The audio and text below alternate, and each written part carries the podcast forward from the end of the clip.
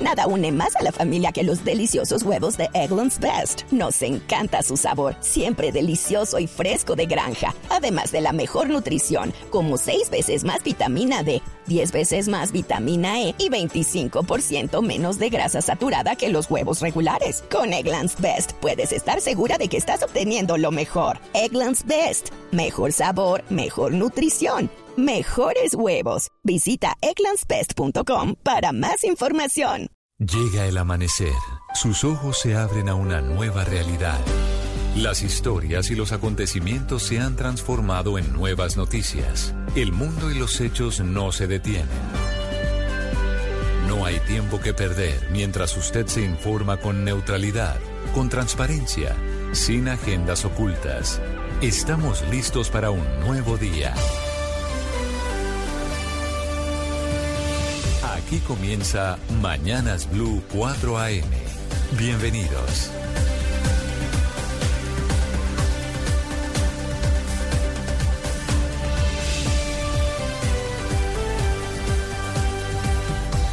Bienvenidos, 4 en punto de la mañana. Colombia, buenos días. Aquí comienza Mañanas Blue con las noticias, el análisis, la opinión, lo que está pasando en Colombia y en el mundo en este jueves. Hoy es 22 de febrero de 2024. En Bogotá despertamos con 9 grados de temperatura. Esta madrugada está informando el Servicio Geológico Colombiano que el temblor de anoche a las 11 y 5 de la noche con una magnitud de 4.7 grados, epicentro en la Mesa de los Santos, se sintió en al menos 8 departamentos del país sin ninguna emergencia reportada sin ningún daño ni siquiera en el sitio del epicentro. Operan con normalidad todos los aeropuertos del país, cielo despejado en el aeropuerto El Dorado, el más importante de Colombia. En noticias, el Partido Conservador está en crisis. La designación de Luz Cristina López como ministra del Deporte, al parecer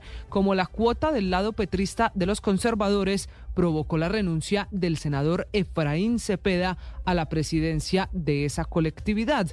En juego están las posturas de los conservadores en la aprobación de las reformas sociales. En la carta de renuncia, Cepeda dijo que se va de la presidencia porque, comillas, los colombianos esperan en estos momentos claridad en lo que representamos y convicción en lo que defendemos. Se defiende la nueva ministra que asegura que no pertenece a ningún partido ni los representa. La nueva ministra trabajó como directora de la Academia Olímpica, la oficina que estudia los temas olímpicos del país, y fue directora operativa de los Juegos para Panamericanos Juveniles y del Comité Paralímpico Colombiano.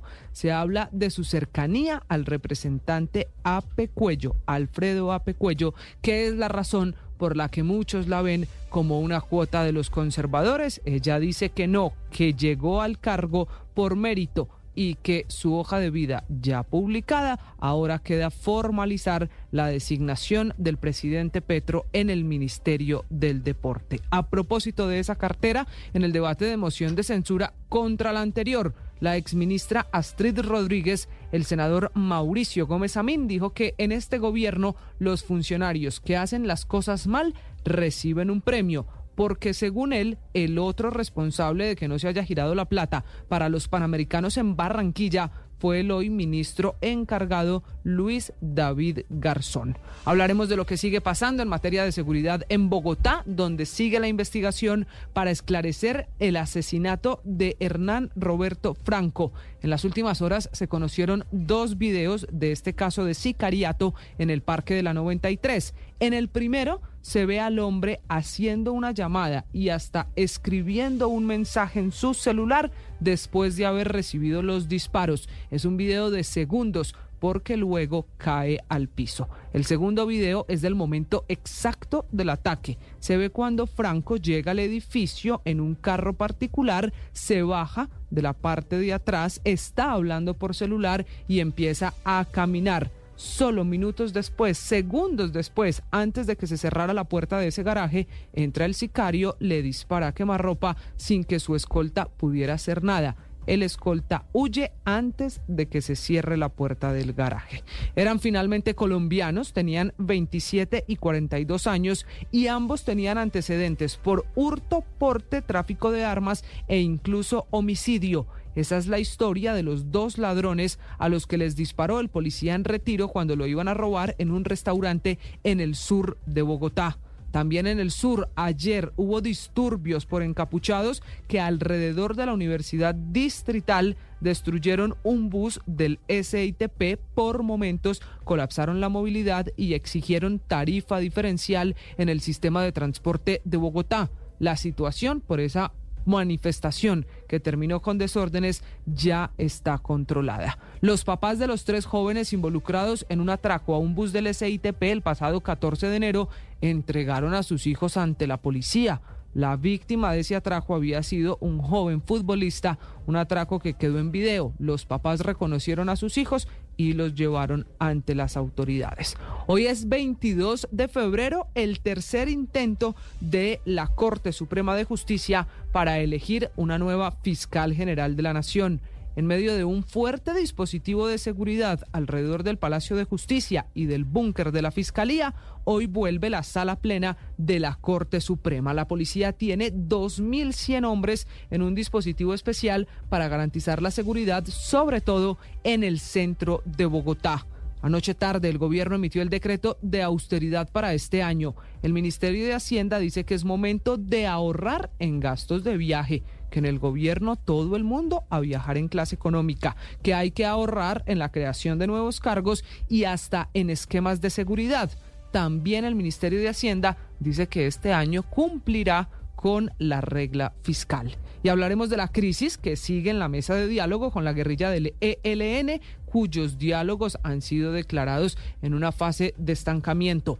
El alto comisionado para la paz, Oti Patiño, insistió en que se necesitan las mesas de diálogo regional, que fue lo que molestó a la, guerrilla.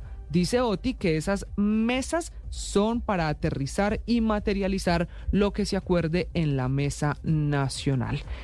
Eslobodan Wilches, buenos días. Feliz jueves para usted. Muy buenos días, Camila. Muy buenos días a todos los oyentes de Blue Radio. En otras informaciones, hoy deben comenzar a operar los 30 carrotanques de los 40 comprados por la Unidad de Gestión de Riesgo para repartir agua en el departamento de La Guajira. Ese era el compromiso, recordemos, del director de esa entidad, López, a quien la Procuraduría le abrió una investigación para establecer si hubo direccionamiento en la selección del contratista y por esa investigación es que la Procuraduría inspeccionó ayer cada uno de estos camiones. Desde Riohacha, Olmedo López anunció también la construcción de tres plantas desalinizadoras de agua para la Guajira. Además presentó los tanques que esperan instalar en 600 rancherías que hay en Maicao con capacidad para almacenar 5.000 litros de agua. Anuncia también el señor Olmedo López la construcción de tres plantas desalinizadoras, como decimos, de agua en el departamento. El comandante del Comando de Ingenieros Militares, el general Ricardo Roque, reconoció que los esfuerzos para atender la crisis humanitaria en La Guajira son dispersos, dice él, y que todas las entidades están trabajando, pero sin integración. Entre tanto, la Procuraduría destituyó e inhabilitó por 13 años al exgobernador de San Andrés, Ever Hopkins, por irregularidades en un contrato de 500 millones de pesos para el pago de publicidad. Anoche el presidente Gustavo Petro se reunió con Rebeca, la esposa del colono israelí Elkana Bohov, secuestrado por el grupo terrorista Hamas, y dijo el presidente que va a buscar su inmediata liberación. A propósito de los dos años de la despenalización del aborto en Colombia, Pro Familia entregó en las últimas horas un informe que dice que los abortos aumentaron 18% entre marzo de 2022 y diciembre de 2023 y que 9 de cada 10 fueron antes de la semana 12. Indignación en Santa Rosa de Cabal, esto en el departamento de Risaralda, donde capturaron a una madre de 26 años y a su pareja de 29 por maltratar salvajemente a dos niños de 4 y 5 años. La policía encontró a los pequeños amarrados de pies y manos y con golpes en la cara, la espalda y también en las piernas. Emilio, un niño de apenas un año, murió tras ser brutalmente agredido por un perro pitbull. Es una arjona en el departamento de Bolívar. El animal era mm, una mascota familiar que convivía con el niño. Y en video quedó grabado el ataque con ácido en la cara a un comerciante de la ciudad de Cartagena. La víctima tiene comprometida la visión de su ojo derecho. Ocho heridos y una persona muerta dejó el accidente de dos buses escolares en el sector de Montebello, en el occidente de Cali. Uno de los buses perdió los frenos. Argos tuvo ingresos por 12.7 billones de pesos en 2023. La venta de cemento en Estados Unidos empujó estos resultados y capturaron a los asesinos de los tres campesinos cuyos cuerpos aparecieron en cultivos de papa en diciembre del año pasado en Mosquera, Cundinamarca, los mataron dos compañeros de trabajo que querían robarse la cosecha. El parlamentario Wadi Mansur propuso una huelga legislativa por parte de la bancada Caribe en el Congreso para pedirle al gobierno nacional soluciones urgentes para enfrentar la problemática de la energía en la costa. Y bomberos de Cundinamarca siguen atendiendo dos incendios forestales en los municipios de Cucunuba y también de Ubaque. Ya fueron controladas las llamas en las otras emergencias registradas en Mosquera y también en el municipio de Manta. En noticias internacionales, el gobierno de Venezuela confirmó 15 muertos y 11 heridos por el derrumbe de la mina ilegal en el estado de Bolívar. Incluso el gobierno de Colombia, a través de la Cancillería, lamentó el trágico derrumbe en ese estado de Venezuela. Chile investiga el presunto secuestro del expreso político venezolano opositor de Maduro. La víctima sería el exmilitar Ronald Ojeda Moreno. La Fiscalía chilena pues ya está a cargo de la investigación. En eh, otras informaciones, Teófilo Gutiérrez encontró equipo en Colombia, firmó con el Real Cartagena que está en el grupo E, y CNN informó que el perro del presidente Biden, Commander, así se llama, ha mordido al menos a 24 miembros del personal del servicio secreto. En deportes, en una nueva jornada de la Liga Play, Santa Fe goleó 3 a 0 al Junior en el Campín, Tolima se mantiene al frente de la tabla y también hay que decir que la selección Colombia femenina goleó 6 a 0 a Panamá en su debut en la Copa de Oro. Atlético Nacional no comenzó con pie derecho la Copa Libertadores de este año en Paraguay y terminó perdiendo con Nacional, quien lo superó por la mínima diferencia. Sí, señor, no le fue bien a Nacional en ese debut de los verdes en Copa Libertadores. También muchas noticias deportivas. Bienvenidos. Es un gusto acompañarlos en este jueves. Como siempre, somos Slobodan Wilches, Camila Carvajal. Aquí comienza Mañanas Blue.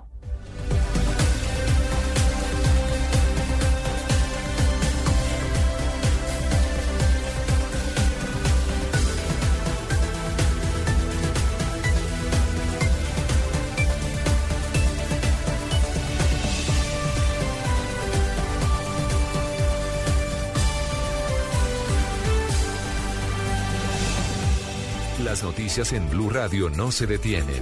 El ojo de la noche nos cuenta lo que sucedió entre la noche y el amanecer. En Colombia a las 4 de la mañana, 11 minutos, vamos con las noticias, las historias en las calles de Bogotá. En la localidad de Chapinero, en el norte de Bogotá, un perro Yorkie de tres años fue robado cuando su dueña lo sacaba a pasear. En medio de este drama, su dueño fue estafado por otros delincuentes que lo contactaron para exigirle dinero y también devolverle, obviamente, la mascota. Las noticias del ojo de la noche, como siempre, Eduard Porras. Compañeros, muy buenos días para ustedes, buenos días para todos los oyentes de Blue Radio. Aquí está la información con los hechos más importantes ocurridos en las últimas horas y comenzamos con el robo de una mascota, un perro Yorkie de tres años que una mujer llevaba por la localidad de Chapinero, le estaba dando una vuelta sacándolo a pasear por varias calles cuando de pronto dos delincuentes la abordaron, le quitaron el animal y el propietario de ese perro, a través de un chip que llevaba en su collar, se dio cuenta que en cuestión de minutos ya estaba en el barrio Marsella de la localidad de Kennedy. Fue con la policía, no permitieron el acceso a la casa donde supuestamente estaba.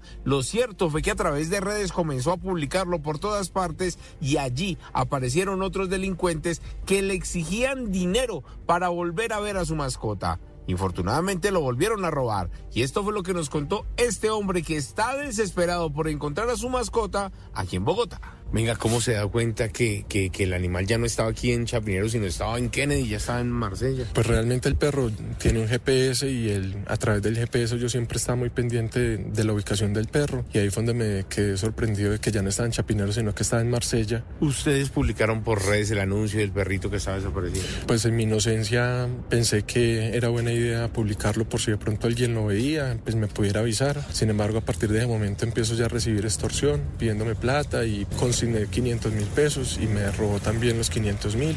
La policía está al tanto de la situación, están rastreando los teléfonos donde robaron a este hombre para ver si logran identificar a estos delincuentes y ante todo recuperar al animal. Hablemos del operativo, esta vez a cargo de los bomberos de la estación de Suba y del grupo de emergencia Brae. Un caballo en una finca ubicada en la ruta que conduce de Bogotá hasta Cota en Cundinamarca cayó a un caño. Fue tan impresionante el operativo que tardaron tres horas en rescatarlo, primero evitando que el animal se ahogara y luego luego con maquinaria especializada sacándolo de este lugar. Por fortuna el animalito salió bien, está siendo tratado a esta hora por veterinarios y los bomberos se fueron satisfechos con su trabajo. Hablamos ahora de lo ocurrido, pero esta vez con la captura de un peligroso delincuente. Era alias el gorila, un criminal señalado por las mismas autoridades de cometer por lo menos 24 crímenes en diferentes departamentos y al parecer operaba no solamente en el Tolima, sino también en el Quindío, en Antioquia y en Bogotá. Y en las últimas horas la policía del Tolima logró capturarlo. Precisamente el comandante de la policía del Tolima, el coronel Libardo Fabio Ojeda, nos contó los pormenores de esta captura. Se logra la ubicación y captura de alias Gorila, quien es indicado los delitos de homicidio, desplazamiento forzado, concierto para delinquir, extorsión y tráfico de estupefacientes es la captura más importante en lo que va corrido del año. Y era el delincuente más buscado por el Departamento de Policía Tolima. Y en unos minutos les tengo detalles del robo que le hicieron a un músico en Bogotá. No solo se le llevaron su carro, sino también su instrumento con el que trabajaba. Un bajo que cuesta más de 12 millones de pesos. La historia completa con el ojo de la noche. Edward Porra. En Mañanas Blue, lo que usted debe saber antes de levantarse.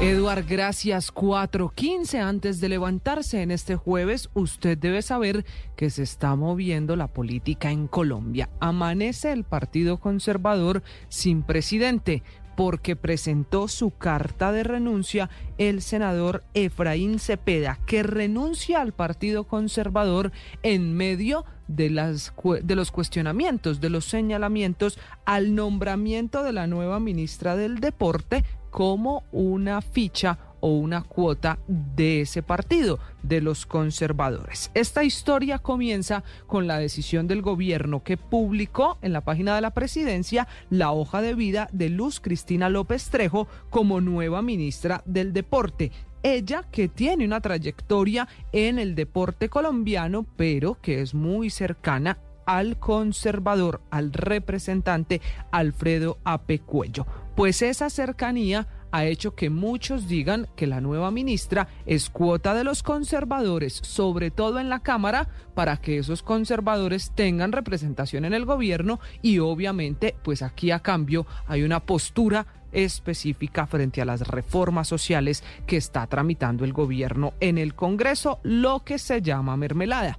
Esos cuestionamientos empezaron a crecer en el Congreso de la República, en los pasillos del Capitolio, a tal punto que Efraín Cepeda presentó su carta de renuncia y en ella dijo que el país en este momento espera que haya claridad en lo que representa el partido y convicción en lo que defendemos, sin hacer ninguna mención directa ni a la nueva ministra ni al representante Ape Cuello que está en esa colectividad. Lo cierto es que Efraín Cepeda dice que la nueva ministra no puede ser cuota de los conservadores y que no está dispuesto, no estaba dispuesto a seguir en la presidencia de esa colectividad si iban a cambiar las posturas frente a las reformas del gobierno no representa la oficialidad.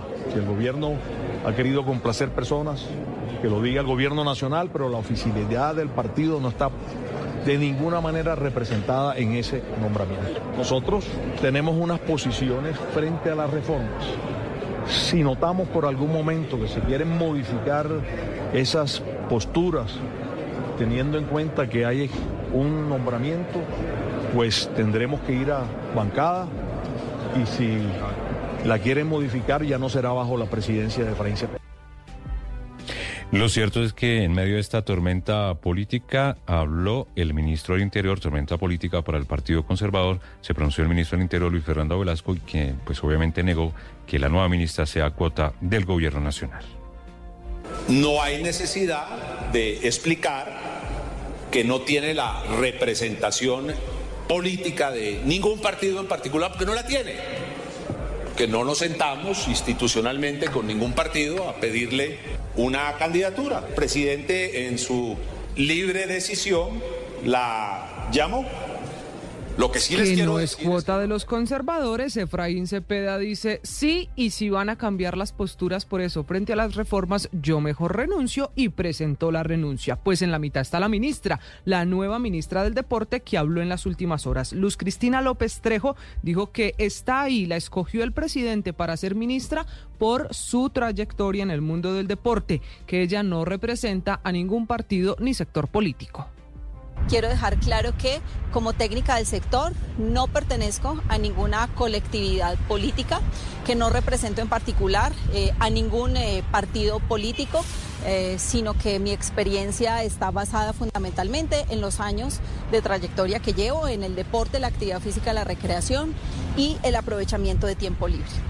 Ah, quiero contarles que en el Ministerio del Deporte nos enfocaremos fundamentalmente en y el se trabajo está del deporte preparando para llegar al cargo. La hoja de vida ya está publicada. Es cuestión de trámite que salga el decreto para que quede en firme esta designación Slobodan, que coincide el mismo día en el que el- en el Congreso le están haciendo el debate de control político, la moción de censura a la que se va la anterior ministra del Deporte, Astrid Rodríguez. Pues en las últimas horas el concejal del Partido Verde, Julián Sastoque, y también el senador de Cambio Radical, David Luna, denunciaron presuntas irregularidades en la contratación por parte del gobierno para los Juegos Intercolegiados de 2023 que no se realizaron en su fase nacional y la logística de los que se llevó a cabo en 2024. Se habrían registrado 16 irregularidades en las cifras que brinda el propio Ministerio del Deporte que serían incoherentes. Son 16 posibles incumplimientos por parte de la entidad contratista que se encuentran relacionados con la entrega de la plataforma para el desarrollo técnico de los Juegos, también la contratación de personal, la cotización de bienes y servicios para los entes territoriales. Lo que ha dicho el senador David Luna es que están en riesgo estos Juegos eh, intercolegiados para este año.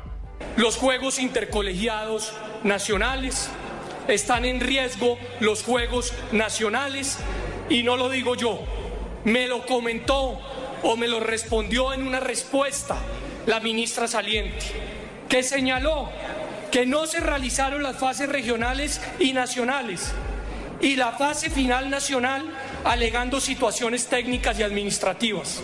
Ya al Caribe, a todo el Caribe, le dieron semejante golpe. Estás escuchando Blue Radio y bluradio.com. 421, cambiamos de tema. Es momento de hablar de la inseguridad en Bogotá, porque son virales dos videos, eslobodan otras dos miradas de lo que pasó ayer en el Parque de la 93 en Bogotá. El primer video, el que se conoció ayer, es el momento en el que Roberto Franco, el hombre asesinado por un sicario en el Parque de la 93, alcanza a hacer una llamada, hasta escribe un mensaje en su celular y después se desmaya, incluso ya había sido atacado a disparos por ese hombre en el parqueadero del edificio. Se ve como ya herido, ya le habían disparado, logra hacer una llamada y luego se desmaya ahí en el lobby en la llegada del edificio. ¿Cuál es el segundo video? Y el segundo video es el momento exacto del ataque y muestra cuando este hombre llegó al edificio en su carro, se baja de la parte de atrás, estaba hablando por celular, empezó a caminar y antes de que se cerrara la puerta del parqueadero de ese garaje, entró el sicario y le dispara a quemarropa sin que su escolta pudiera hacer nada. El sicario logró huir, el escolta trató de perseguirlo, pero la puerta del parqueadero de ese- se, cerró, se cerró la puerta del garaje y le impidió un poco que saliera a perseguir a este sicario. Alcanza a salir el sicario, no el escolta, y por eso estos videos hacen parte ahora de la investigación con la policía y la fiscalía que están recogiendo esos y otros videos de cámaras de seguridad para establecer lo ocurrido y lo más importante, para saber por qué mataron a Hernán Roberto Franco Charri, el hombre que fue atacado con un arma con silenciador a las siete y media de la mañana cuando llegaba a trabajar. El coronel Juan Carlos Arevalo Rodríguez es el comandante operativo de la Policía Metropolitana de Bogotá. Contó las hipótesis alrededor de este crimen. un ciudadano es abordado por una persona que se movilizaban en una moto y se genera un ataque directo con arma de fuego.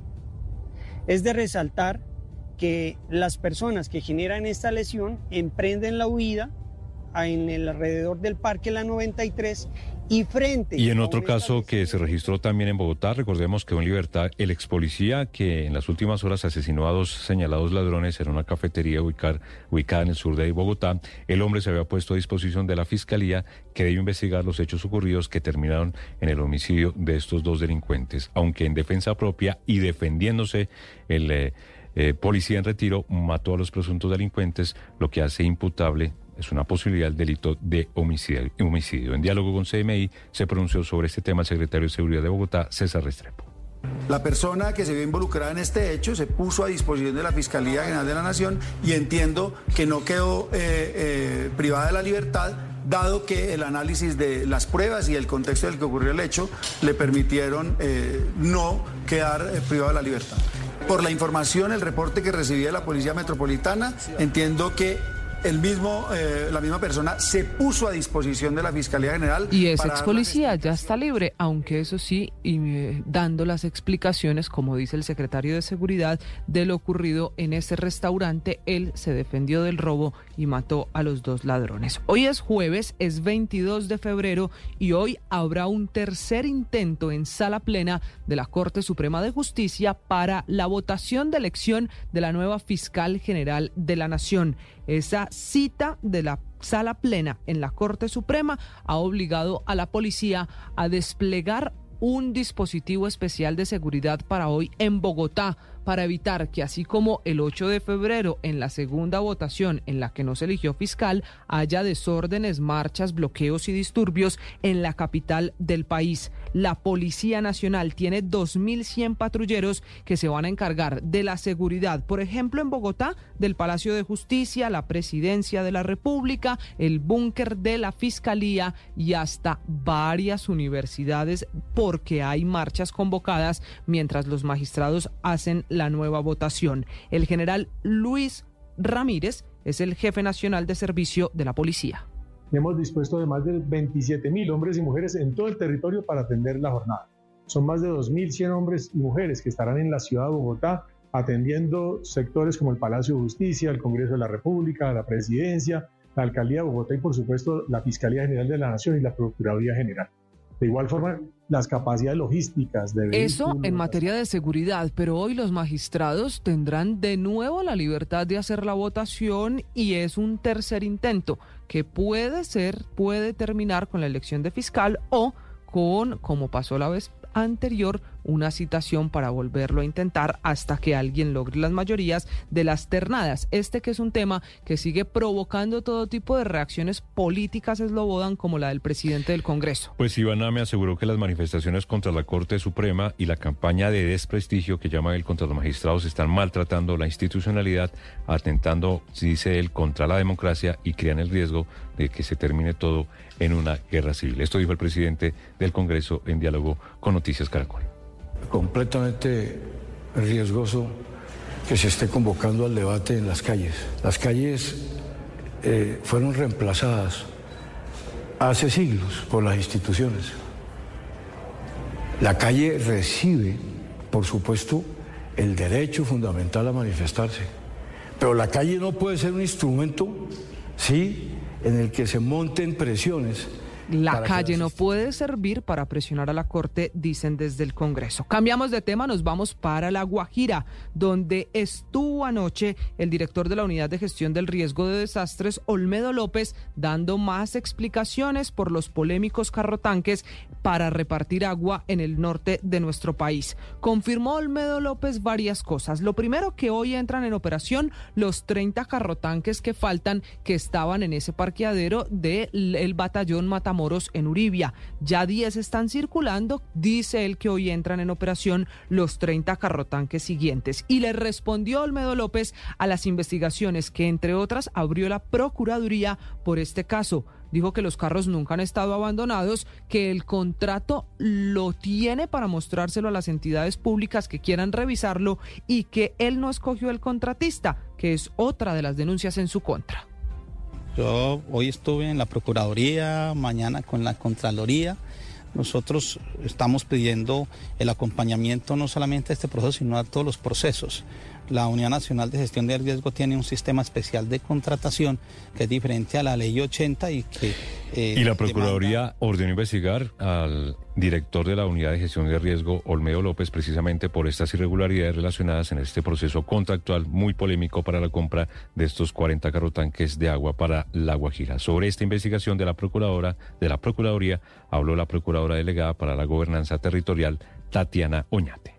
Eh, responder al problema de acceso al agua. Entonces, lo que nosotros seguiremos haciendo una vez tengamos la información de la inspección es verificar que esto tenga una conexión directa con la respuesta que pide la Corte. 429, hay una noticia urgente de última hora. A, este, a esta hora, en este momento, con Dani Alves, ya les vamos a contar antes hay que hablar del decreto firmado por el Ministerio de Hacienda, que publicó ese decreto 0199 de 2024, que establece el plan de austeridad de este año para aliviar un poquito las finanzas, el presupuesto general de la Nación tiene varias medidas. Lo primero es que a partir de este decreto, los viajes de funcionarios públicos en Colombia tendrán que hacerse en clase económica, salvo cuando el vuelo supere las ocho horas de duración. También hay límites a los viáticos. El Ministerio de Hacienda ordena no pagar viáticos cuando la totalidad de los gastos para la manutención y el alojamiento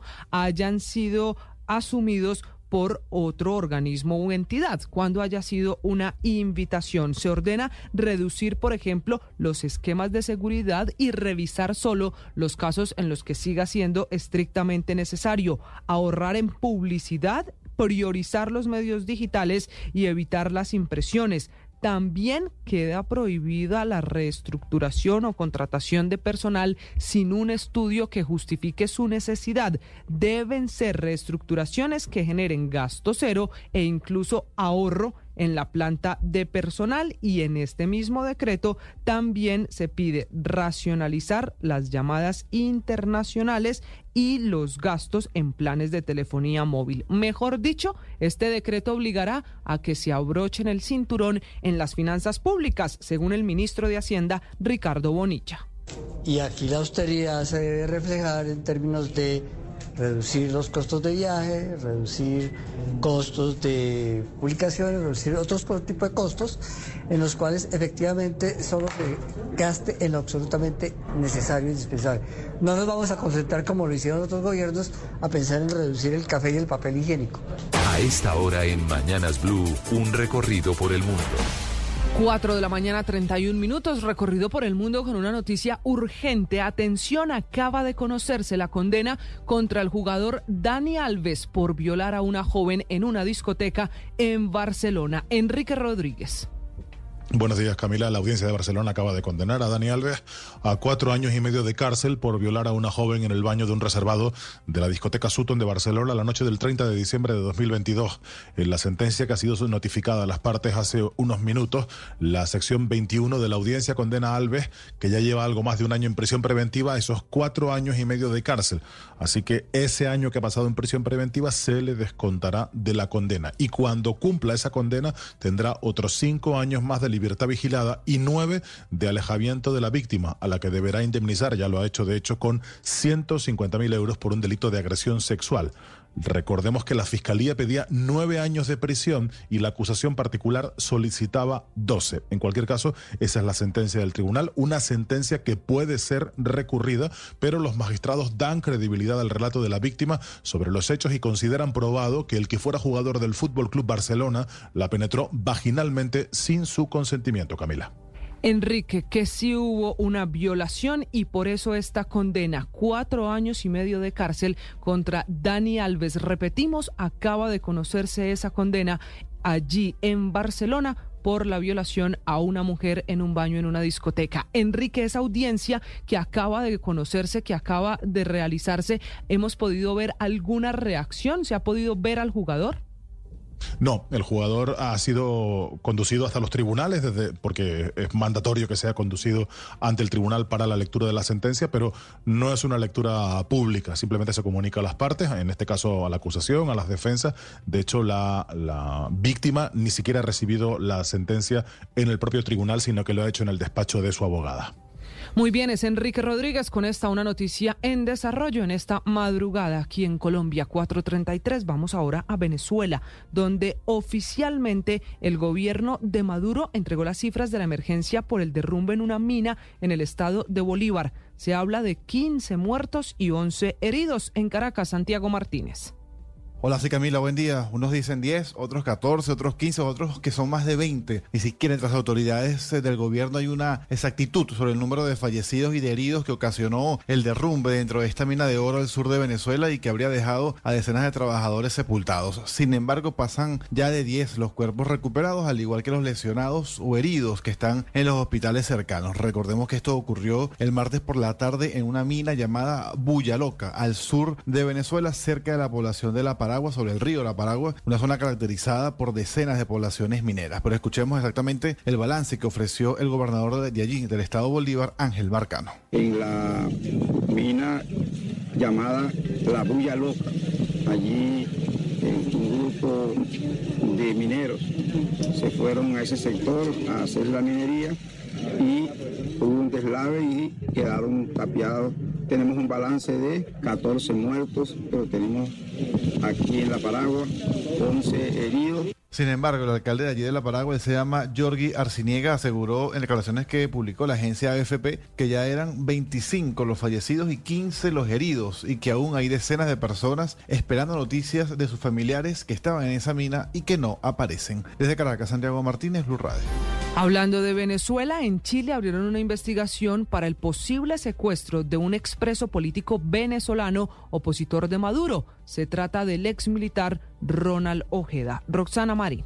Sí, buenos días Camila. El subsecretario de Interior chileno Manuel Monsalve informó la tarde de ayer que el Ejecutivo pidió levantar una alerta a la Interpol y reforzar el control fronterizo tras conocerse de este supuesto secuestro de un exmilitar de nacionalidad venezolana exiliado en Chile. El excomisionado especial de seguridad de inteligencia de Juan Guaidó, Iván Simonovic, denunció en las últimas horas que el teniente Ronald Ojeda Moreno fue capturado por agentes chavistas de la Dirección General de Contrainteligencia Militar que se habrían infiltrado en el país sudamericano y se acercaron a él disfrazados de oficiales migratorios. Aunque la información a esta hora sigue siendo confusa, Camila, se conoce que las fuerzas del orden chilenas confirmaron que están investigando la denuncia que habría interpuesto la familia de Ojeda ante el Ministerio Público. Ojeda Moreno, repito, es un militar venezolano que, bajo la dictadura de Maduro, fue detenido arbitrariamente y encarcelado en la prisión de Ramo Verde el 30 de noviembre de 2017 ante las torturas que sufría y al ver la oportunidad de salir del tribunal, se dio a la fuga y se exilió en Chile. Rosana Marín, Blue Radio.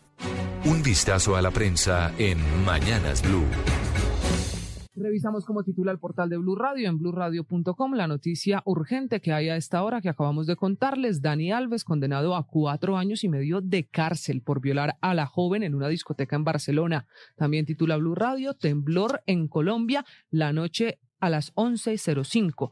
Fue de 4.7 grados, se sintió en ocho departamentos, epicentro la Mesa de los Santos Santander. Los videos Sicariato en el Parque de la 93. Estos son los dos últimos videos de Roberto Franco con vida se ve incluso que alcanza a llamar por su celular después de haber recibido los disparos. Colombia registra la primera disminución de población venezolana en el país después de una década, dice Migración Colombia y en Noticias de Salud, hombre entró por gastritis y salió en estado vegetal. Denuncian negligencia en la clínica Palermo, una denuncia que se conoce en Bogotá. La temperatura en Bogotá a esta hora es de 8 grados centígrados. A esta hora opera con normalidad el aeropuerto El Dorado de Bogotá. Vamos con los titulares. En el diario El Espectador, allí está Camila Granados.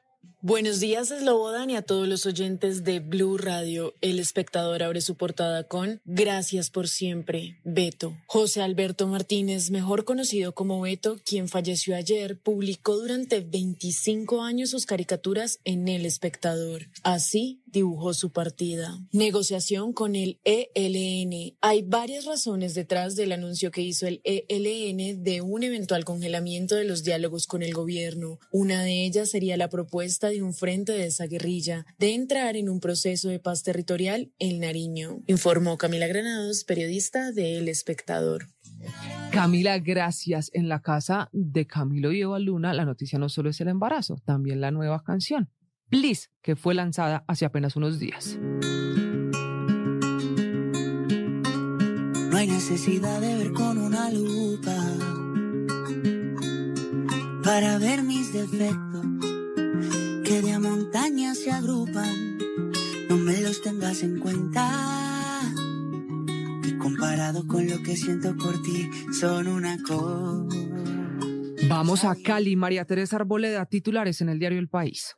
Cordial saludo Camila y oyentes de Blue Radio. Metro Cali anunció el camino para salvar el sistema mío. Colombia debutó con goleada en la Copa Oro. 27% de jóvenes caleños hacen parte de la población Nini, es decir, que ni estudia ni trabaja. Analistas aseguran que no hay un interés real del ELN por hacer un acuerdo. El cantante caleño Mauro Castillo hará historia hoy en la Casa Blanca. Primera reunión para definir temas de cara a la COP16. Una feliz jornada les deseamos a todos desde la redacción de El País. Titulares ahora en el diario El Colombiano de la ciudad de Medellín. Allí está Carlos Mario Gómez. Eslogan, buenos días. Corte vuelve a votar hoy por fiscal. Los 26 magistrados de la Corte Suprema de Justicia harán una nueva ronda de votación para elegir fiscal general de la terna enviada por el presidente Petro. Medellín, con más de 33 grados centígrados. Medellín completó dos semanas con altas temperaturas superando los 33 grados centígrados. La nueva Mindeporte desata crisis en el Partido Conservador. Les habló Carlos Mario Gómez. Mañanas Blue, lo que usted debe saber antes de levantarse. 443 operan con normalidad todos los aeropuertos del país, informa la Aeronáutica Civil. Antes de levantarse, usted debe saber que 2.000 policías, drones, perros antiexplosivos y hasta un helicóptero hacen parte del dispositivo especial de seguridad alrededor del Palacio de Justicia, el búnker de la Fiscalía y la Presidencia de la República en medio de la elección de la nueva fiscal general de la Nación. Hoy habrá sala plena en la Corte Suprema de Justicia para un tercer intento de votación para elegir a la fiscal. Al mismo tiempo, hay convocatorias de marchas y plantones, que es la razón por la que la policía está en alerta en la capital del país. Nicolás Rojas. Camila, muy buenos días. Un fuerte dispositivo de seguridad rodea las instalaciones del Palacio de Justicia para evitar asonadas opresiones a la Corte Suprema, que se reúne este jueves ah, para definir la elección de la nueva fiscal general de la Nación. Y precisamente estas medidas se están tomando por una orden del Consejo de Estado. Por ejemplo, usted va a tener dificultades o restricciones en la movilidad puntualmente entre la carrera octava y la calle 12, que es donde queda el Palacio de Justicia. Es decir, usted no va a poder transitar tan fácil, eh, por ejemplo, a la Plaza de Bolívar o el Congreso de la República. Adicionalmente hemos podido establecer que en la Corte Suprema se va a instalar un puesto de mando unificado para verificar la situación de orden público e incluso la Policía Nacional está tomando otras medidas como disponer de 1.800 policías en toda la ciudad para verificar que la jornada de este jueves pues avance sin mayores novedades y adicionalmente pues para garantizar el orden público. Nicolás Rojas, Blue Radio. Y a propósito de manifestaciones, en las últimas horas se registraron en Bogotá varios disturbios, altercados, situación de orden público que se registró en el sur de la ciudad, donde tuvo que intervenir el antiguo ESMAD. El reporte Nicolás Ramírez. Buenos días, Esloban y alrededor de cuatro horas duraron estos disturbios entre manifestantes o encapuchados y miembros de la Unidad de Diálogo y Mantenimiento del Orden o Antiguo ESMAD, destacando que incluso los encapuchados lograron vandalizar un bus del sistema interlado de transporte SITP, grafiteándolo, rompiéndole las ventanas y también llegándole a prender fuego. A continuación, tan solo uno de los enfrentamientos entre el antiguo ESMAD con sus tanquetas y los encapuchados que estaban atrincherados en la entrada de la Universidad Eslital.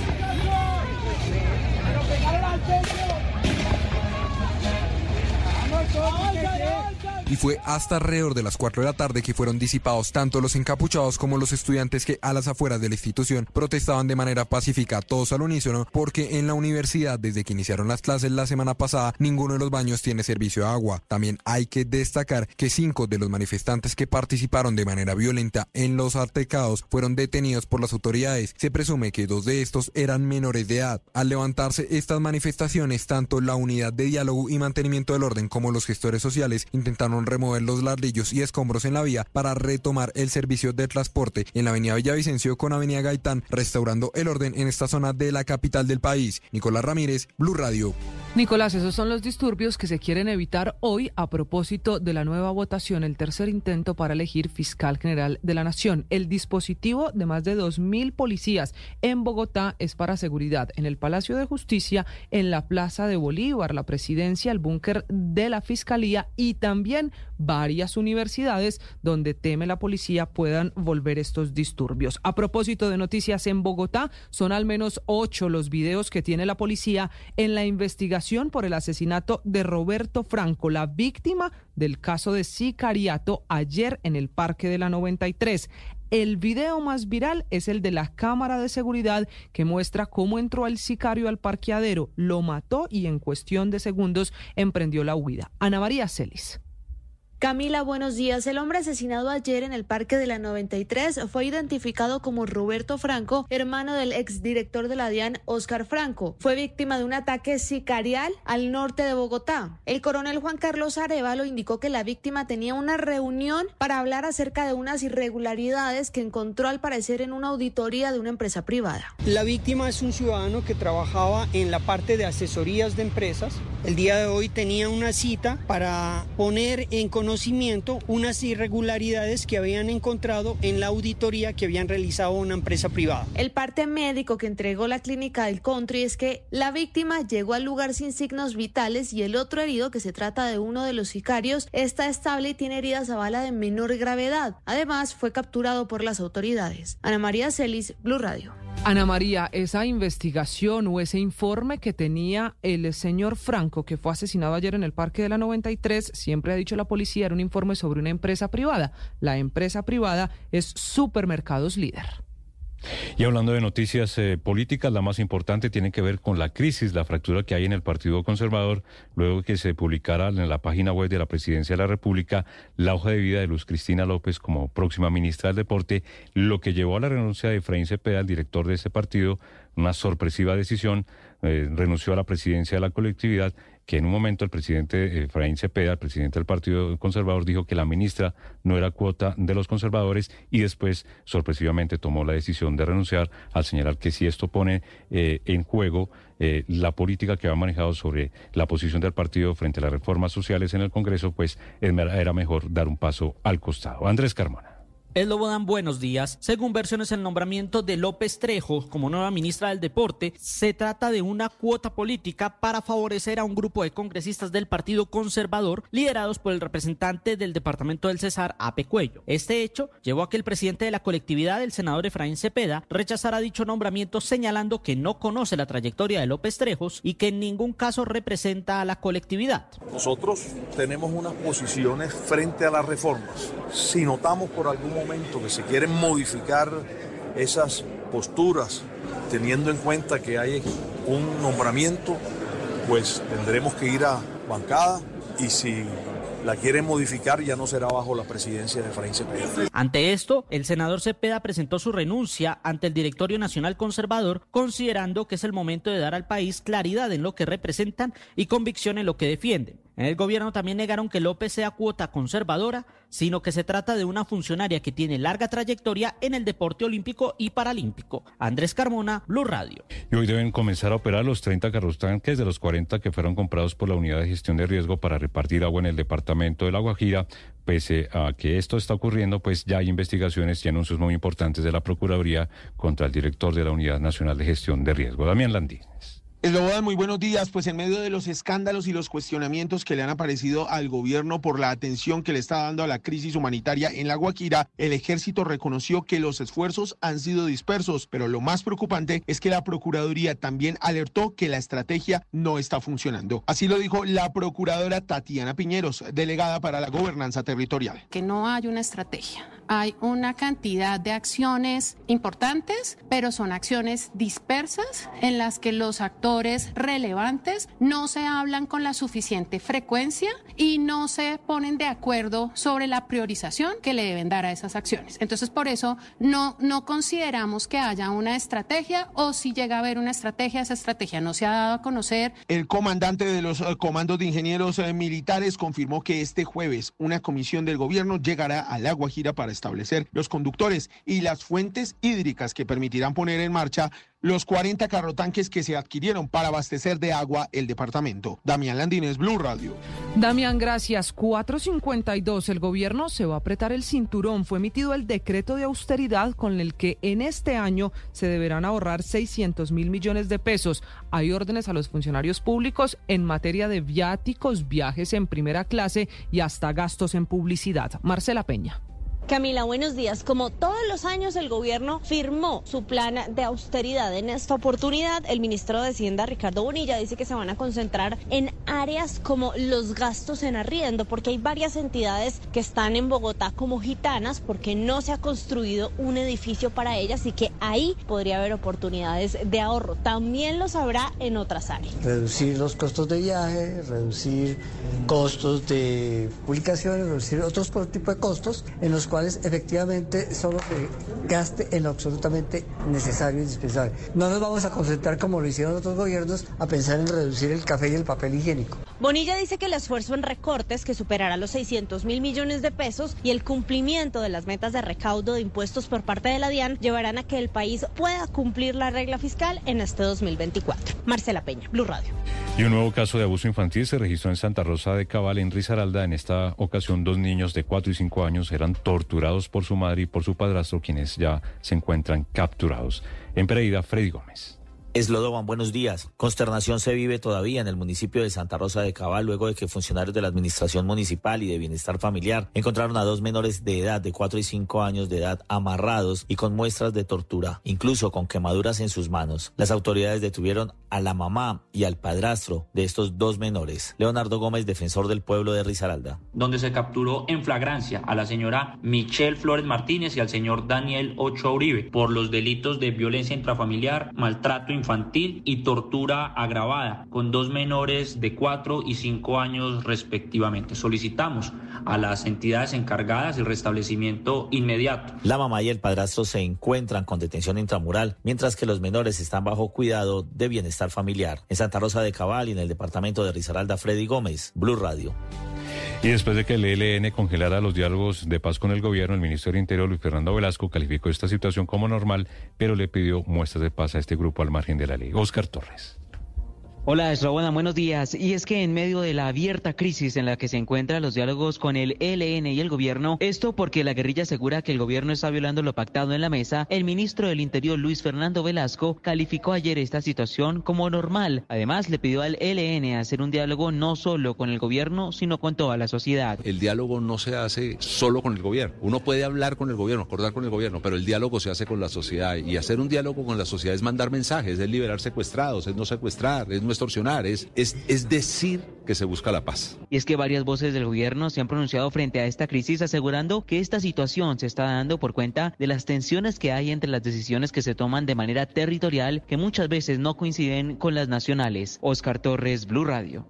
Oscar, y en Barranquilla capturaron a los integrantes de una banda dedicada a robar luz en medio de las denuncias por altas tarifas de energía en el Caribe colombiano. Ingel de la Rosa. Camila, buenos días. En flagrancia, justo en momentos en que manipulaban redes eléctricas, fueron capturados tres presuntos miembros de la banda Los Porteños, que se dedicaba al robo frecuente de energía en el Atlántico. Los hombres tenían escaleras, pinzas y otros elementos para operar la red eléctrica sin autorización de la compañía Aire, que es la que está a cargo del servicio. Según las investigaciones, estas personas se dedicaban a robar energía en diferentes modalidades en el norte de Barranquilla y el área costera del Atlántico. Sin embargo, ellos no serán los únicos que se enfrenten a la justicia, advirtió el gerente de servicios jurídicos Médicos de Aire Fermín de Laos. Ya fueron puestas a disposición de la Fiscalía General de la Nación y en desarrollo de la investigación se determinará los usuarios que los contrataron para que hagan parte del proceso penal por defraudación de fluidos. A la fecha, Aire lidera con la Fiscalía cerca de 550 investigaciones penales por robo de energía y han sido capturadas 183 personas por este delito y concierto para delinquir. En Barranquilla, Ingel de la Rosa Blue Radio. En Mañanas Blue, hora de abrir nuestro blog deportivo. En deportes a las 4 de la mañana 56 minutos, la selección colombiana femenina debutó con goleada en la Copa Oro. Mateo García.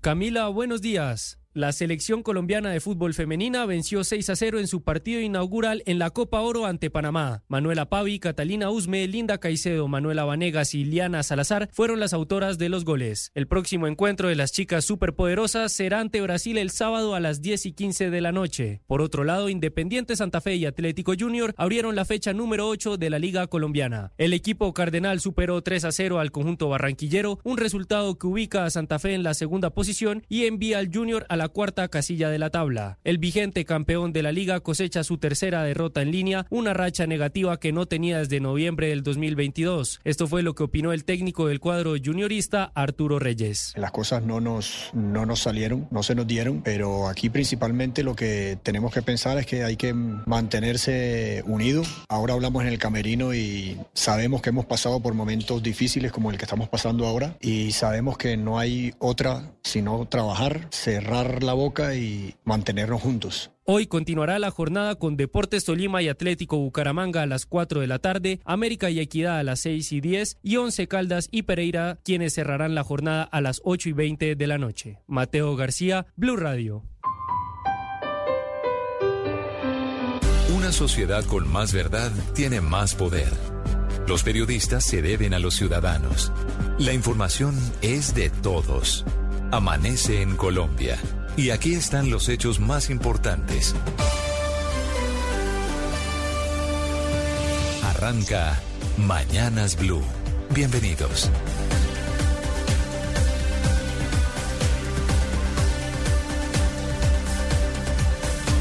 Bienvenidos, muy buenos días. 5 de la mañana, 30 segundos. Un gusto saludarlos. Comienza el jueves, hoy es 22 de febrero. Bogotá amanece blindada con 1.800 policías en la calle esta mañana, producto de la decisión que debe tomar hoy, o por lo menos está citada, la Sala Plena de la Corte Suprema de Justicia para elegir nueva fiscal general de la Nación, intentando que no se repitan los disturbios y el asedio de hace dos semanas. Hay 1.800 policías, inclusive en universidades públicas, cinco la distrital, la pedagógica, la nacional, las de siempre, en donde hay convocados plantones. La verdad es que ya comenzó el cierre del centro de Bogotá y la Corte Suprema de Justicia parece un búnker, un sitio de altísima protección, intentando, digo, evitar que se repita el espectáculo. No hay garantías, por supuesto, de que la Corte va a elegir fiscal hoy. La verdad es poco probable, pero para evitar disturbios y para que se repitan los problemas, para evitar eso, amanece muy custodiada, especialmente la Corte Suprema, pero también la Presidencia de la República, también la sede de la Fiscalía General de la Nación. Bienvenidos, ya les vamos a contar de lo que puede ser este día jueves en Bogotá. A propósito de temas de inseguridad, hay capturados por desórdenes que se presentaron ayer en algunas universidades en medio de tantos hechos de inseguridad. Esta madrugada, el último, le robaron el carro y los instrumentos a un músico que estaba en Engativá, en el occidente de Bogotá. De estos muchos hechos de inseguridad, lo más viral, por supuesto, el atentado al empresario, a Roberto Franco, que fue asesinado en el Parque de la 93 uno de los muchísimos hechos de inseguridad en Bogotá. Vamos a contarles novedades, amanecemos también con crisis política, producto de la decisión del gobierno de nombrar a una conservadora como nueva ministra de Deporte. Por la descalificación, porque se saltaron al directorio conservador, renunció el presidente de ese partido, Efraín Cepeda. El gobierno intenta conseguir los votos de algunos conservadores a través del nombramiento. La nueva ministra se llama Luz Cristina López. Y esa gracia, esa mermelada, cuesta la crisis política de esta mañana. Ya vamos a contarles, hay una noticia internacional urgente. Acaba de ser condenado a cuatro años y medio de cárcel el futbolista brasileño Dani Alves. el hombre que el 30 de diciembre del año 2022, hace 14 meses, violó a una mujer en un baño de Barcelona. Un verdadero novelón, ya les vamos a contar desde España. Tenemos una temperatura en Bogotá 8 grados centígrados, están operando todos los aeropuertos en Colombia. Es un gusto saludarlos enseguida lo más importante aquí, en el resumen en titulares en Mañanas Blue. Estos son los titulares de las noticias más importantes en Mañanas Blue. En medio de un fuerte dispositivo de seguridad, hoy vuelve a reunirse en sala plena la Corte Suprema de Justicia para integrar y para elegir la fiscal general. Habrá 1.800 integrantes de la policía y gestores de la alcaldía para garantizar el orden público en el centro de Bogotá. Hay crisis en el Partido Conservador en medio del nombramiento de Luz Cristina López Trejos como nueva ministra del Deporte. El senador Efraín Cepeda renunció a la presidencia de esa colectividad. Antes de renunciar, Efraín Cepeda había asegurado que la designación de Luz Cristina López no representaba al partido y obedecía la intención del gobierno de complacer a algunos congresistas de esa colectividad.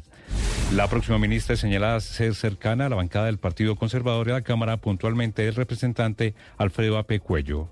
Al respecto, el ministro del Interior, Luis Fernando Velasco, negó que la nueva ministra del Deporte y Luz Cristina López sea cuota de algún partido político. La nueva ministra defendió su experiencia técnica y dijo que no representa a ningún partido. Mientras tanto, en el Senado de la República se llevó a cabo una moción de censura al Ministerio del Deporte. Acusan al ministro encargado, Luis David Garzón, de ser el responsable de no girar el dinero para los Juegos Panamericanos.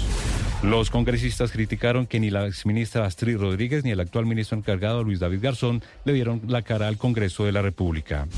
En dos semanas se tiene previsto que se presente la ponencia para arrancar el tercer debate de la reforma a la salud en la Comisión Séptima del Senado. Al respecto, el presidente de la República, Gustavo Petro, se reunió en la Casa de Nariño con el ministro de Salud, el superintendente de Salud y varios funcionarios del sector para revisar cómo va la iniciativa. Debido a la ola de inseguridad que se vive en varias ciudades del país, alcaldes que integran la Asociación Colombiana de Ciudades Capitales le pidieron al gobierno nacional un cambio urgente en la ley para combatir a los criminales. El Ministerio de Hacienda emitió el decreto con el cual busca tener un plan de autoridad en el que se reduzcan 600 millones de dólares en gasto. Ahora los funcionarios deberán viajar en clase económica, tener prelación en reuniones virtuales y también abstención en contratos de publicidad. Hoy se espera que entren en funcionamiento los otros 30 polémicos carrotanques que llevarán aguas a zonas rurales del municipio de Uribia, en La Guajira, que estaban parqueados en el batallón Matamoros. Desde Río H, el director de la Unidad Nacional de Gestión de Riesgo y Desastres, Olmedo López, anunció la creación de tres plantas desalinizadoras de agua para la región. Luego de finalizar la mesa de seguimiento a la ejecución de la estrategia de atención en la Guajira, la Procuraduría aseguró que no existe dicha estrategia por parte de las entidades del gobierno. Afirmó que no hay articulación entre las partes. Después de 10 años, la población venezolana en Colombia se redujo en un 1.10% según Migración Colombia. El gobierno nacional responsabilizó al ELN por llevar a una crisis innecesaria los diálogos de paz y prolongar la confrontación armada luego de que la guerrilla congeló el proceso de paz. La Jurisdicción Especial para la Paz aseguró que el jefe del Partido Comunes, Rodrigo Londoño, tiene una visión estrecha del conflicto al que culparla del rearme de exguerrilleros. El jefe de las distintas FARC ha manifestado su inconformismo con la jurisdicción, entre otras cosas por la falta de agilidad en las amnistías. El Consejo Nacional Electoral investiga posibles irregularidades en la financiación de la campaña de Petro Presidente 2022. Al parecer no se habrían reportado el pago de 60 mil pesos a testigos electorales durante la segunda vuelta. En España, Dani Alves fue condenado a cuatro años y seis meses de prisión por agresión sexual a una mujer en un reservado en una discoteca de Barcelona en diciembre de 2022. La selección Colombia femenina aplastó seis goles a cero a Panamá en su debut en la Copa de Oro que se disputa en Estados Unidos. Este triunfo pone a la tricolor como líder del Grupo B. El sábado enfrentará a Brasil.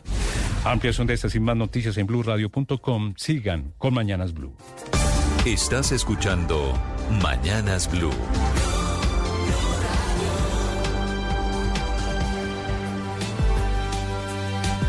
Con el reporte de la ciudad, inclusive con los hechos de inseguridad. Esta mañana, desafortunadamente, otro robo. Lo cuenta el ojo de la noche que está en Engativá, en el occidente de Bogotá, Eduard Porras. Néstor, muy buenos días para usted, buenos días para todos los oyentes de Blue Radio. Aquí está la información con los hechos más importantes ocurridos en las últimas horas y a esta hora nos encontramos en el barrio Bosque Popular. Esta es la localidad engativa y nuevamente los ladrones de vehículos haciendo de las suyas. A un músico se le llevaron su carro y también el instrumento con el que trabajaba, un bajo que cuesta 12 millones de pesos. Los ladrones lo estaban esperando en la puerta de su casa. Esto fue lo que nos contó el hombre anoche desde este punto de la localidad negativa. mi carro era color gris oscuro, de placa JLZ 286. El instrumento que me robaron era un bajo Michael Tobias Design Z6 de 6 cuerdas. Venía en un estuche especial que no se ve mucho por acá en la ciudad, tenía cuerdas de color rojo, sí. los cables, bueno, todo el, el, equipo que uno utiliza para tocar. El bajo valía 2.500 dólares. Dice que los criminales lo sometieron, lo intimidaron con armas de fuego. En cuestión de dos minutos se llevaron el instrumento musical y el vehículo. Lo busca desesperadamente porque con este es que trabaja. Dice que infortunadamente esos mismos criminales el día de ayer se robaron una camioneta en el mismo sector, una Toyota de color blanco y al parecer también sometieron a la víctima. En las cámaras de seguridad se observa cómo lo botan en el andén, lo botan en el piso, lo golpean e infortunadamente se llevan los vehículos sin que nadie haga nada. Hablemos ahora de lo que le ocurrió a un hombre y su mascota. Se le llevaron su perro Yorkie de tres años mientras que una mujer lo paseaba por la localidad de Chapinero. De inmediato comenzó a rastrearlo por un chip que llevaba en su collar y el perro en cuestión de minutos ya estaba en el sector de Marsella. Dice que fue en compañía de la policía. Llegaron a una vivienda, no les permitieron el ingreso y a través de redes sociales comenzó a publicar la desaparición de este animal. Lo cierto es que lo llamaron y le exigían dinero a cambio de volver a ver a su mascota e infortunadamente lo volvieron a robar. Esto fue lo que nos contó el hombre desde el norte de la ciudad. Venga, ¿cómo se da cuenta que, que, que el animal ya no estaba aquí en Chapinero, sino estaba en Kennedy, ya estaba en Marsella? Pues realmente el perro tiene un GPS y el, a través del GPS yo siempre estaba muy pendiente de, de la ubicación del perro y ahí fue donde me quedé sorprendido de que ya no estaba en Chapinero, sino que estaba en Marsella. Ustedes publicaron por redes el anuncio del perrito que estaba desapareciendo. Pues en mi inocencia pensé que era buena idea publicarlo por si de pronto alguien lo veía, pues me pudiera avisar. Sin embargo, a partir de ese momento empiezo ya a recibir extorsión, pidiéndome plata y consigné 500 mil pesos y me robó también los 500 mil. Ahora mismo busca al animal que necesita medicamentos. Es un perro Yorkie Café de tres años y que necesita con suma urgencia sus medicamentos. Edward Porras, Blue Radio. Esta es Blue Radio, la alternativa.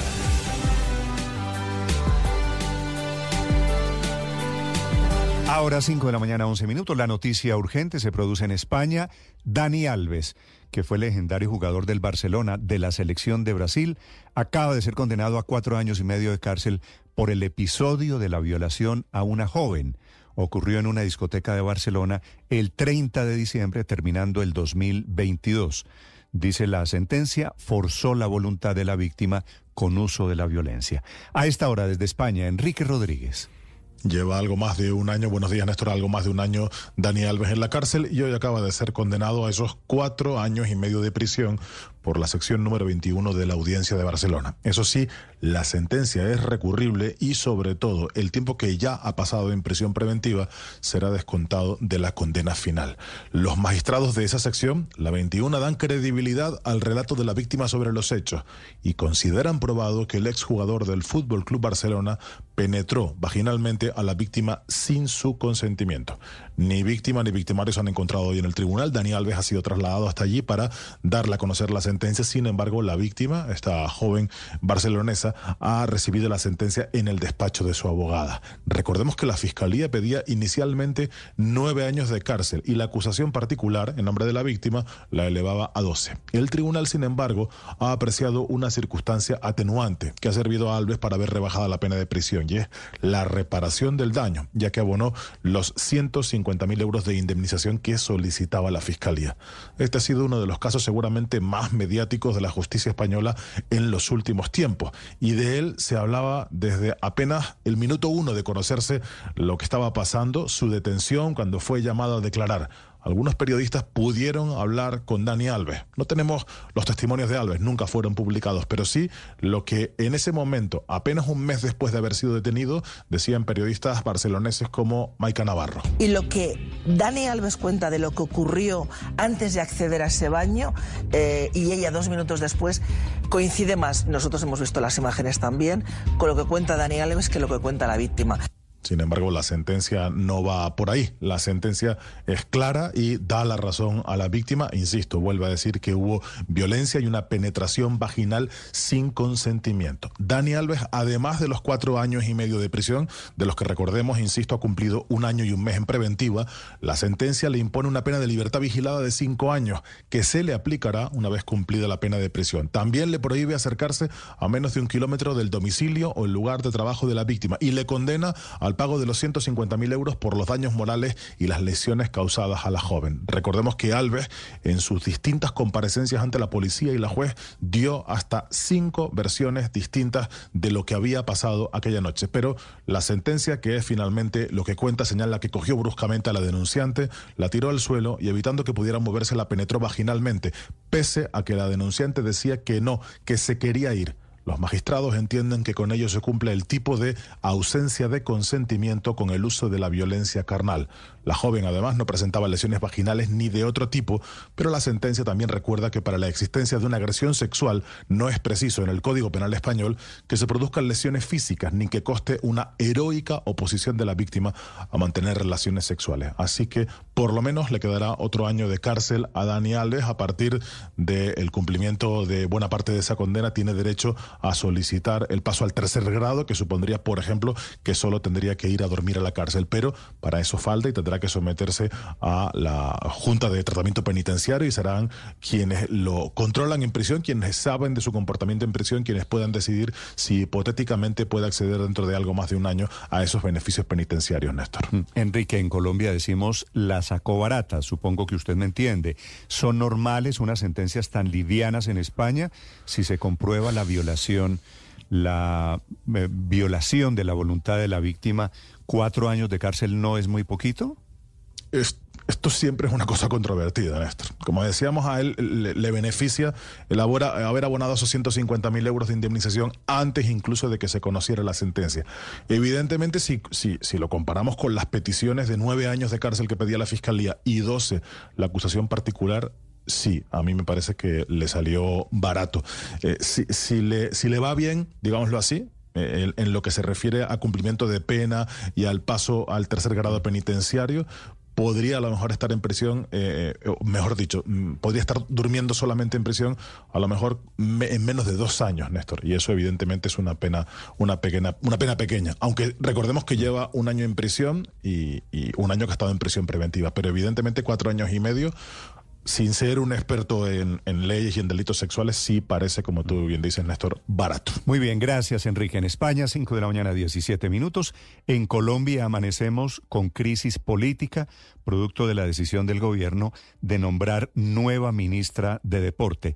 Ella es conservadora su nombramiento no tiene el aval del Partido Conservador, pero es la manera del presidente de acercar a un sector de ese partido, el de algunos senadores, entre ellos el parlamentario Alfredo Apecuello, muy cercano a la nueva ministra, acercarlo para votar las reformas que quiere el gobierno.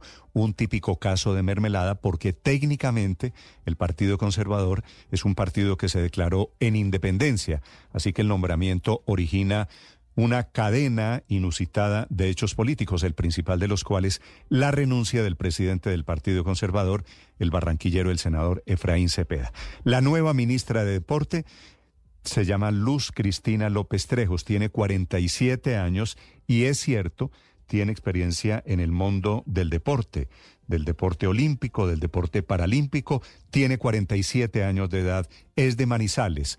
Preguntada ella por su nombramiento, dice ella que no representa ni a los conservadores ni a ningún partido. Quiero dejar claro que como técnica del sector no pertenezco a ninguna colectividad política, que no represento en particular eh, a ningún eh, partido político, eh, sino que mi experiencia está basada fundamentalmente en los años de trayectoria que llevo en el deporte, la actividad física, la recreación y el aprovechamiento de tiempo libre. Ah, quiero contarles que en el Ministerio del Deporte nos enfocaremos fundamentalmente. Es la nueva ministra de Deporte, le repito, el nombre llega a reemplazar a Luz Astrid Rodríguez, que salió producto del desastre de los Juegos Panamericanos que nunca se pudieron realizar en Barranquilla. Y ahora llega esta señora que efectivamente tiene alguna experiencia en el tema deportivo, pero con esta controversia alrededor de la representación política. Como siente que lo que está en juego es la afiliación del Partido Conservador al gobierno, un partido de derecha, ahora trabajando ahora con mermelada en un gobierno de izquierda, renuncia el presidente del Partido Conservador, el senador Efraín Cepeda. No representa la oficialidad. Si el gobierno ha querido complacer personas, que lo diga el gobierno nacional, pero la oficialidad del partido no está de ninguna manera representada en ese nombramiento. Nosotros tenemos unas posiciones frente a las reformas. Si notamos por algún momento que se quieren modificar esas posturas, teniendo en cuenta que hay un nombramiento, pues tendremos que ir a bancada y si la y no se extrañen ustedes de ver pues al Partido Conservador o algunos votos conservadores acompañando proyectos de ley, la reforma a la salud, por ejemplo, la reforma pensional o la reforma laboral que quieren el gobierno de izquierda. Es una figura muy particular, muy a la colombiana, de goditos petristas estos, que van a terminar acompañando al presidente Petro algunos de sus proyectos bandera. Por eso la crisis y la sorpresa política.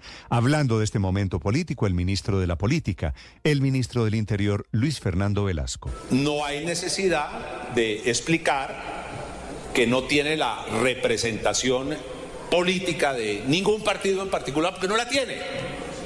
Que no nos sentamos institucionalmente con ningún partido a pedirle una candidatura. El presidente en su libre decisión la llamó. Lo que sí les quiero decir es que es una mujer con unas inmensas capacidades. Claro, y tiene razón el ministro, no representa técnicamente a un partido, pero representa a unos parlamentarios de ese partido conservador. El gobierno, como no puede negociar con las bancadas, está negociando al de tal los votos para sacar adelante, en momentos en que ayer mismo había un debate alrededor del cambio de ministra, intentando la censura a la ministra Astrid Rodríguez, que ya renunció porque la iban a tumbar, aún así están tramitando la moción de censura.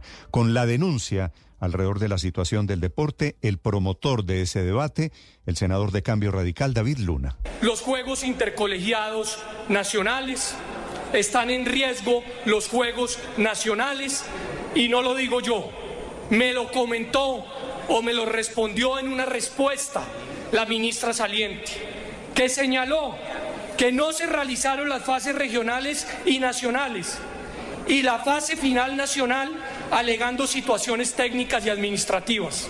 Ya al Caribe, a todo el Caribe, le dieron semejante Y golpe. entonces lo que era el debate de moción de censura a la ministra, al gobierno, por el penoso episodio de los Juegos Panamericanos para Barranquilla, frustrados Juegos Panamericanos, terminó siendo un debate alrededor de la representación política y alrededor de la nueva ministra del Deporte, de si representa o no al Partido Conservador. Andrés Carmona. Néstor, buenos días. Una crisis política al interior del Partido Conservador se desató este miércoles luego de que se publicó en la página web de la presidencia la hoja de vida de Luz Cristina López Trejos como próxima ministra del Deporte en reemplazo de Astrid Viviana Rodríguez. Según versiones, dicho nombramiento era una cuota política a un grupo de congresistas del Partido Conservador liderados por el representante del departamento del Cesar, Ape Cuello. Ante esto, el presidente del partido, el senador Efraín Cepeda, presentó su carta de renuncia ante el Directorio Nacional Conservador, considerando que es el momento de dar claridad en lo que representan y convicción en lo que defienden al país. Sin embargo, aunque en las toldas azules la tensión era fuerte, en el salón de sesiones del Senado el debate tuvo sus momentos de temperatura, entre ellas por las revelaciones hechas por el liberal Mauricio Gómez Amín de que el verdadero responsable de que se perdiera la sede y no se giraran los recursos del contrato con Panama Sports fue el secretario general y actual ministro encargado Luis David Garzón. Por su parte, el ministro Velasco insistió en que los errores que llevaron a la pérdida de los juegos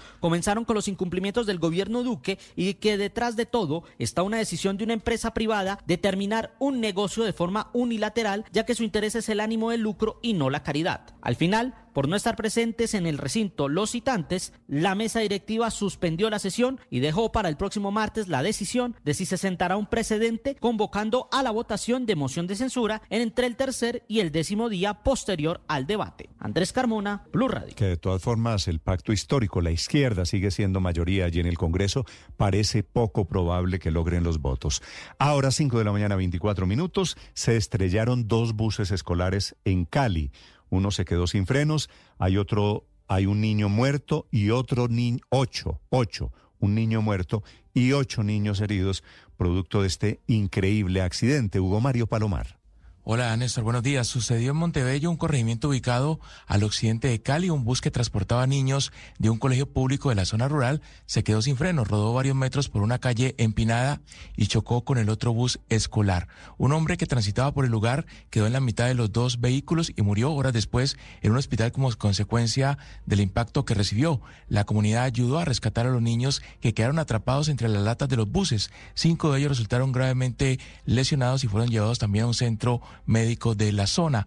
Efren Erazo, testigo y líder comunal de Montebello, relató los hechos. La empresa hace un, servicio escolar para el colegio Institución Educativa Rural Montebello, que queda ubicado aquí mismo en el corregimiento, y la otra estaba esperando unos pasajeros que se disponían a ir a un sepelio. Los estudiantes lesionados mm, eh, se encuentran fuera de peligro, de acuerdo al parte médico. Los dos conductores de los buses escolares y el auxiliar de la ruta escolar sufrieron las lesiones más graves. El secretario de Movilidad de Cali, Wilmer Tavares. Corresponde ya a la Fiscalía, al ente investigador, determinar quién es el responsable de este accidente. Por lo pronto, decirle a la comunidad que lamentamos mucho el hecho. Y en efecto, la Fiscalía ya abrió una investigación a la empresa de transporte a la que está afiliada el bus que causó este grave accidente de tránsito. Cali amanece con tiempo seco, la temperatura a esta hora 20 grados. Y hay otra tragedia, gracias Hugo, hay otra tragedia con niños. Esta ocurre en Bolívar en donde un perro, un pitbull, mató a un niño de apenas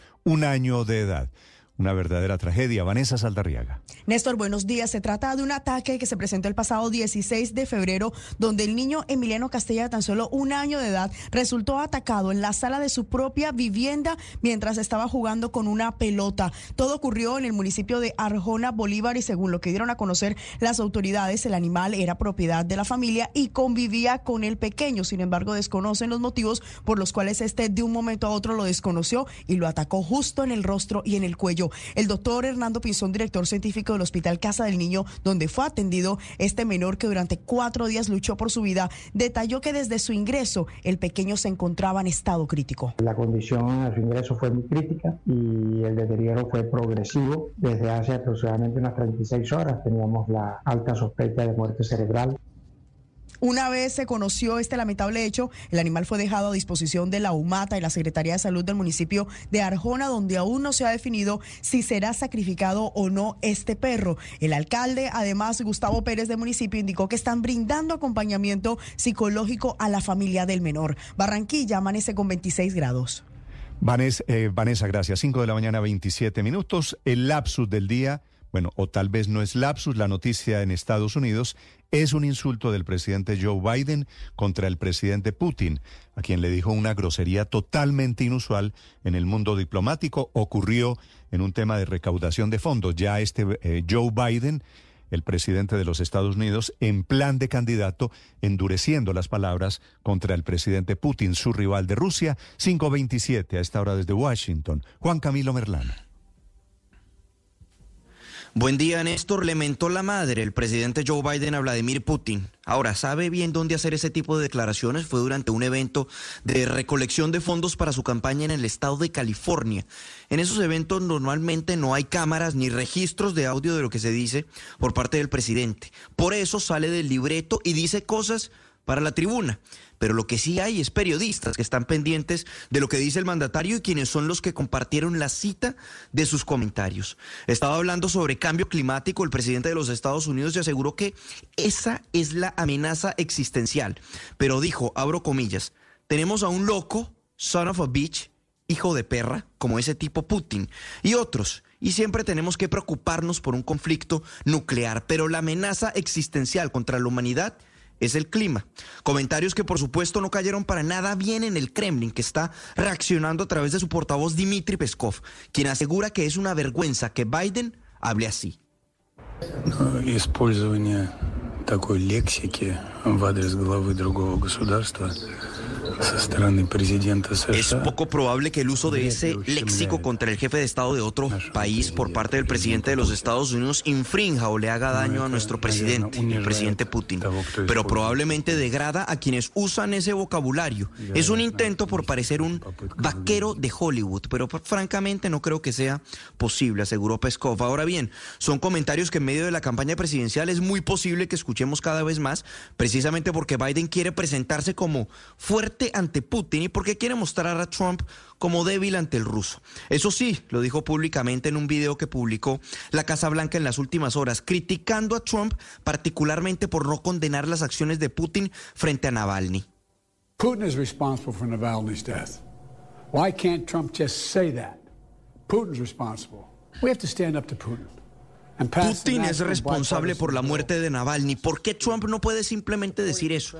Tenemos que parárnosle duro a Putin, decía Biden. Recordemos que ya las tensiones entre ambas potencias están en un nivel máximo luego de la muerte del líder opositor Alexei Navalny y mañana habrá un nuevo paquete de sanciones en contra de Rusia. Se anticipa que sería en contra del sector defensa y también en contra de miembros del Kremlin. A propósito no solo de la muerte de Navalny, sino también de los dos años de la invasión de Rusia a Ucrania. Néstor. Esta es Blue Radio, la alternativa. Noticias contra reloj en Blue Radio. 5 de la mañana, 30 minutos. Actualizamos las noticias en Blue Radio. El Gobierno Nacional dejó en firme el decreto de austeridad para este año que busca ahorrar más de 600 mil millones de pesos poniendo límites en los contratos de prestación de servicios. Los viajes de funcionarios y ministros tendrán que ser clase económica. También se pide la revisión en los esquemas de seguridad, la compra de equipos tecnológicos y los gastos de arrendamiento. El Consejo Nacional Electoral inició una investigación por presuntas irregularidades en la financiación de la campaña Petropresidente 2022. La entidad revisa el supuesto pago de 60 mil pesos a testigos electorales del pacto histórico en todo el país que al parecer no fueron reportados en los gastos de la campaña. En medio de un fuerte dispositivo de seguridad, hoy vuelve a reunirse en sala plena la Corte Suprema de Justicia para intentar elegir a la fiscal general. Habrá 1.800 integrantes de la policía y gestores de la alcaldía de Bogotá para garantizar el orden público en el centro de Bogotá.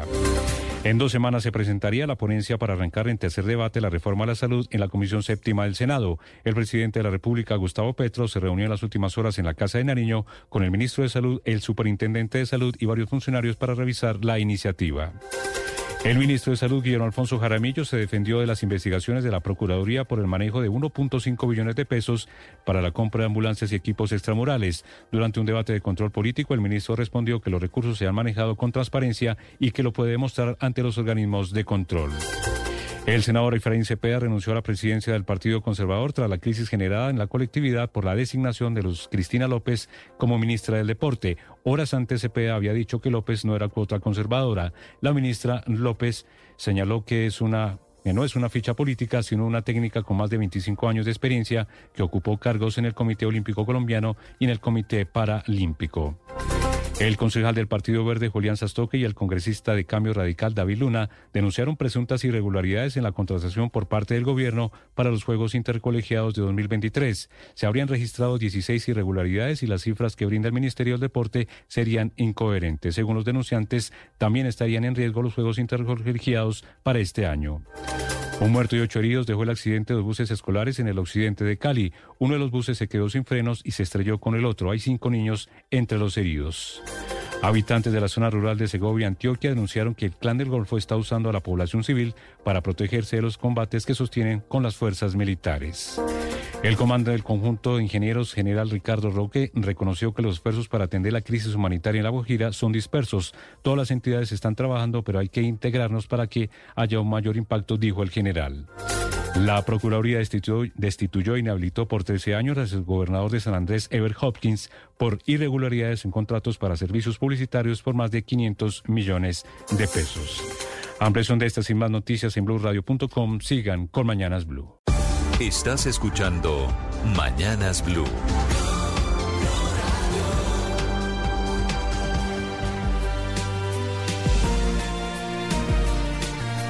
Ahora 5 de la mañana, 34 minutos. Bienvenidos, muy buenos días. Un gusto saludarlos aquí desde Mañanas Blue en este amanecer. Hoy es 22 de febrero, es jueves, con las noticias de Colombia y el mundo. También a esta hora los temas de conversación en el mundo de las redes sociales, en el mundo digital.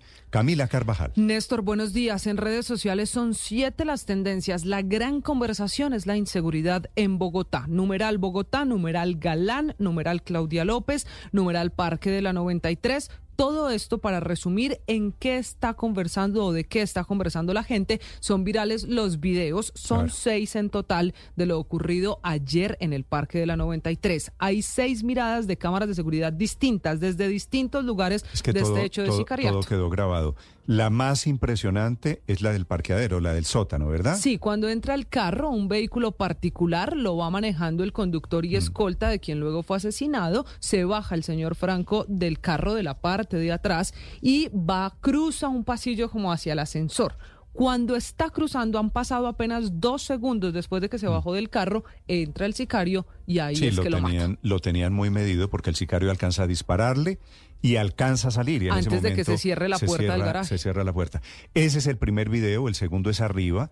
Ya en la recepción de él, ese edificio. él llega caminando con el teléfono celular. con el teléfono. Primero alcanza- al oído, luego lo tiene en la mano. alcanza a hacer una llamada, ¿no? Se, se lo ve en ese video Sí. arriba en la recepción, eh, caminando todavía, consciente, y después se desploma. O sea, es una desafortunada muerte prácticamente transmitida en vivo y en directo, porque todo con cámaras de seguridad. Mientras él estaba subiendo y estaba en ese video que se ve en Mm. el lobby en esos segundos, es que la gente estaba escuchando los disparos en el parque de la 93, ya en la parte de abajo del parque, donde intentaron huir los delincuentes. Al final hay uno que logra ser y capturado. entonces todo el debate es alrededor de la inseguridad en Bogotá. ¿Y de quién es el responsable? Por eso las tendencias son Galán y Claudia. Mire usted, los dos, el alcalde, la exalcaldesa, en esta conversación de la gente diciendo aquí quién hace algo y quién tiene alguna responsabilidad. También muchas críticas a la policía. Y de nuevo, Néstor, este tema, el del Parque de la 93, está muy relacionado en la conversación con el del restaurante del día Claro, anterior. claro. Mucha gente Ya de quedó- nuevo con la teoría de defensa por mano propia. Quedó en libertad el policía, Sí, señor, ya quedó en libertad el ex policía, el que disparó en ese restaurante cuando lo iban a robar y mató al sicario o al ladrón Al y ladrón, a quien iba manejando la moto. Mató al primer ladrón y mató al segundo. Ya les voy a contar novedades de eso.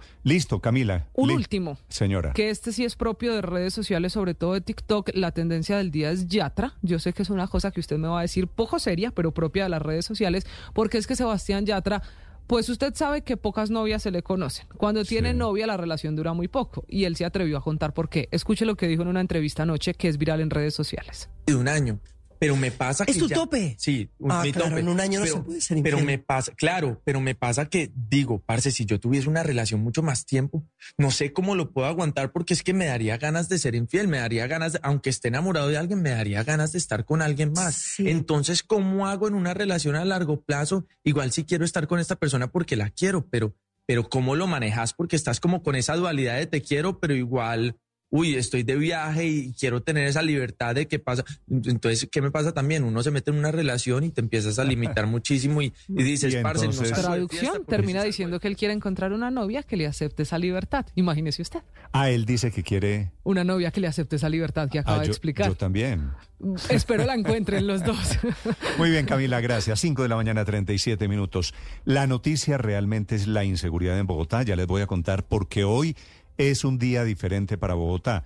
Hay 1.800 policías adicionales que están patrullando hoy las calles de Bogotá porque la Corte Suprema vuelve a intentar la votación para elegir fiscal. En medio de todas estas noticias de inseguridad que se vienen sucediendo, la más grave es el asesinato del empresario don Roberto Franco que fue baleado en el Parque de la 93 hace menos de 24 horas. Sobre esos videos y sobre la investigación de la policía, a esta hora Felipe García. Hola Néstor, son varias escenas del asesinato de Roberto Franco que quedaron grabadas en video. La primera, la de la cámara de seguridad del parqueadero allá al lado del Parque La 93. Ahí se ve el momento exacto en el que el vehículo de color negro de la víctima entra al parqueadero. Allí Roberto Franco se baja del mismo y se dispone a entrar al edificio cuando de un momento a otro entra el sicario, quien saca Néstor un arma de, de fuego con silenciador y le dispara en varias varias oportunidades. Este sicario, Néstor, se demoró un total de 11 segundos en entrar, disparar y salir del edificio ubicado en el Parque de la 93. Eso lo que demuestra es que los asesinos estaban siguiendo a la víctima desde hace varios días, por lo que se valían los testimonios de personas que estaban allí en el sitio y que vieron carros con personas haciendo todo el seguimiento, contando los segundos exactos que se demoraba la puerta del parqueadero en abrir y cerrar. Y por eso tenían claro el plan para matar a Franco. Luego de que el sicario saliera, y allá arranca la segunda escena, Néstor, que es la de la cámara del lobby del edificio. Allí se ven los últimos segundos de vida del empresario, quien alcanza a subir las escaleras. Franco, de acuerdo con las imágenes, alcanzó a tomar su teléfono celular para hacer una llamada a un destinatario que hasta el momento se desconoce, persona que finalmente no le contestó. De un momento a otro, la víctima toma el celular nuevamente con las dos manos para enviar lo que parece ser un mensaje de texto. Sin embargo, por la gravedad de las heridas, cae tendido en el piso del lugar. A Roberto Franco se le ve Néstor con heridas y rastros de sangre en la cara. Según se puede ver en este video de cámaras de seguridad del edificio donde ocurrieron los hechos, Roberto Franco alcanzó a llegar hasta el lobby del sitio luego de recibir todos estos disparos de este asesino que le disparó a sangre fría luego de irrumpir en este parqueadero del lugar. La víctima, recordemos, fue llevada a la clínica del Country donde llegó sin signos vitales. Allí fue llevado directamente a salas de cirugía donde le practicaron maniobras de reanimación y lastimosamente falleció momentos después. Las otras escenas ya las conocemos, Néstor, la persecución, la balacera en el parque de la 93, el escape de los delincuentes y la captura de uno de ellos es lo que tienen las autoridades para pues toda esta investigación. Mm, sí, Felipe, a esta hora, ¿cuál es la de las hipótesis de que tenía que ver con temas personales o con la auditoría ¿Qué le estaba haciendo a las empresas? ¿Cuál es la hipótesis más fuerte? Las autoridades, Néstor, la policía y la fiscalía están muy herméticas en el caso. Ayer, en horas de la tarde, eh, pues fue sacado de la clínica el country el delincuente que fue capturado. Néstor, recordemos la persona que estaba conduciendo la moto. Nada une a la familia que los deliciosos huevos de Eggland's Best. Nos encanta su sabor, siempre delicioso y fresco de granja. Además de la mejor nutrición, como 6 veces más vitamina D, 10 veces más vitamina E y 25% menos de grasa saturada que los huevos regulares. Para nosotros son huevos cocinados de la forma que más nos guste, siempre y cuando sean los mejores. Egglands Best. Mejor sabor, mejor nutrición, mejores huevos. Visita egglandsbest.com para más información que finalmente no prendió y esta persona fue capturada y trasladada ya a una estación de policía. Que ojalá lo claven y ojalá termine delatando. Las 5.40 minutos, esa hipótesis de que tenía que ver su asesinato y la contratación de los sicarios con un informe de auditoría es una de las que investiga la policía. El coronel Juan Carlos Arevalo es comandante operativo en el norte de Bogotá. Un ciudadano es abordado por una persona que se movilizaban en una moto y se genera un ataque directo con arma de fuego. Es de resaltar que las personas que generan esta lesión emprenden la huida en el alrededor del Parque La 93 y frente a un establecimiento público se encontraba un cuerpo de seguridad privado y todo eso grabado con cámaras de seguridad, de la cámara del parqueadero, abajo el sótano, después la cámara de la recepción y afuera las cámaras que muestran la persecución, los sicarios huyendo en ese concurrido parque de la 93. Las 5 de la mañana 41 minutos, hablando de estos temas en Bogotá, hoy la ciudad está literalmente blindada, intentando frenar disturbios, porque la Corte Suprema vuelve a intentar en su sala plena una votación hoy para elegir nueva fiscal. Lo van a intentar. Hace 15 días fue la última votación. En ese día jueves de hace dos semanas, cuando fue el asedio del petrismo de personas afectas al gobierno que llegaron allá a, con métodos violentos a incidir o a intentar presionar a la Corte Suprema de Justicia. Por eso hoy la protección es en todo el centro de Bogotá. La Plaza de Bolívar está cerrada, la Corte Suprema de Justicia está literalmente tapada para evitar su vandalización, para evitar que haya grafitis y que haya ataques físicos a la sede del máximo Tribunal de Justicia en Colombia. El jefe del Servicio de Policía en Bogotá, el general José Luis Ramírez. Hemos dispuesto de más de 27 mil hombres y mujeres en todo el territorio para atender la jornada. Son más de 2.100 hombres y mujeres que estarán en la ciudad de Bogotá atendiendo sectores como el Palacio de Justicia, el Congreso de la República, la Presidencia, la Alcaldía de Bogotá y por supuesto la Fiscalía General de la Nación y la Procuraduría General. De igual forma, las capacidades logísticas de vehículos, las capacidades tecnológicas están dispuestas también para el servicio de los ciudadanos. Y hoy hay plantones anunciados en varias universidades públicas, en la Pedagógica, la Nacional y la Distrital. Por eso la alerta es en toda la ciudad, intentando que haya tranquilidad y que esto no se salga de madre, lo que ocurrió hace 15 días. El presidente del Congreso, Iván Name. Completamente riesgoso que se esté convocando al debate en las calles. Las calles eh, fueron reemplazadas hace siglos por las instituciones.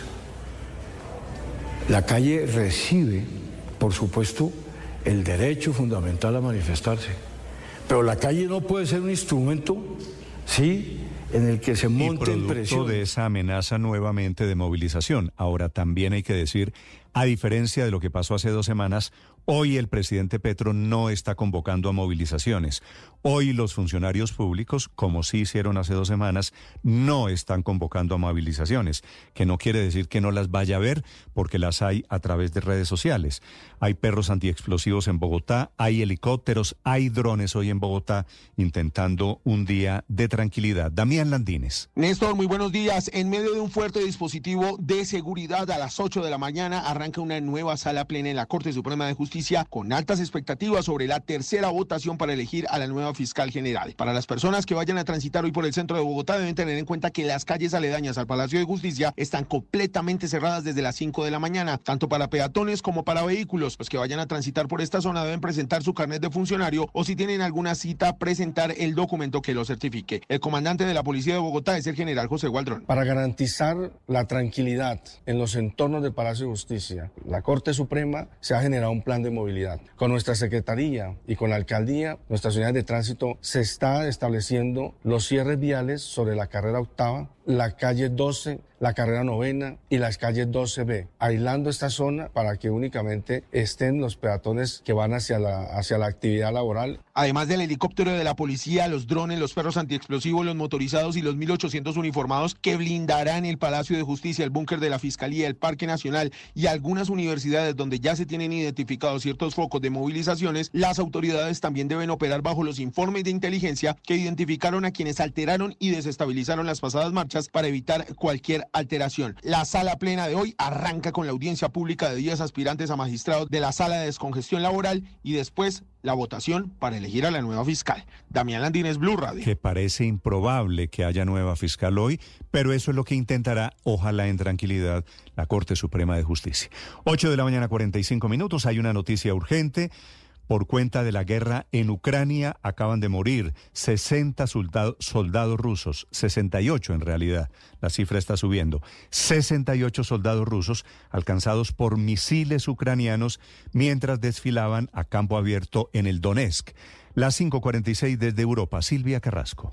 Sí, Néstor, ¿qué tal? Muy buenos días. Es una mala noticia para el Kremlin que se estaba preparando con el triunfo sobre Avdinka para celebrar, para conmemorar los dos años de la guerra que se cumplen pasado mañana. Bueno, la noticia, el Kremlin no la ha confirmado. Sin embargo, ya hay información en los periódicos rusos que dicen que son 68 los soldados que murieron durante ese ataque con misiles ucranianos, pero disparados con esas eh, lanzamisiles IMARS que, se, que facilitó el el gobierno norteamericano. Esto habría ocurrido mientras estos soldados, que son de la 36 Brigada de Fusileros Motorizados, que normalmente están en, son de la región de Transbaikal, eh, de Siberia, que están desplazados allí en el Donetsk, estaban esperando a un alto general que llegaba a visitar la zona. Entonces los hicieron a todos desfilar a campo abierto mientras llegaba este general en una aldea. Y claro, fue la oportunidad que aprovecharon los ucranianos para disparar esos dos misiles que, que, cayeron sobre estos soldados que estaban todos en, un regimiento uniformados. Lo que está, hay videos incluso que muestran los cuerpos esparcidos en terreno, pero los periódicos eh, rusos ya están distribuyendo la lista de soldados, de soldados muertos. Eso es una de las noticias del día. el, como te decía, el presidente Putin no ha dicho absolutamente nada a pesar de que ha tenido comparecencias públicas luego de conocido este hecho. La otra noticia, Néstor, la está revelando el periódico The Times de Londres, que tiene una fuente que le dice que el eh, disidente ruso eh, eh, Alexei Navalny murió producto de un puñetazo en el corazón y que sería una técnica propia de la KGB. Normalmente los presos en las cárceles allí en el, en el círculo polar los tienen como máximo una hora a la intemperie. En cambio, a Alexei Navalny lo habían tenido dos horas y media para lograr que se redujera su circulación sanguínea y que luego le habrían dado este eh, puñetazo en el pecho que le habría quitado, que le habría provocado el, la paralización cardíaca. Es la información que trae esta mañana el periódico The Times de Londres, Néstor. Silvia, la horrorosa muerte de Navalny, 5.48 minutos. El Ministerio de Hacienda está publicando el decreto con el que establece un gran plan de austeridad para el gobierno, que parece una paradoja. El gobierno, por otro lado, creando embajadas, dándole puesto a Benedetti, el gobierno gastando a plata a montones. Recuerden ustedes los gastos de la primera dama, pero aún así el gobierno publica alivios para el presupuesto, intentando, por ejemplo, que el personal público viaje solamente en tiquetes con clase económica, que la planta de personal no se puede modificar. Lo anuncia el ministro de Hacienda, Ricardo Bonilla. Y aquí la austeridad se debe reflejar en términos de reducir los costos de viaje, reducir costos de publicaciones, reducir otros tipos de costos en los cuales efectivamente solo se gaste en lo absolutamente necesario e indispensable. No nos vamos a concentrar como lo hicieron otros gobiernos a pensar en reducir el café y el papel higiénico. Ese no es nuestro problema. De eso Pues va a ser muy difícil el, en el debate parlamentario que viene que el gobierno explique por qué la austeridad pero sigue creando puestos, entre otras cosas, en el mundo diplomático. Marcela Peña. Hola Néstor, buenos días. Desde el gobierno de Juan Manuel Santos se volvió costumbre que los presidentes emitan cada año un plan de austeridad. ¿Por qué? Porque es un artículo dentro de la ley de presupuesto que se ha venido aprobando año a año. Así las cosas, este es el segundo plan de austeridad con la firma del presidente Gustavo Petro, pero el primero con la firma del ministro de Hacienda Ricardo Bonilla. Bonilla calcula en más de 600 mil millones de pesos el ahorro que se va a lograr este año y promete que se va a concentrar en áreas donde efectivamente se vean los recortes. Además de los gastos de viaje, destacó la reducción en gastos de arrendamiento. Según él, hay un problema con las entidades nacionales que quedaron nómadas. Las sacaron del Centro Administrativo Nacional en Bogotá, pero no se ha construido todavía el edificio al que tienen que llegar. Este es un proyecto a cargo de la Agencia Inmobiliaria del Estado, la Virgilio Barco, que no ha salido adelante y dice Bonilla que es hora de presionar para ver qué es lo que está pasando ahí. Para Bonilla, si se cumple la meta de recorte y además la meta de recaudo de impuestos por parte de la DIAN, el país puede estar tranquilo en materia de regla fiscal. Marcela Peña, Blue Radio.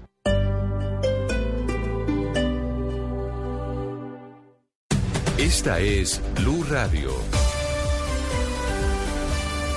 Sintonice Blue Radio en 89.9 FM y grábelo desde ya en su memoria y en la memoria de su radio. Blue Radio, la alternativa. Cuatro menores de edad que estaban robando en Transmilenio fueron descubiertos por sus padres y ellos, los papás de estos muchachos, los entregaron a la policía. La historia es, parece, digna de ejemplo no siempre es producto de la mala crianza de los papás. La ha confirmado la propia Policía Metropolitana de Bogotá. Estos muchachos de 15, 16 años estaban asaltando y estaban creando problemas de inseguridad en el sistema de transporte público. Inclusive golpearon y amenazaron a sus víctimas, uno de ellos John Maecha. Lo cuenta el jefe de protección de servicios especiales de la policía, el coronel Carlos González. La Policía Metropolitana de Bogotá, a través de la divulgación en redes sociales de un evento donde unos menores de edad intentan hurtar y causar lesiones personales a una persona que se movilizaba en el servicio público de transporte, es de esa manera donde rápidamente se activan las capacidades del grupo de infancia y de adolescencia para determinar las circunstancias de modo, tiempo y lugar, logrando la identificación de dos de estos menores iniciando un proceso de restablecimiento de derechos y actos urgentes Mejor para dicho, eran unos muchachos, unos niñitos jugando a ser grandes delincuentes, los pillan los papás, la víctima era un futbolista. Se hace viral el video y los papás terminan entregando a sus propios hijos a la policía. Una lección allí por donde se la mire. Las 5.52 minutos hablando de inseguridad, estos manifestantes, muchos menores de edad, destruyeron un bus de Transmilenio en las últimas manifestaciones al sur de Bogotá en la avenida Galán con avenida Villavicencio, informa Nicolás Ramírez. Néstor, buenos días. Y en estos disturbios que duraron alrededor de cuatro horas, los manifestantes vandalizaron a uno de los buses del sistema zonal del SITP al llenarlo de grafitis, rompiendo las ventanas e incluso llegándole a prender fuego. Estos enfrentamientos iniciaron desde las 12 del mediodía y llegaron hasta casi las 4 de la tarde, en donde se pudo apreciar a miembros y tanquetas de la Unidad de Diálogo y Mantenimiento del Orden Antiguo ESMAD contra manifestantes e encapuchados que se atrincheraban al interior de la Universidad Distrital en su sede de tecnología. A continuación, uno de estos tantos choques entre autoridades y manifestantes.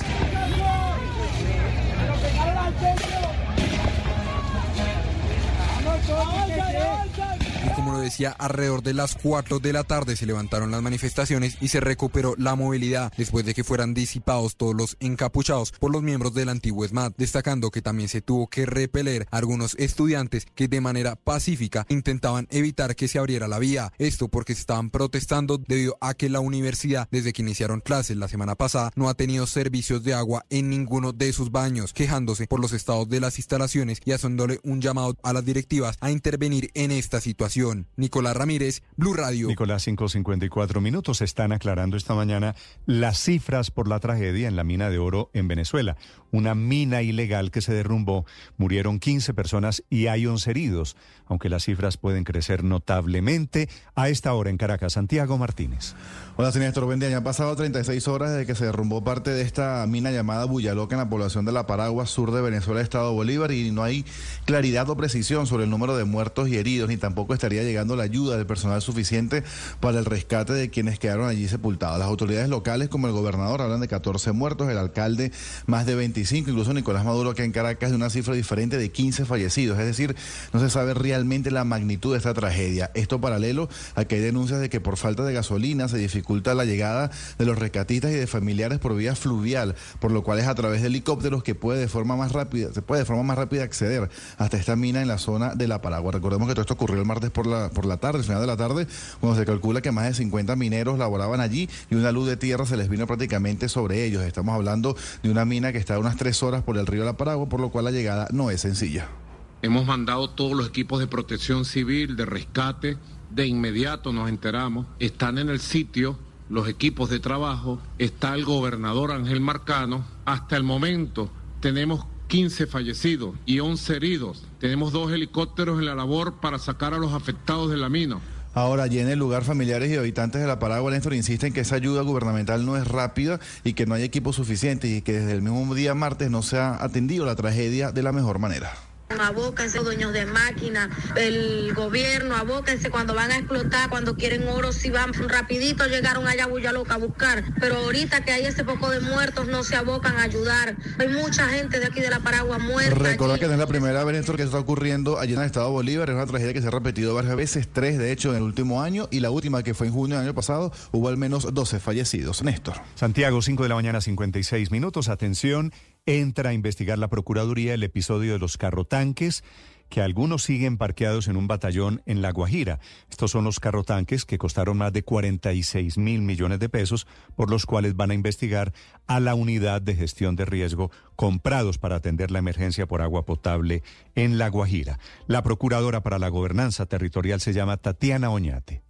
Eh, responder al problema de acceso al agua. Entonces, lo que nosotros seguiremos haciendo una vez tengamos la información de la inspección es verificar que esto tenga una conexión directa con la respuesta Tendrán que, responder por los carrotanques y por la misteriosa empresa que los vendió. El argumento, el director de la Unidad de Gestión de Riesgo, Olmedo López. Yo hoy estuve en la Procuraduría, mañana con la Contraloría.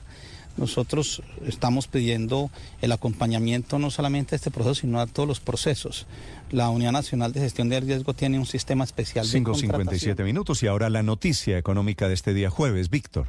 Néstor, buenos días. Un nuevo revés están teniendo los proyectos eólicos en La Guajira. La empresa de energía Celsia les anunció a sus inversionistas durante el reporte de resultados financieros que tomó la decisión de evaluar la venta de sus proyectos eólicos en ese departamento. Proyectos que harían un gran aporte a la transición energética. Esto porque ha sido muy difícil para la compañía concretar con las comunidades las consultas previas por las demoras en las licencias ambientales y por otros aspectos más de carácter técnico. Y no solo eso, Celsia, que ya había comprado equipos para el desarrollo desarrollo de estos proyectos en La Guajira, los está reubicando para mandarlos al exterior, a Perú, país al que le está apostando y donde ve en muchos casos más facilidades que en Colombia. Ante la situación que vive Celsia, a Colgene le hace un llamado al gobierno para que apoye y acompañe todos estos proyectos para que se puedan construir y más teniendo en cuenta sus metas en materia de transición energética con apuestas relevantes sobre generadoras más limpias. No hay que olvidar que el año pasado a Enel le pasó lo mismo hasta que finalmente tomó la decisión de suspender su proyecto eólico en la Víctor Grosso, datafx.com. El periodismo no tiene apellidos. Es siempre honesto, independiente y comprometido con la verdad. El periodismo no es amigo del poder, lo vigila. Hoy, Mañanas Blue les ofrece periodismo con contexto. Las dos caras de la moneda, sin exageración, sin especulación. Partir de este momento, Mañanas Blue es periodismo en radio. Bienvenidos.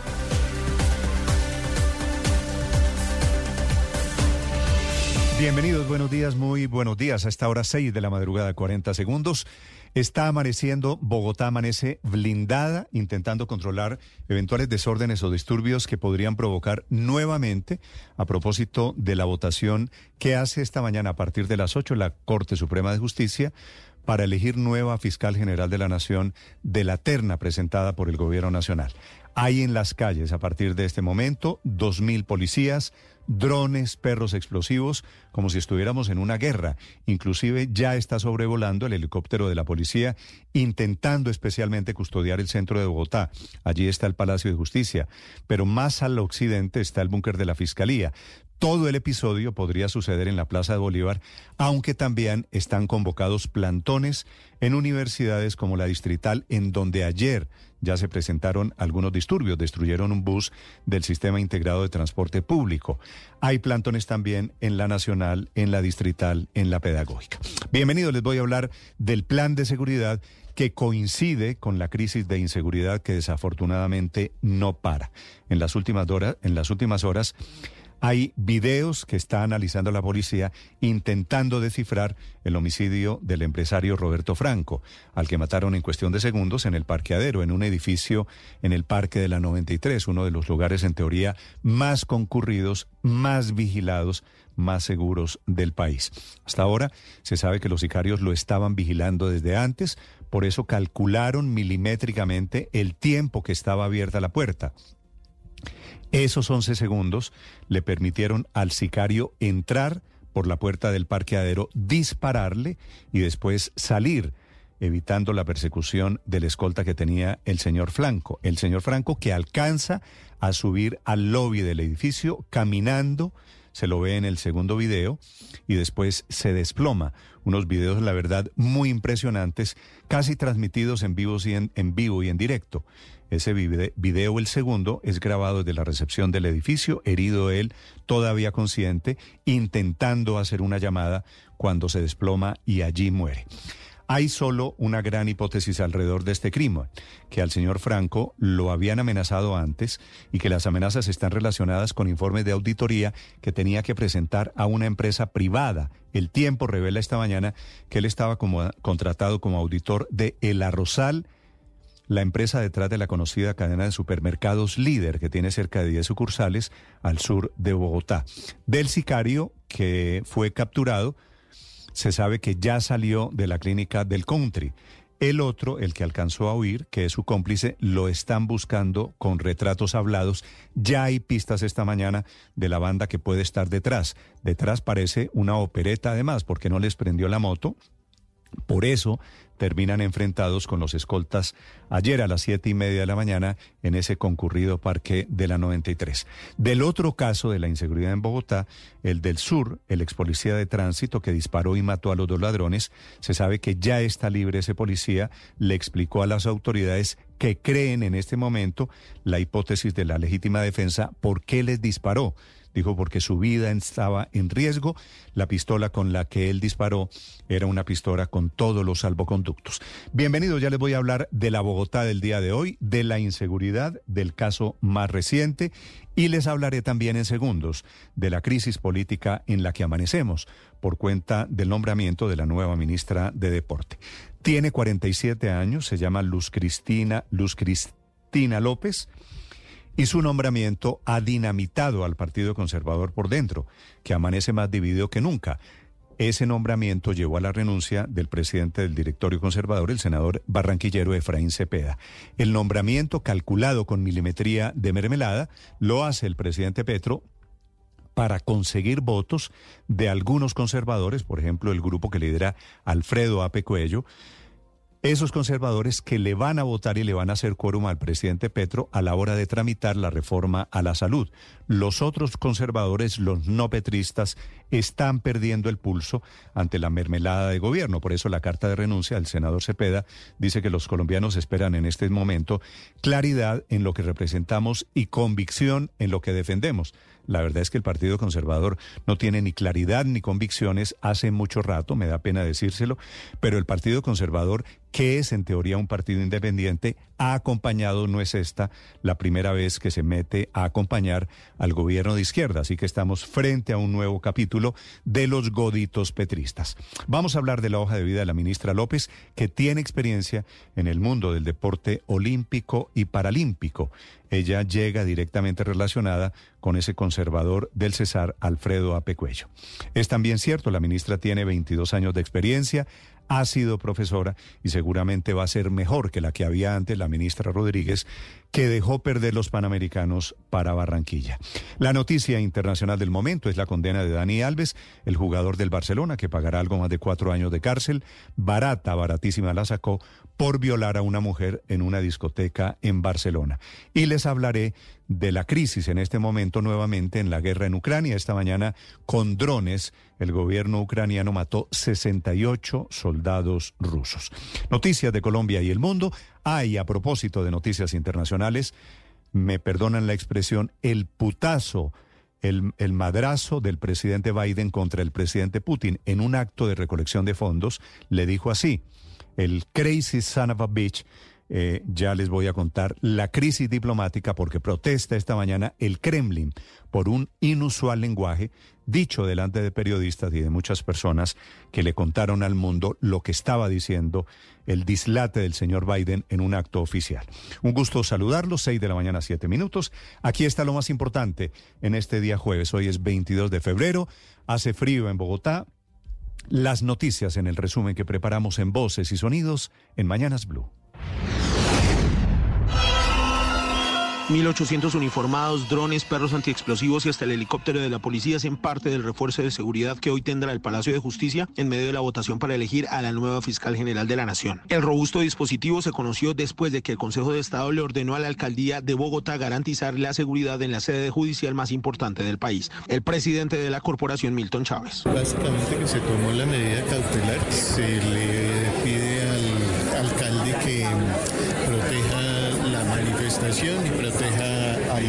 transeúntes. En Bogotá sigue la investigación para esclarecer el asesinato del empresario Hernán Roberto Franco en el norte de la capital. En videos de cámaras de seguridad quedó grabado el momento exacto en el que el vehículo en el que se movilizaba la víctima entra al parqueadero del edificio donde se registró el ataque. El sicario ingresa y lo ataca con un arma de fuego que tiene silenciador. El coronel Juan Arevalo, comandante operativo de la Policía Metropolitana de Bogotá. Las personas que generan esta lesión emprenden la huida en el alrededor del Parque La 93 y frente a un establecimiento establecimiento público se encontraba un cuerpo de seguridad privado, los cuales reaccionan ante los disparos y al hecho que se presentó, resultando eh, herido uno de estos sicarios, el otro emprende la huida.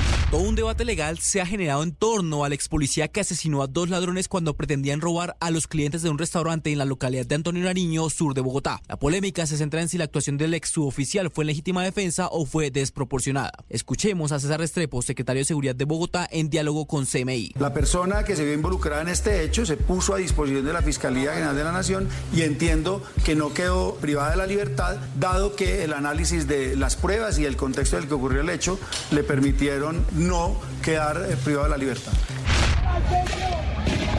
Disturbios en el sur de Bogotá, encapuchados alrededor de la Universidad Distrital, destruyeron un bus del SITP, colapsaron la movilidad y exigieron tarifa diferencial. Quiero dejar claro que como técnica del sector no pertenezco a ninguna colectividad política. El nombramiento de Luz Cristina López Trejos como nueva ministra del Deporte desató una crisis al interior del Partido Conservador, ya que versiones hablan de un favorecimiento a congresistas de ese partido como Alfredo Ape Cuello. Ante esto, el senador Efraín Cepeda renunció a la presidencia del partido, advirtiendo que López Trejos no representa a los conservadores. Nosotros tenemos unas posiciones frente a las reformas. Si notamos por algún momento que se quieren modificar esas posturas, teniendo en cuenta que hay un nombramiento, pues tendremos que ir a bancada y si la quieren modificar ya no será bajo la presidencia de Efraín Cepeda. Esto sucedió en medio del debate de moción de censura a la exministra del Deporte Astrid Rodríguez, el citante al debate Mauricio Gómez Amín. Y le tocó al alcalde de turno de Barranquilla hablar con el ministro encargado, rogarle de rodillas que girara y el señor ¿saben qué hizo? No giró, incumplió y le quitaron los juegos a Barranquilla. El ministro del Interior, Luis Fernando Velasco. Panam Sport no es una agencia de caridad, es un negocio. Y por mantener ese negocio debemos pagarles a ellos 10 millones de dólares, pero además asegurarles que 350 de sus invitados serán atendidos en hoteles de 5 estrellas. Me llamo Gustavo Petro y soy su presidente. 60 mil testigos electorales de la campaña Petro Presidente habrían recibido 60 mil pesos cada uno. Según el Consejo Nacional Electoral, este rubro no fue reportado dentro de los gastos de campaña. Como cada año el gobierno está anunciando un plan de austeridad para evitar el gasto excesivo en funcionamiento del Estado, el ministro de Hacienda Ricardo Bonilla asegura que hay varias áreas en las cuales se van a concentrar para garantizar este recorte. Reducir los costos de viaje, reducir costos de reducir otros tipos de costos en los cuales efectivamente solo se gaste en lo absolutamente necesario e indispensable. No nos vamos a concentrar como lo hicieron otros gobiernos a pensar en reducir el café y el papel higiénico. El gobierno evalúa aumentar los subsidios a los adultos mayores de 84 años que hoy no tienen pensión y que el apoyo pase de estar de 80 mil pesos a uno de 223 mil pesos. La decisión se tomaría mediante decreto y de manera independiente. Jaime Duzán, presidente de Colpensiones. En el Ministerio del Trabajo y la Seguridad Social hay recursos pequeños en colpensiones que tenemos que pasar al Fondo de Solidaridad. Que no hay una estrategia hay una cantidad de acciones importantes, pero son acciones dispersas. La Procuraduría alertó que el gobierno no está articulado para atender la crisis humanitaria en la Guajira en medio del escándalo de los 40 carrotanques para abastecer agua que terminaron varados por falta de aislamiento y conductores. El ejército reconoció que las acciones han sido dispersas y hasta ahora van a tomar acciones para que los esfuerzos se vean. A esto respondió el director de la Unidad Nacional para la Gestión de Riesgos y Desastres, Olmedo López. La Procuraduría, a raíz de los informes de prensa, concertamos y se empieza la revisión del pliego como tal que se dio, de la forma como se contrató el proceso. Los anuncios que se dieron eran que los 40 vehículos estaban abandonados. Yo por eso invité a la prensa para que vieran que los 40 vehículos no estaban abandonados. Dos semanas, ese sería el tiempo en el que el gobierno tendría previsto presentar la ponencia de la reforma a la salud para arrancar el tercer debate de la iniciativa en la Comisión Séptima del Senado. El presidente Gustavo Petro se reunió ayer en la Casa de Nariño con el ministro de Salud Guillermo Alfonso Jaramillo, el superintendente de Salud saliente Ulay Beltrán y el entrante Luis Carlos Leal. El ministro Jaramillo. ¿Por qué no miramos entonces si 109 puestos de salud que hoy están deteriorados y acabados fueron dejados así en toda la Guajira? No nos nos preocupó nunca. Ahora le preocupa porque Jaramillo está invirtiendo esos recursos.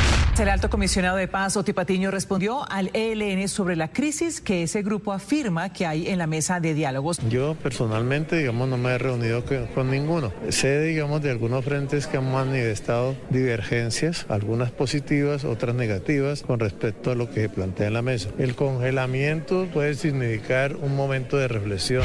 La audiencia de Barcelona ha condenado esta mañana al que fuera jugador del Fútbol Club Barcelona, Dani Alves, a cuatro años y medio de prisión como responsable de la agresión sexual a una joven de 23 años en una discoteca de Barcelona. Los magistrados de la sección vigésimo primera dan credibilidad al relato de la víctima sobre los hechos y consideran probado que Alves la penetró vaginalmente sin su consentimiento. El gobierno de Venezuela entregó el balance parcial de víctimas tras un derrumbe en una remota mina ilegal de oro en el estado Bolívar. El presidente de Venezuela, Nicolás Maduro. Hemos mandado todos los equipos de protección civil, de rescate. De inmediato nos enteramos. Están en el sitio los equipos de trabajo. Tenemos dos helicópteros en la labor para sacar a los afectados de la mina. Al menos 68 soldados rusos murieron alcanzados por dos misiles ucranianos mientras desfilaban a campo abierto en el Donetsk, en la zona ocupada por Rusia en el este de Ucrania. Desfilaban para recibir a un alto general.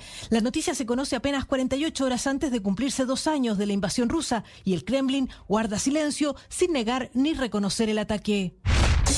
Debut soñado, la selección Colombia femenina derrotó 6 a 0 a Panamá en su primer partido en la Copa Oro Femenina 2024. Liana Salazar, Linda Caicedo, Manuela Vanegas, Catalina Usme y Manuela Pavi en dos ocasiones fueron las autoras de los goles colombianos en San Diego, Estados Unidos. Y en Inglaterra, Luis Díaz se reportó con gol en la victoria 4 a 1 del Liverpool sobre el Luton en un partido disputado por la fecha 26 de la Premier League. Luis Díaz, Luis Díaz, hacelo, Luis Díaz, gol.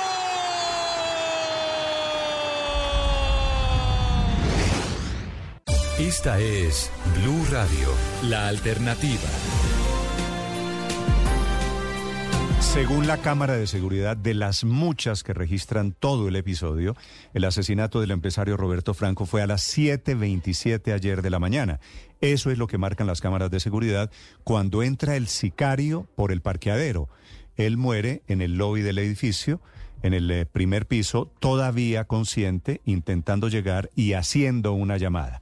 No se sabe mucho sobre el informe de auditoría que estaba presentando. Se sabe que es para una empresa vinculada con el mundo de los supermercados, muy populares. Estos son muy recurridos, Ricardo, especialmente en el sur de Bogotá, supermercados. El líder se llama la empresa. Sí, señor, pues esa era una de las auditorías que tenía el empresario y el veedor asesinado en el Parque de la 93, las autoridades tendrán que definir si su homicidio, su asesinato está vinculado con esa situación, entre otras cosas, porque el vocero de la policía en el Parque de la 93 ayer muy temprano en la mañana dijo que lo que había seguramente detrás, lo afirma la policía, es que él iba a entregar supuestamente un informe sobre posibles irregularidades en una auditoría que estaba haciendo en mm. una empresa privada. No tenemos certeza sobre si es la que mencionamos o si es otra empresa. Ahora, puestos a investigar, esta empresa, el líder, tiene 16 accionistas ha estado relacionada en su carrera profesional en los últimos años y a ellos, a los dueños del líder, él ya les había pedido protección.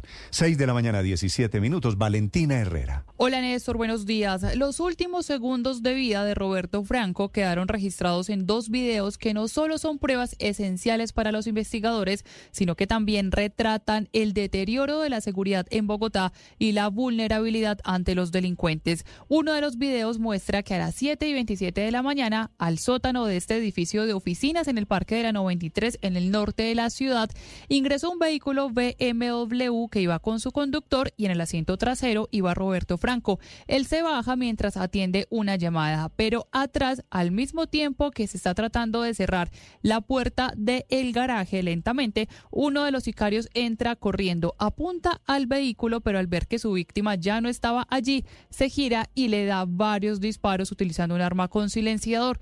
Luego le dispara también al conductor y escolta y logra huir del parqueadero. Ahí es cuando intenta subirse a una moto que lo esperaba en la calle, pero esta no arranca. Esta situación fue aprovechada tanto por el escolta como por otro esquema de seguridad que estaba presente en la zona y es cuando se da este intercambio de disparos que generó temor entre todas las personas que suelen estar en esa zona a esa hora de la mañana. Algunos salen corriendo y otros se tiran al piso.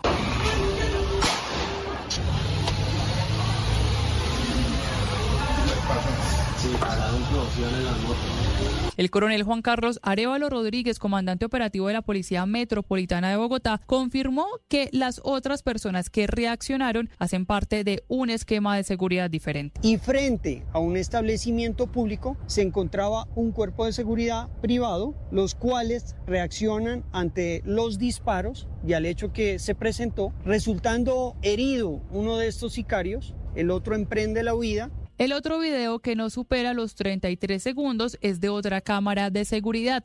Registra a Roberto Franco en el lobby del edificio y él en medio de la confusión al parecer no es consciente de la gravedad de la herida, pues alcanza a terminar la llamada por su celular, da varios pasos, algunos con dificultad e intenta escribir un mensaje en su celular. Por ahora se desconoce el destinatario, pero luego cae desplomado en el piso. Es allí cuando se le ve la sangre en su rostro. Según la clínica El Country, Franco ingresó sin signos vitales y aunque de inmediato fue llevado a cirugía y le practicaron todas las maniobras de reanimación, falleció. Hernán Roberto Franco Charri era hermano del exdirector de la DIAN, Roberto Franco, y actualmente se desempeñaba como auditor de empresas privadas y por eso estaba en ese edificio del norte de Bogotá. Según el coronel Arevalo, estaba por entregar uno de sus informes. La víctima es un ciudadano que trabajaba en la parte de asesorías de empresas, tenía una para poner en conocimiento unas irregularidades que habían encontrado en la auditoría que habían realizado una empresa privada. Los detalles de ese informe, que al parecer implicarían millonarios recursos del sector privado, son una de las prioridades de los investigadores para esclarecer este crimen,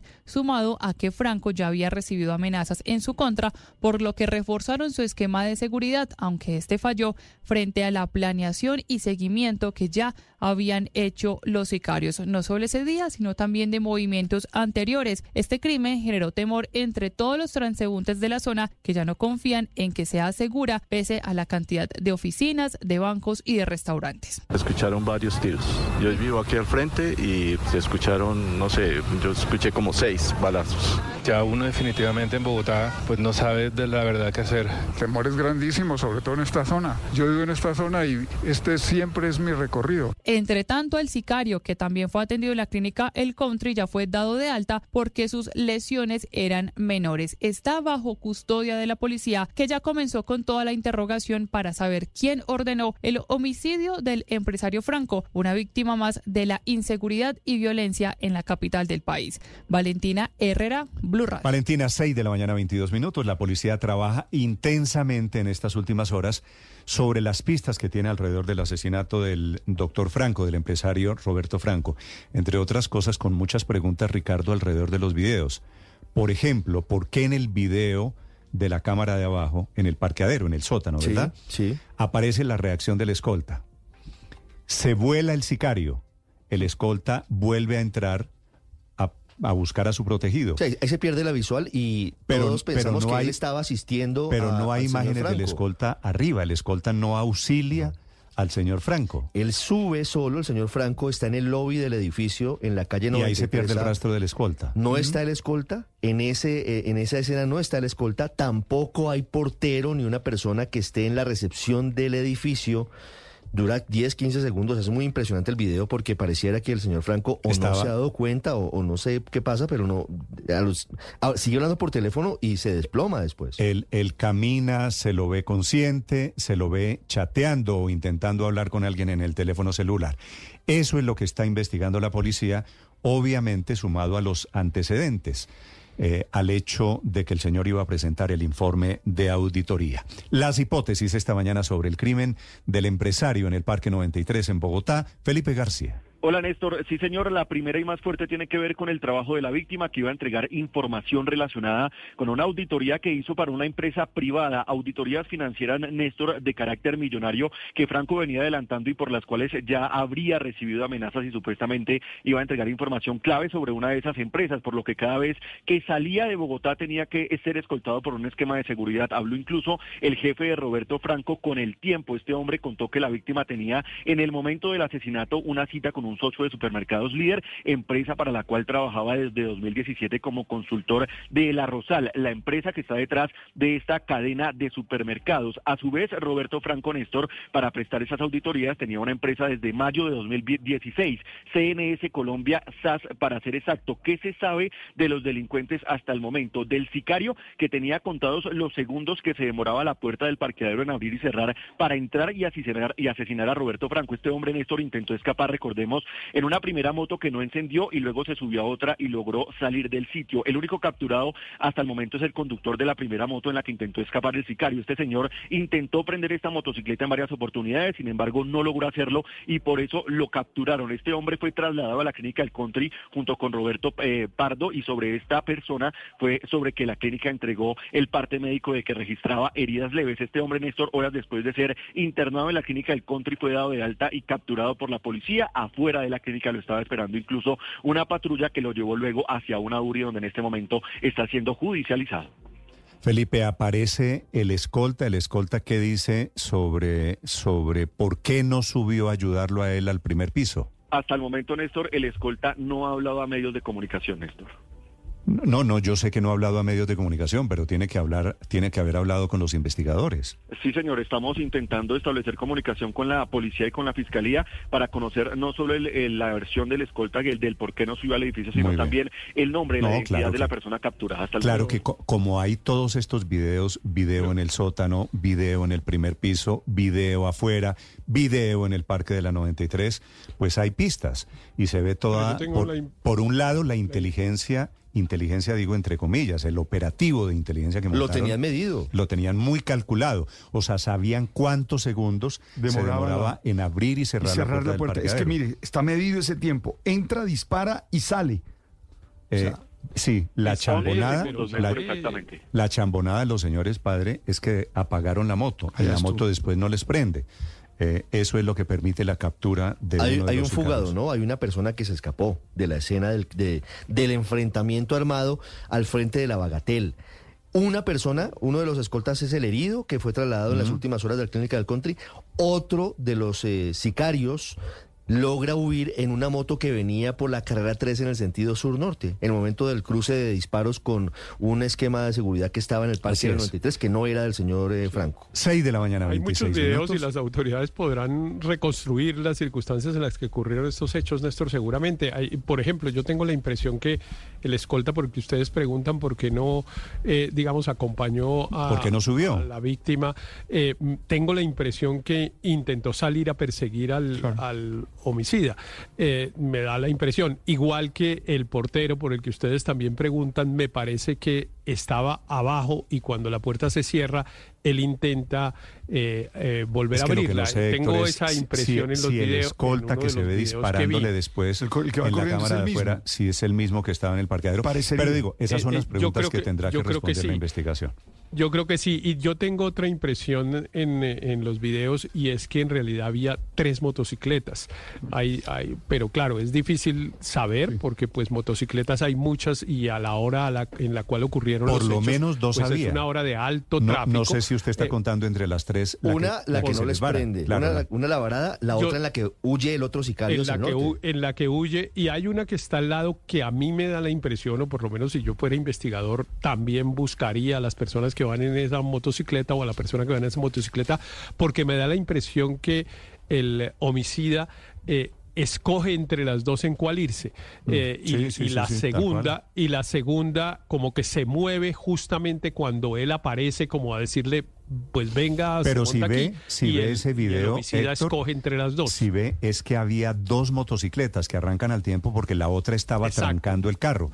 Ahí están las tres motos. Estas son las pistas que tendrán que seguir las autoridades. 6 de la mañana, 28 minutos. Hoy va a ser día en Bogotá de elección de fiscal, o por lo menos la Corte lo vuelve a intentar. Se reúnen los magistrados de la Corte Suprema de Justicia a partir de las 8 de la mañana, es decir, dentro de hora y media, para lo cual hay un montaje hoy casi de película.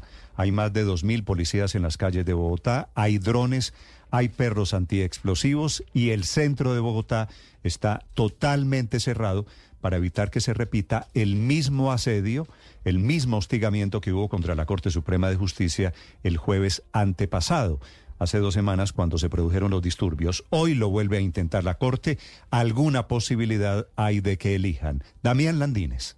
Néstor, buenos días. A las 8 de la mañana arranca una nueva sala plena en la Corte Suprema de Justicia con altas expectativas sobre la tercera votación para elegir a la nueva fiscal general.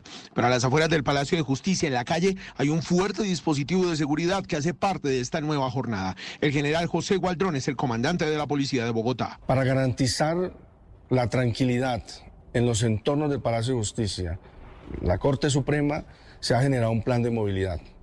Con nuestra Secretaría y con la Alcaldía, nuestras unidades de tránsito, se está estableciendo los cierres viales sobre la carrera octava, la calle 12, la carrera novena y las calles 12B, aislando esta zona para que únicamente estén los peatones que van hacia la, hacia la actividad laboral. Y es que, Néstor, para las personas que vayan a transitar hoy por el centro de Bogotá deben tener en cuenta que las calles aledañas al Palacio de Justicia están completamente cerradas desde las 5 de la mañana, tanto para los peatones como para los vehículos. Los que vayan a transitar por esta zona deben presentar su carnet de funcionarios o si tienen alguna cita deben presentar el documento que lo certifique.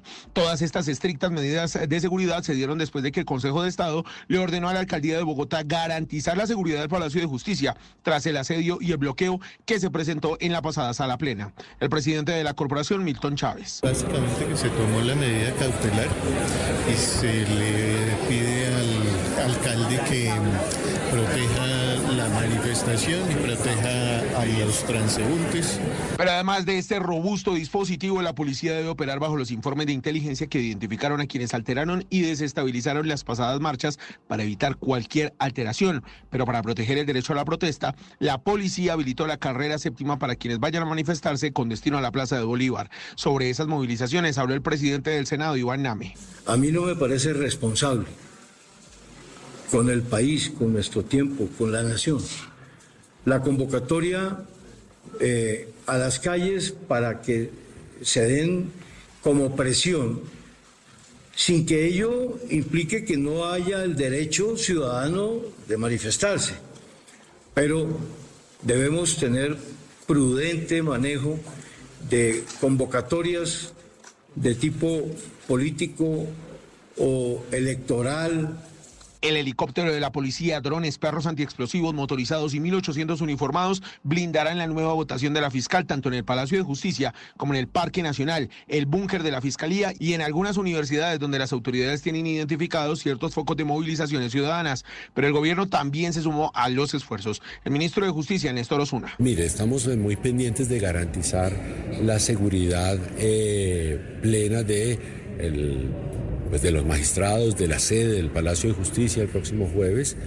Eh, probablemente tengamos alguna reunión adicional esta tarde o mañana. Néstor, importante tener en cuenta que la sala plena de hoy arranca con la audiencia pública de 10 aspirantes a magistrados de la sala de descongestión laboral y entre las 9 y media y 10 de la mañana arrancaría la votación para elegir a la nueva fiscal. Las expectativas en esta nueva jornada son muy altas teniendo en cuenta que las dos anteriores votaciones el gran ganador fue el voto en blanco. Damián Landines, Blue Radio.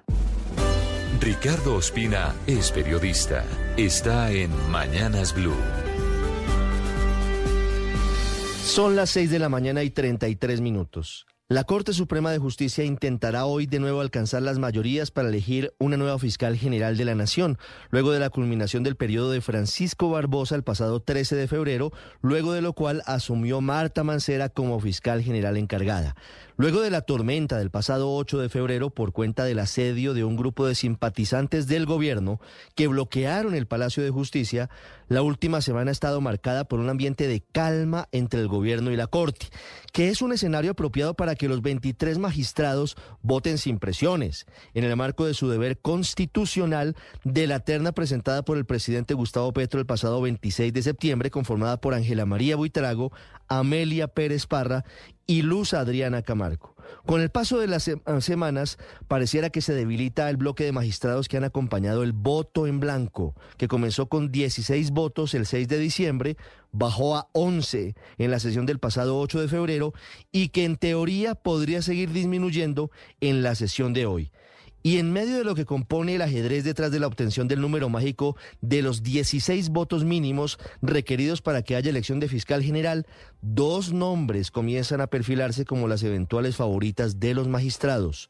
Amelia Pérez, quien en la sesión del pasado 8 de febrero obtuvo la segunda mayor votación después del voto en blanco, y ojo con Luz Adriana Camargo, quien sorpresivamente pareciera haberse logrado desmarcar de la pesada sombra del ministro de Defensa Iván Velázquez, quien no cuenta, y no es un secreto, con muchos amigos en la Corte Suprema.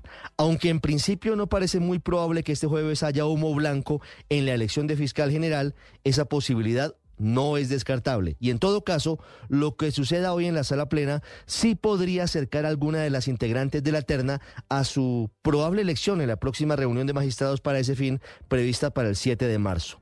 En cualquier caso, el normal desarrollo de la jornada de hoy en la Corte para la elección de fiscal depende de que en caso de que haya manifestaciones a favor o en contra de los magistrados, transcurran en calma, en el marco de la protesta pacífica, evitando escenarios violentos como lo ocurrido el pasado 8 de febrero, que en caso de presentarse, de nuevo llevarían a aplazar la elección. Y al final, también será determinante que todo el Estado, comenzando por el gobierno del presidente Gustavo Petro, asuma con tranquilidad la determinación que adoptó hoy la Corte Suprema, ya sea eligiendo fiscal general o aplazando su determinación para la próxima sala plena.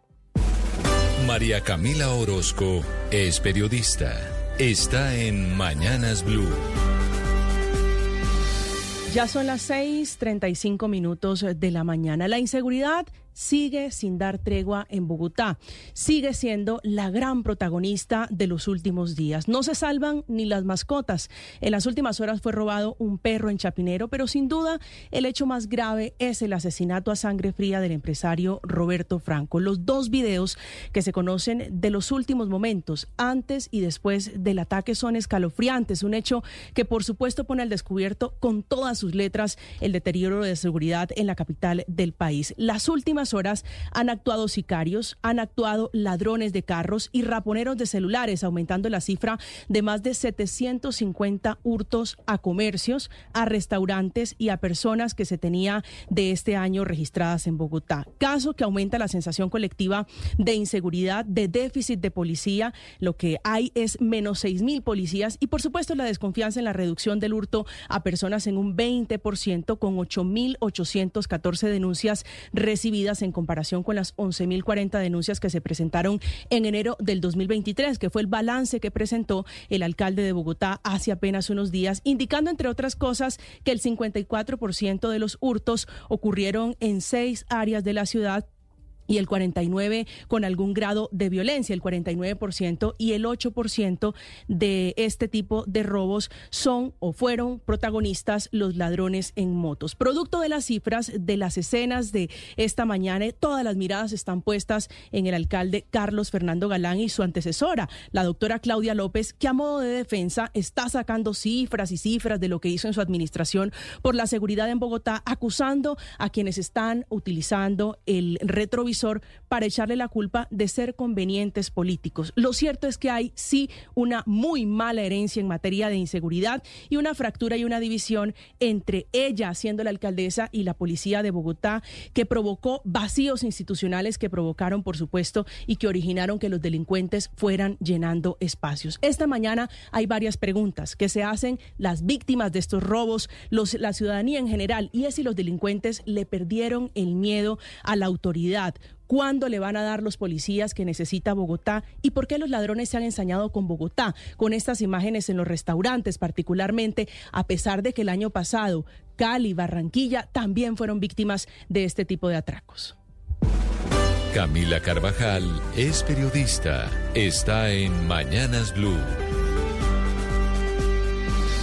6 de la mañana, 38 minutos. Llegó el día, hoy deberán empezar a repartir agua los 30 carrotanques de los 40 que compró la Unidad Nacional de Gestión del Riesgo para llevar el líquido por toda la Guajira. Ya 10 están circulando en el norte del país, pero 30 empezarán hoy, un mes y cuatro días después de esa entrega que se hizo con bombos y platillos cuando llegaron los carrotanques. El que está en problemas, sigue en problemas, es Olmedo López, el director de la Unidad Nacional de Gestión del Riesgo de Desastre, a quien la Procuraduría le abrió una investigación para saber si hubo un direccionamiento del contrato para que fuera un contratista en específico el encargado de toda la logística y la venta de estos vehículos. La defensa de Olmedo López es que ese contratista no lo escogió él, sino el comité del que dice no hace parte el director, él mismo como director de la Unidad Nacional de Gestión del Riesgo. Esas son las explicaciones que tendrá que darle a la Procuraduría, que incluso ya inspeccionó los carros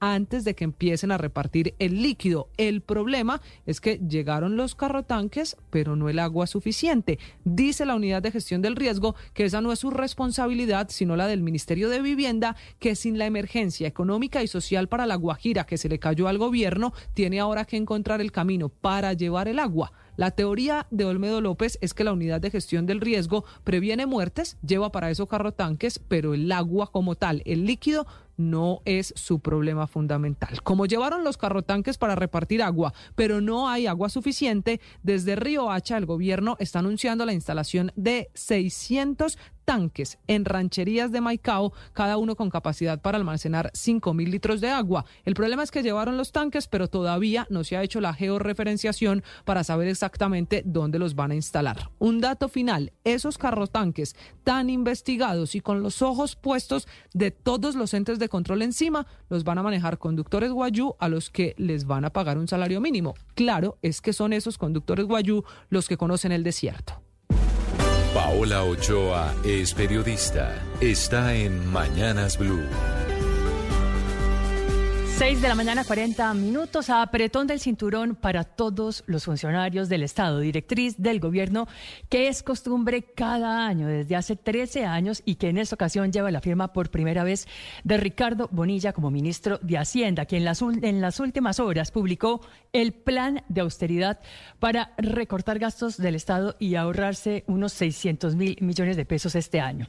Decreto 199 de 2024, por medio del cual el gobierno saca tijera y a lo largo de nueve páginas, le ordena a todos sus funcionarios reducir los costos de viaje, volar en clase económica, salvo para viajes de más de ocho horas, priorizar la virtualidad en las reuniones, incluidos eventos oficiales y comisiones al exterior, salvo que exijan presencia física y con previa autorización del DAPRE, abstenerse de celebrar contratos de publicidad personalizada como agendas, almanaques, libretas, pocillos, vasos, esperos, revistas o folletos, justificar la contratación de personal para la prestación de servicios profesionales, revisar los esquemas de seguridad para los funcionarios públicos y comprar vehículos oficiales solo si tienen más de seis años de antigüedad y se justifica su uso.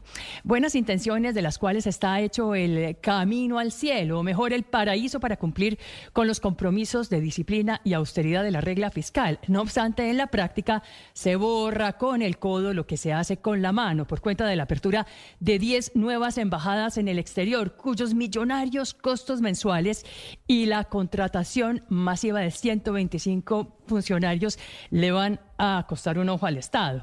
Esos funcionarios 125 que ganarán, gastarán, comerán, transportarán y vivirán en euros, dólares, reales y coronas en países como Guyana, Barbados, República Checa, Rumania, Nueva Zelanda, Arabia Saudita, Estado de Palestina, Senegal, Etiopía y Angola, lo que se suma a otro millonario gasto que ha levantado Ampolla por las enormes sumas de dinero y por el personaje al que va dirigido, la apertura de la embajada ante la FAO para Armando Benedetti en Roma, quien recibirá más de 50 millones de pesos al mes entre salario y prima mensual y cuya residencia le va a costar al país 1.500 millones de pesos al año. Esta es Blue Radio, la alternativa. Ya se siente en Bogotá el dispositivo de seguridad que en realidad comenzó a funcionar no desde esta mañana, desde hace algunas horas en toda la ciudad, porque hoy están convocados plantones, algunas movilizaciones, intentan las autoridades que no se repita el mismo episodio de asedio, de hostigamiento de hace dos semanas. Dirige el operativo esta mañana en Bogotá el comandante de la policía en la ciudad, general José Daniel Gualdrón. Buenos días, general. Néstor, muy buenos días a toda la audiencia. Sí, en el día de hoy... ¿Cómo está Bogotá, general? Bueno, Néstor, el día de hoy tenemos, amanecimos con una calma, gracias a Dios, en el sentido de acciones de, protestas o concentraciones. En este momento todavía no las hay. Tenemos 2.100, 2.100 policías, hombres y mujeres con nuestros equipos de drones, helicópteros, también con nuestras capacidades eh, logísticas en, vehículos, en motos para las reacciones, todo para restablecer el orden o también para garantizar tranquilidad y seguridad y movilidad. Mm. Eh, General, esos, esos 2.100 policías de los que usted habla, ¿son policías nuevos incorporados para la ciudad hoy? No, son policías que son de las fuerzas disponibles, son personal del Demos, son personal de la Dirección General que nos envió una gran capacidad de personal de que son actos que elaboran en áreas administrativas, también personal de las escuelas, que estamos haciendo un encubrimiento a, a, los lugares donde hay concentraciones, que tenemos la primera concentración para las 8 de la mañana en la Plaza de Bolívar, eh, allí hay un pues, eh, convocatoria para plantones. E igualmente tenemos una concentración grande ya de, tiempo en el Parque Nacional, donde estamos, estamos monitoreando para acompañarles. E igualmente hay una convocatoria para el búnker de la fiscalía, que no tiene que ver con el tema de la elección de la señora fiscal el día de hoy, de lo que se va a hacer en, en, en las país. Eh, es un tema ya el rechazo a casos de feminicidio, eh, pero también vamos a estar atentos en las universidades. Es que se está mezclando, se, está mezclando todo hoy, entre otras cosas, ese plantón del que usted habla, que está citado a las 8 de la mañana en la Plaza de Bolívar, es un plantón de la Reserva de Hombres del Ejército y la Policía, ¿no?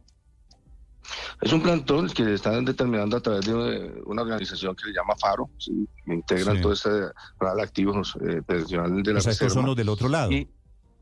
Y, también hay una invitación al sector de la, de la Corte Suprema, de la Plaza de Bolívar, de personas que eh, están dinamizando también la elección de, que se haga la elección, mm. de, personales de, algunos sindicatos y demás, pero eh, estamos atentos a ellos con personal de personería, con gestores y con todas las capacidades para garantizar tranquilidad y que cada quien haga su libre expresión pacíficamente como está determinado. No, claro, pero, pero en general la recomendación es que a la idiotez de hace dos semanas, ojalá no se le vaya a enfrentar hoy la idiotez del otro lado. Bueno, nosotros estamos ya haciendo un trabajo primero con todos nuestros gestores y derechos humanos, eh, indicándole a ellos, eh, incluso se ha, hecho a prevención, y si usted me permite por este medio decir a toda la audiencia, los, eh, los cierres y los desvíos. Nosotros tenemos cierres sobre la calle 12B con carrera octava. Toman, pueden tomar el desvío por la carrera 12B hacia la carrera décima el segundo cierre la calle novena con carrera décima, pueden continuar por la carrera décima. El tercer cierre es la calle 12 con carrera décima, deben continuar por la misma décima también. El cuarto cierre es la carrera séptima con 12B, deben continuar por la 12B, que esa va a estar habilitada. Cierre calle 12 con carrera sexta, el tráfico continúa por la carrera sexta. Y el, el cierre de la carrera novena con calle novena, el manejo tráfico será por toda la novena con calle 12. Es decir, tenemos aislados todo lo que tiene el palacio. Las imágenes estas que estamos mostrando en este momento para quienes están en el canal de YouTube son básicamente de un centro cerrado. Todo el Palacio de Justicia está vallado. eh, impidiendo que se repita el asedio. ¿Qué es lo que ustedes temen en la Policía General Gualdrón que pueda pasar hoy? Nosotros estamos para garantizar la movilidad, para que el personal administrativo y los señores eh, magistrados tengan su libre locomoción dentro del palacio y fuera de ello y su entorno. Allí va a haber eh, paso hacia estas personas y todos los que van hacia la plaza, a las concentraciones, tienen la séptima abierta. Toda la séptima va a estar abierta para que lleguen allí por la séptima hacia la Plaza de Bolívar, donde pueden concentrarse allí en, en este, este lugar y hagan sus actividades de protesta, lo que corresponda. Nosotros que, no le tememos, sino estamos haciendo el tema de la prevención de que estos espacios de vías públicas, cuando los copan, no nos impidan la ingreso o salida del personal administrativo o de nuestros magistrados que están desarrollando sus actividades allí y ayer tuvimos incluso una reunión, hemos recibido directrices del Gobierno Nacional, de nuestro director general, para que todas nuestras capacidades logísticas humanas garanticen el normal desarrollo, desarrollo y la tranquilidad de la elección del día de hoy. Sí. General Gualdrón, ¿habrá protección de la policía sobre el ingreso peatonal que hoy se utiliza de forma temporal para entrar al Palacio de Justicia sobre la calle 11 a la altura de la Plaza de Bolívar? Sí, señor. Nosotros todo lo que tiene que ver las eh, vías de acceso, excepto la séptima, le tenemos filtros, prefiltros para hacer los controles, para la identificación del personal que trabaja allí en el sector, en el área administrativa y todas las autoridades que correspondan que van a ingresar allí al palacio o a presidencia o a la misma alcaldía. Vale, pues mucha suerte. General, si me permite, quisiera hacerle un par de preguntas sobre el atentado de ayer, el del Parque de la 93. ¿Qué información tiene usted como comandante de la policía en Bogotá sobre ese hecho, General Gualdrón? Bueno, primero debo decir que no es lamentable, debo decir que es un caso que se priorizó con la Fiscalía, un caso que se le destacaron eh, investigadores especialmente a trabajar a la recolección de videos, de testimonios es un caso que sucede prácticamente dentro del parqueadero del conjunto donde tiene las oficinas eh, el señor, el extinto señor Roberto Franco Charri.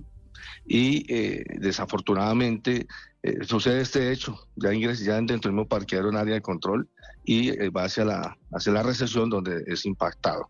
Allí que tenemos, pues obviamente tenemos la captura de la persona que fue lesionada por otros escoltas que se encontraban en uno de los restaurantes más adelante de una cuadra, ahí en la 93. Y eh, esta persona, pues obviamente dio alta, ya está poniendo a disposición de la autoridad competente, está con el trabajo de policía judicial de investigación.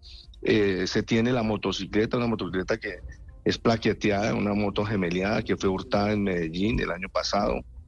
Tenemos ya otras informaciones de, vías de, escape de rutas del, del cómplice que cuando se impacta la motocicleta también de, huida de esos dos sicarios, eh, obviamente la moto, pues eh, uno de los impactos pegó en el tanque y regó su combustible y no pudo seguir, cogieron otra moto, intimidaron a otra persona. Ah. Tenemos eh, puntos de,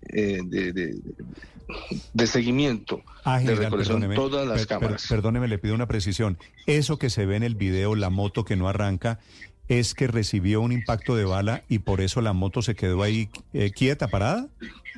Sí, señor. Tuvo allí el combustible de la motocicleta se regó y no no no no arrancó la moto eh, y eh, el tipo que intimida a otro obligándolo a, transportar ya tenemos los seguimientos, estamos haciendo unas trazabilidades, tenemos unos arraigos, tenemos información que nos puede conducir a, esclarecer el hecho de lo que realmente sucedió y llegar a los actores materiales intelectuales. General, ¿el sicario que está capturado ya cantó, ya dijo algo?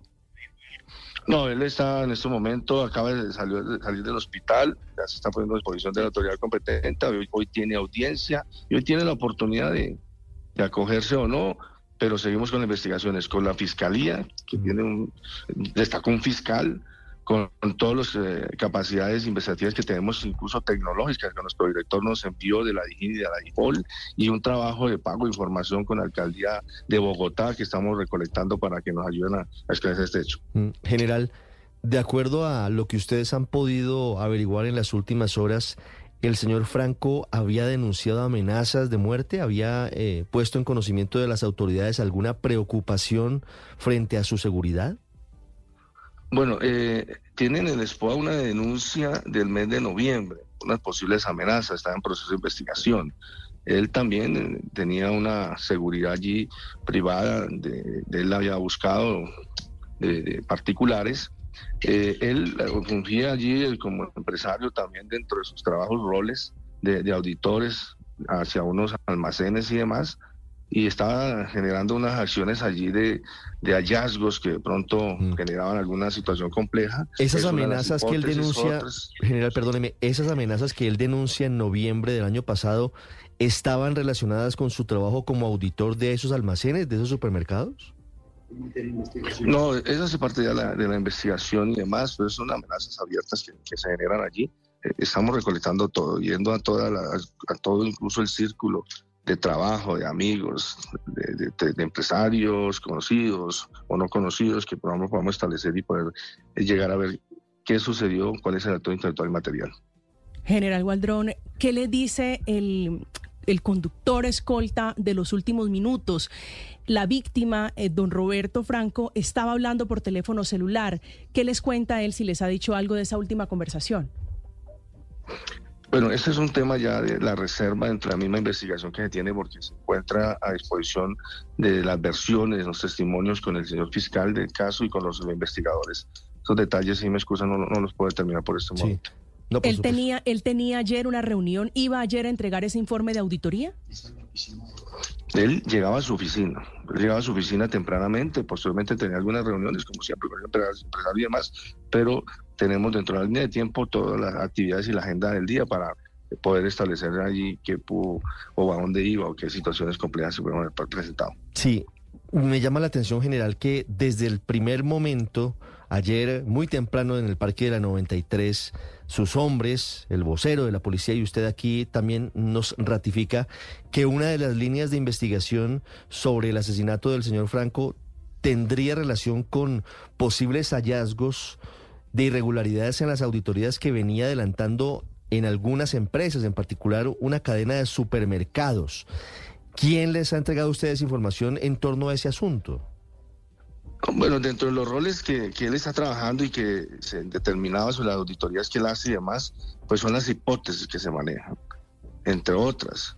Estamos trabajando relacionados también de, situaciones de pronto de, la misma eh, actividad empresarial que hace, de personales, problemas familiares, o sea, no descartamos ninguna. Determinamos estas como auditoría porque se tiene el conocimiento de que él estaba dejando unos ejercicios allí contra algunos eh, almacenes y demás, pero se parte también de la misma investigación como tal. Sí, general Gualdrón, ¿ustedes tienen alguna información de la cita? Déjeme insistirle en la cita, con quiénes se iba a reunir él, los nombres, si ustedes en la policía ya tienen identificadas las personas con las que él tenía alguna cita. No, él llegaba a su oficina él tiene su oficina ahí en ese edificio, eh, que es un edificio de varias oficinas, llegaba ya a su oficina. Ya el tema de las citas, con qué, a qué hora y todo eso hace parte de la investigación. General, usted nos dice que no descarta ninguna hipótesis. Estamos hablando de posible vinculación del homicidio con auditorías y hallazgos que habría tenido en torno a posibles irregularidades en alguna de las empresas que él auditaba, pero también nos habla de posibles asuntos familiares. ¿Como cuáles? Personales, familiares. No descartamos hipótesis algunas. Es decir, nosotros se, mete en un universo de, las actividades que él desarrollaba, ya se van descartando una vez se vaya estableciendo la misma investigación. General, ¿los sicarios de dónde venían? Bueno, el que está capturado es de Bogotá. Él le sacó su cédula en Casanare, pero tiene su arraigo aquí en Bogotá. Mm. Sí. ¿Y, tienen ustedes alguna pista de la banda de sicarios? ¿Qué relaciones tienen? ¿De qué procedencia o cómo funciona? Bueno, tenemos los arraigos que, no podemos dar estos detalles porque pues obviamente... No, yo sé, yo sé. Eh, no, vamos no, detalles no, quiero material, pero, sí, pero, pero, el detenido es el sicario. El detenido es... ¿Señor? ¿El detenido es el sicario o es el conductor de la moto? Él era el conductor de la moto. El conductor. ¿Y ese, ese, ese detenido tiene cuántos años, general? Años, alrededor de 25 a 30 años. Sí, es que, es que eso es lo de siempre, son muchachos muy jóvenes metidos en el mundo del AMPA, del cigariato. General Gualdrón, lo, lo dejo, que siga adelante con sus trabajos, con sus operativos. Gracias por atendernos, general. Bueno, Néstor, muchas gracias y un saludo especial a toda la audiencia. Ojalá sea un día tranquilo, 6 de la mañana, 57 minutos. El padre Alberto Linero es periodista y también está en Mañanas Blue. 6 de la mañana, 59 minutos. No soy papá por elección de vida. Sin embargo, siempre me he cuestionado sobre la crianza, sus características y sus límites. A lo largo de mi trabajo pastoral, he encontrado padres de familia que creían que criar a un hijo significaba ser cómplice de todas sus acciones, privilegiando el amor que sentían sobre el aprendizaje y ayudarles a ser ciudadanos responsables, es decir, personas que respeten las normas y los valores. Algunos tienden a absolutizar el amor en la crianza, descuidando la enseñanza de responsabilidad y asunción de consecuencia por los actos cometidos. Recuerdo claramente los cuatro meses que pasé pagando con mi mesada unos vidrios que rompí en la casa de una vecina mientras jugaba fútbol en la calle. Aunque mi padre se hizo cargo frente a la señora, a mí me tocó pagarle a él. Bueno, y hasta refinancié varias veces la deuda para terminar de pagarle. Él me dijo, eso es para que aprenda a asumir las consecuencias de sus actos.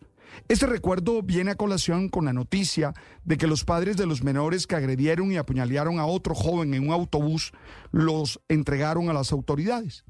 Si bien es cierto que estos padres aman a sus hijos y desean lo mejor para ellos, en este caso lo mejor implica enseñarles a responsabilizarse por sus acciones. Ser padre no puede ser sinónimo de encubrimiento ante las acciones de los hijos. Es fundamental que los padres se esfuercen en ser ejemplos de comportamiento para ellos, ya que el ejemplo tiene un impacto mucho mayor que los discursos que se hacen. Deben estar cerca de sus hijos, conocerlos profundamente para poderles ayudar a tomar decisiones acertadas, establecer límites claros que fomenten el respeto hacia los demás y mantener un diálogo abierto y continuo que los guíe en la construcción de sus vidas de manera coherente en una sociedad cada vez más violenta, donde se desprecia la autoridad y se considera la violencia como una solución a los problemas, es crucial que los padres y todos los adultos actúen con coherencia y demuestren en su comportamiento los valores que desean compartir a las generaciones futuras. Las victorias y derrotas, la pasión y la afición en juego y los datos de lo último en deportes se lo presenta Mañanas Blue. Bienvenidos a los deportes en Mañanas Blue que arrancan por cuenta del fútbol femenino que sigue entregándole buenas noticias al país y es que la selección Colombia debutó con una contundente goleada en la Copa Oro en su primera edición enfrentando a la selección de Panamá. Manuela Paví en dos oportunidades, Cata Usme, Manuela Vanegas, Linda Caicedo que fue alternativa y un autogol lo que significó la victoria 6 a 0 de la selección colombiana de fútbol que arrancó y pisando fuerte en esta Copa Oro. Su próximo partido será el próximo sábado y habrá que trasnochar 10 y 15 de la noche hora colombiana para enfrentar a la selección de Brasil que en eh, el partido de cierre de la jornada derrotó por la mínima diferencia a la selección de Puerto Rico, un apretado 1 a 0. Y la verdad es que hablando de esta selección colombiana de fútbol, brillo en los goles de Paví y también, por supuesto, en el de Linda Caicedo, que reiteramos fue una de las últimas jugadoras en sumarse a la convocatoria, por ende no fue titular en este partido de estreno de la selección colombiana de fútbol, pero ingresó al minuto 70, participa en la jugada del cuarto gol y concreta la quinta anotación. El partido se cerró con ese gol en contra. Entre tanto, en la Copa Libertadores de América no fue buena la semana para los equipos colombianos. Águilas Doradas empató en el día martes y anoche en el juego de Atlético Nacional fue derrota en condición de visitante con una pobrísima imagen ante Nacional en el estadio Defensores del Chaco en Asunción del Paraguay. La derrota por 1 a 0. El partido de vuelta será la próxima semana, día miércoles, pero hoy por donde revisa uno, las críticas no cesan para la dirigencia de Atlético Nacional y sobre todo para entrenador y jugadores pésimo partido de la zona defensiva, Sergio Mosquera, Bernardo Espinosa y compañía. Al que sí le va bien es a Luis Díaz, que sigue convirtiendo goles con el Liverpool, que derrotó 4 a 1 al Luton Town, pese a comenzar eh, perdiendo. El Liverpool pudo darlo vuelta. Luis Díaz concretó el tercer gol del partido. Eso sí, falló dos claras en el entretiempo, pero tuvo un partido de muchísima participación y protagonismo para el Guajiro. Liverpool se mantiene líder con cuatro puntos de ventaja ante el Manchester City que tiene un partido menos. En el fútbol colombiano ya arrancó la octava fecha y de gran manera para Independiente Santa Fe defendiendo su localía enfrentando al Junior de Barranquilla fue un contundente 3 a 0 ratificando que cada vez que el Junior así ponga el equipo titular y viaja a la altura le cuesta mucho trabajo. Penosa eso sí la lesión de Rafa Pérez, todo indica esperando el parte médico oficial que se rompió la tibia y el peroné por lo que estará más de seis meses por fuera de las canchas. Y por supuesto, en Liga de Campeones de Europa, Barcelona-Nápoles empataron 1-1 en Italia y el Porto derrotó 1-0 al conjunto del Arsenal en juego de ida de los octavos de final de la Liga de Campeones de Europa. Siete de la mañana, cuatro minutos. Por lo pronto, todo en deportes. Más adelante, voces, sonidos y goles de la jornada deportiva en el mundo.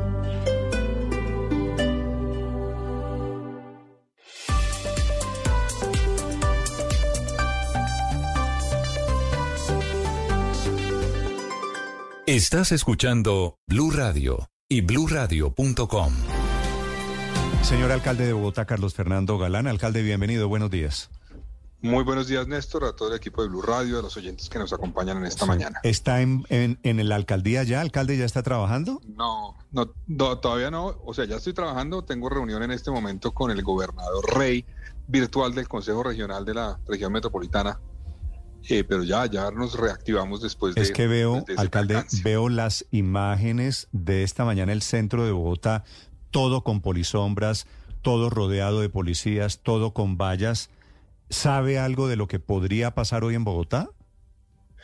No, básicamente, pues usted sabe, esto es lo que ocurrió hace un par de semanas y por eso, pues, tomamos la decisión, además por, por la decisión que tomó el mismo Consejo de Estado de fortalecer las herramientas de seguridad para... Mm para garantizar que se desarrolle la jornada de hoy eh, con tranquilidad, que no haya por ningún motivo restricción a la movilidad de los magistrados, que no haya ningún tipo de manifestación que eh, se torne violenta. Entonces es, de manera preventiva que se tomaron esas medidas y yo creo que el general Gualdrón pues les contó a ustedes un poco del operativo que se está implementando precisamente para eso. Alcalde, ¿qué es lo que está pasando con la seguridad en Bogotá? ¿Cuál es su diagnóstico? Usted va a completar ya dos meses. El eslogan de la campaña era para poder caminar en paz. Eh, pero las imágenes y la verdad, alcalde, las noticias de 17 o 18, yo ya perdí la cuenta, restaurantes robados, están generando una especie de pánico colectivo, alcalde. ¿Cuál es su respuesta? ¿Qué está sucediendo? Pues Néstor, primero yo era consciente desde el principio que el reto más grande que enfrentábamos era la seguridad. Desde el principio lo sabíamos eh, y desde el principio empezamos a trabajar en ese sentido. Yo presenté con el general Gualdrón con el comandante de la policía y se trabajó en una nueva estrategia operativa de la policía para replantear muchas cosas. Un primer punto que creo que está ocurriendo y que es en lo que estamos trabajando para resolverlo es que había, había una desarticulación completa entre los diferentes actores que tienen responsabilidad en el tema de la seguridad. O sea, yo veía por un lado la fiscalía, por otro lado la policía, por otro lado el ejército, por otro lado la alcaldía, la ciudadanía, el sector privado, y así no podemos ser efectivos. Cada uno tiene que asumir su responsabilidad, la alcaldía tiene que liderar la política de seguridad, pero tiene que articular a los diferentes actores y eso se ha evidenciado en los casos que usted menciona. Uno va y mira los casos y le dicen a uno, no, mire, aquí tenemos un botón de pánico que conecta con una empresa de vigilancia privada. Y uno dice, ¿con la policía? No, con la policía no. No, tenemos es que conectarnos con la policía.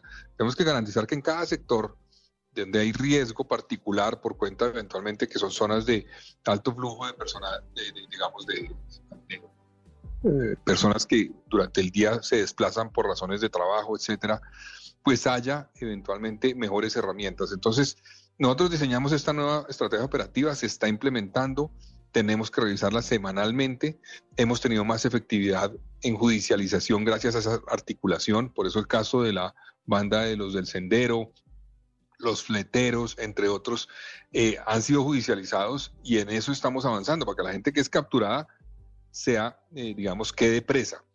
Y finalmente, eh, Néstor, yo, yo sí creo pues que eh, tenemos una reducción en algunos casos, pero una presencia mayor en otras zonas de, que hemos visto en establecimientos de comercio. Y para eso vamos a articularnos, frentes locales de seguridad, coordinación adecuada entre ciudadanía, empresas de vigilancia privada, policía, para ser mucho más mm. efectivos.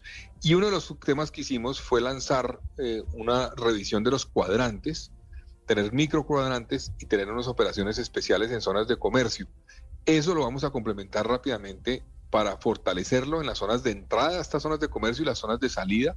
Y en eso nos va a apoyar también la presencia ya no solamente de un helicóptero de la policía, sino a partir de hoy de dos helicópteros de la policía que vamos a tener operando Ah, ok. en horas pico en zonas críticas. Vale. Entonces, esto, es- esto es gracias al general Salamanca y al general Gualdrón que nos están apoyando, obviamente, pero es, es una articulación entre todos. No es un tema de percepción, es un tema de realidad. Tenemos un problema grave en seguridad, lo estamos enfrentando, eso toma tiempo, pero eh, vamos a tener que trabajar para que nos articulemos mucho mejor entre todos y poder ser así más efectivos. Alcalde, ¿usted tiene alguna hipótesis de por qué se desató este tema de, de la moda? Bueno, no es la primera vez, pero no en esta magnitud, no de este tamaño, de robar restaurantes. Está pasando solo en Bogotá y ha pasado especialmente en este año. Es decir, llevamos mes y medio y tengo la lista aquí. Mis cuentas me dan 17 restaurantes, unos en el centro, otros en Tebusaquillo, muchos en el norte de Bogotá, alcalde. ¿Por qué les dio por atacar de un momento a otros restaurantes? Como, usted dice, Néstor, no es, tan, no es tan nuevo. El año pasado, por ejemplo, alguno de esos restaurantes también fue víctima de casos similares el año pasado y el año anterior. Ahora, tal vez están percibiendo, percibieron eh, precisamente esa desarticulación que le menciono como una vulnerabilidad. Entonces, eh, eso nos, nos, nos ha generado este problema, pero ya estamos trabajando para resolverlo y para que el delincuente sepa que si llega a entrar a un establecimiento de comercio, pues va a haber una reacción inmediata no solamente en el sitio, sino en la zona, que va a impedir que pueda escaparse. El objetivo no puede ser reaccionar rápidamente, simplemente tiene que ser es evitar que eso ocurra, obviamente. Pero un primer paso para evitar que eso ocurra es que los delincuentes sepan que si se meten a un sitio de estos, no van a poder escaparse fácilmente. Entonces, en eso estamos trabajando. Yo soy consciente que la ciudadanía está exigiendo mucho. Estamos haciendo un esfuerzo. Yo pues hoy regreso obviamente al- a, las labores después de este percance, pero vamos a trabajar con la policía, vamos a seguir fortaleciendo estas herramientas que hay en zonas específicas y vamos a trabajar para promover la denuncia. Hay un tema que hemos enfrentado con dificultades y es el tema de la denuncia. La, gen- la gente está denunciando, por ejemplo, en redes sociales y eso es válido y tienen todo el derecho a hacerlo, pero queremos que lo denuncie también directamente a la policía directamente a la policía para que podamos actuar rápidamente, que no sea una reacción, digamos, mediática lo que nos lleva a actuar frente a un caso que ocurre en un sitio, sino que es una reacción porque la autoridad es alertada en cuestión de segundos y eso nos permite reaccionar. Pero, alcalde, mire, ¿para qué están sirviendo a propósito todos estos casos, los que vemos, restaurantes aquí y allá, el de ayer en el Parque de la 93? Todo queda registrado en cámaras de seguridad, alcalde. El tema ya no es de cámaras de seguridad. Hay cámaras de seguridad en el parqueadero, afuera en el parque, eh, adentro en el lobby del edificio. Todo está grabado y documentado.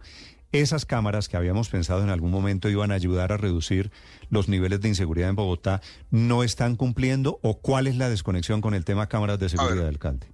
Las cámaras sirven para varias cosas. Uno, para la judicialización de los delitos. Y eso es muy importante y ahí están las cámaras y eso va a servir para eso, esas imágenes. Ahora, la meta a la que tenemos que llegar, pero eso no es de la noche a la mañana y estamos trabajando en eso, es que las cámaras que están en espacios públicos particularmente, esas nos sirvan para poder tener reacción inmediata. Es decir, no simplemente para que quede grabado el hecho y después sepamos cómo fue que ocurrió el hecho y ya, y por dónde se volaron, sino que una cámara alerte sobre una situación y permita una reacción inmediata con conexión con el cuadrante o con las patrullas cercanas. Entonces, eso no se logra la noche a la mañana, pero ese es el objetivo. Las cámaras sirven, están sirviendo, van a servir, pero tenemos que seguir trabajando y eso será parte de mi plan de desarrollo y es utilizar inteligencia artificial para que las cámaras se conecten todas con el C4 de la policía Sí. y tengan las herramientas que permitan que cuando ocurre un hecho delictivo, la cámara automáticamente, por el software que va a tener, va a permitir alertar Pero, alcalde, perdóneme. a la patrulla Es que aquí no hay un tema más de fondo, señor alcalde, se lo pongo a modo de pregunta. Es decir, estos ladrones se metieron ayer en el parque de la 93. No se me ocurre, alcalde, la verdad, un sitio más vigilado, más concurrido en Bogotá que el parque de la 93 a las siete y media de la mañana. La prueba es que eso estaba lleno de escoltas. Son los escoltas ayer los que reaccionan. Digo, lo que está pasando es un gran desafío de los delincuentes que se están sintiendo los reyesuelos de la ciudad, los, los sicarios de la ciudad. A ver, Néstor, yo, yo, eh, ayer lo que ocurrió pues fue un acto de sicariato, digamos un asesinato, no, no era un hurto. eh, y al parecer, pues, según la información obviamente que hemos conocido, utilizaron una, un arma con silenciador para no alertar eventualmente porque son conscientes que en esa zona seguramente pues es más riesgoso y más difícil poderse escapar cuando ocurre un hecho de estos, ¿no? Pero eh, cada caso, digamos, tiene su particularidad. Entonces, aquí ocurrió eso y se ve que estaba, digamos, por lo que uno ve en los videos, pues muy planeado. Eh, tenían casi que cronometrado el tiempo en que podían entrar y salir durante la, apertura y, la, cerrada de la puerta del garaje del sitio. En fin, eso parece una operación organizada que tendrá obviamente su investigación, sus responsables y estamos trabajando con la fiscalía para que tengan todas las herramientas que permitan llegar a los responsables. Mm. Pero cada caso es distinto, no es lo mismo a los otros hechos que han ocurrido que es por vulnerabilidades, como le mencionaba yo, que estamos cerrando para que no ocurran y para que los delincuentes sepan que si se meten a un sitio y ese sitio, como estamos logrando hacerlo, va a estar conectado con el cuadrante, no van a tener el tiempo que han tenido no, de para escaparse. Pero, pero, pero, alcalde, mi pregunta es, a usted como máxima autoridad en Bogotá, ¿qué le dice que unos delincuentes, bueno, no sé qué cambia el hecho de que no sea un atraco, sino sea sicariato, se metieron en un parque en donde hay decenas yo me atrevería a decirle, alcalde, creo que hay centenares de cámaras de seguridad, no solo del parque, sino de cada una de las oficinas, de cada uno de los restaurantes que opera allí. Es decir, es una de las zonas más vigiladas de la ciudad. Y aún así se meten a plena luz del día los sicarios. Eso no habla alcalde, de que esto es un desafío contra usted, contra mí, contra la sociedad? Sin duda, no, sin duda. O sea, las organizaciones criminales en, en nuestro país, y eso está tiene una expresión en Bogotá, están actuando eh, sintiendo que aquí la autoridad no va a poder reaccionar. Y eso tenemos que contrarrestarlo y estamos trabajando para demostrar que sí vamos a reaccionar, que sí vamos a actuar, que los vamos a capturar. Ayer, por ejemplo, eh, pues quedó capturado uno de los sicarios. Y eso es un paso y tenemos que trabajar. Hubo otro, otro que fue capturado en un hurto que ocurrió en la 122, también fue capturado. Los del Sendero, por ejemplo, que, robaron al actor Juan Pablo Rada, quedaron capturados. Ocho que estaban operando en los, en los cerros orientales. Los fleteros, esos dos que se llamaban de, eh, ahorita no recuerdo, los pillos y los del, tal vez del, de los Oxford, que operaban en, Kennedy, en Engativa, fueron capturados. Entonces, estamos trabajando. No es suficiente, estoy seguro, no es suficiente, pero tenemos que demostrarle a estas bandas delincuenciales que vamos a judicializarlos y se van a quedar presos. La articulación con la fiscalía que estamos haciendo es, muy importante para eso, porque no sirve de nada no haber, si no hay articulación, los operativos que llevan a que la persona sea liberada en cuestión de, de horas o de días. Tenemos que garantizar que los capturamos y que se queden presos. Y en eso estamos trabajando. Pero Alcalde, hay una preocupación frente al uso de las cámaras de seguridad, en particular de las privadas, porque se presentan a veces dificultades en el proceso de entrega de, de, esas, de esos eh, videos a las autoridades y no pareciera ser tan efectivo. Además, como son privadas, pues no necesariamente están obligadas las personas a colaborar con las autoridades a entregarlas. A veces se retrasan, a veces hay muchas dificultades y algunas personas están pidiendo que se refuerce el número de cámaras de seguridad de la alcaldía, del distrito, en las calles de la ciudad. ¿Eso está en camino? Sí, sin duda. Eh, ya, ya este semestre van a entrar cerca de 300 cámaras, además con reconocimiento de placas, por una parte este semestre, pero además en el plan de desarrollo vamos a incluir un esfuerzo adicional para fortalecer todo el aparato de cámaras, pero no solamente, de, repito, de cámaras, sino de las herramientas de inteligencia artificial que nos permitan que esas cámaras sirvan para una reacción inmediata, no simplemente para grabar los hechos. Y le complemento algo, Ricardo. Eh, yo, digamos, lo que percibo es que hay, hay zonas de la ciudad donde más fácilmente entregan las cámaras a la policía, rápidamente, no pone ningún problema. Entonces tenemos que trabajar para que todo el mundo nos ayude, todo el mundo nos ayude para que no haya problema, no haya trabas, yo, yo no tengo con problema con que salga un video de esos hechos en los medios de comunicación, obviamente eso, pues eso sucede, pero a mí me llama la atención cuando a veces no le entregan rápido a la policía, pero sale rapidísimo en, en un medio de comunicación. digo, pero venga, ayudémosle a la autoridad también para que pueda actuar. Ayudémosle a la autoridad para que pueda actuar, no le pongamos trabas para que la autoridad acceda a la información, vea lo que ocurrió y pueda reaccionar rápidamente y tomar las medidas. Ahí se puede ver cómo es la placa de la moto, o cómo están vestidos, o cómo es la moto, o hacia qué lado cogió. Si se demoran en darle el video a la policía, pues vamos a tener dificultades para la judicialización. Sí, alcalde, usted se hizo elegir, hizo campaña con el eslogan Bogotá camina segura. Producto de estos episodios, de estos casos de inseguridad, muchos se preguntan cuándo vamos a poder, digo, los bogotanos y los que no somos de Bogotá, caminar tranquilos, caminar seguros en Bogotá, alcalde. Esto es un proceso, esto no se logra la noche a la mañana y siempre lo dije, enfrentamos unos retos difíciles en la política de seguridad en Bogotá y no digo una cuestión del gobierno anterior, sino en general, no ha sido efectiva. Bogotá ha fracasado sistemáticamente en sus políticas de seguridad.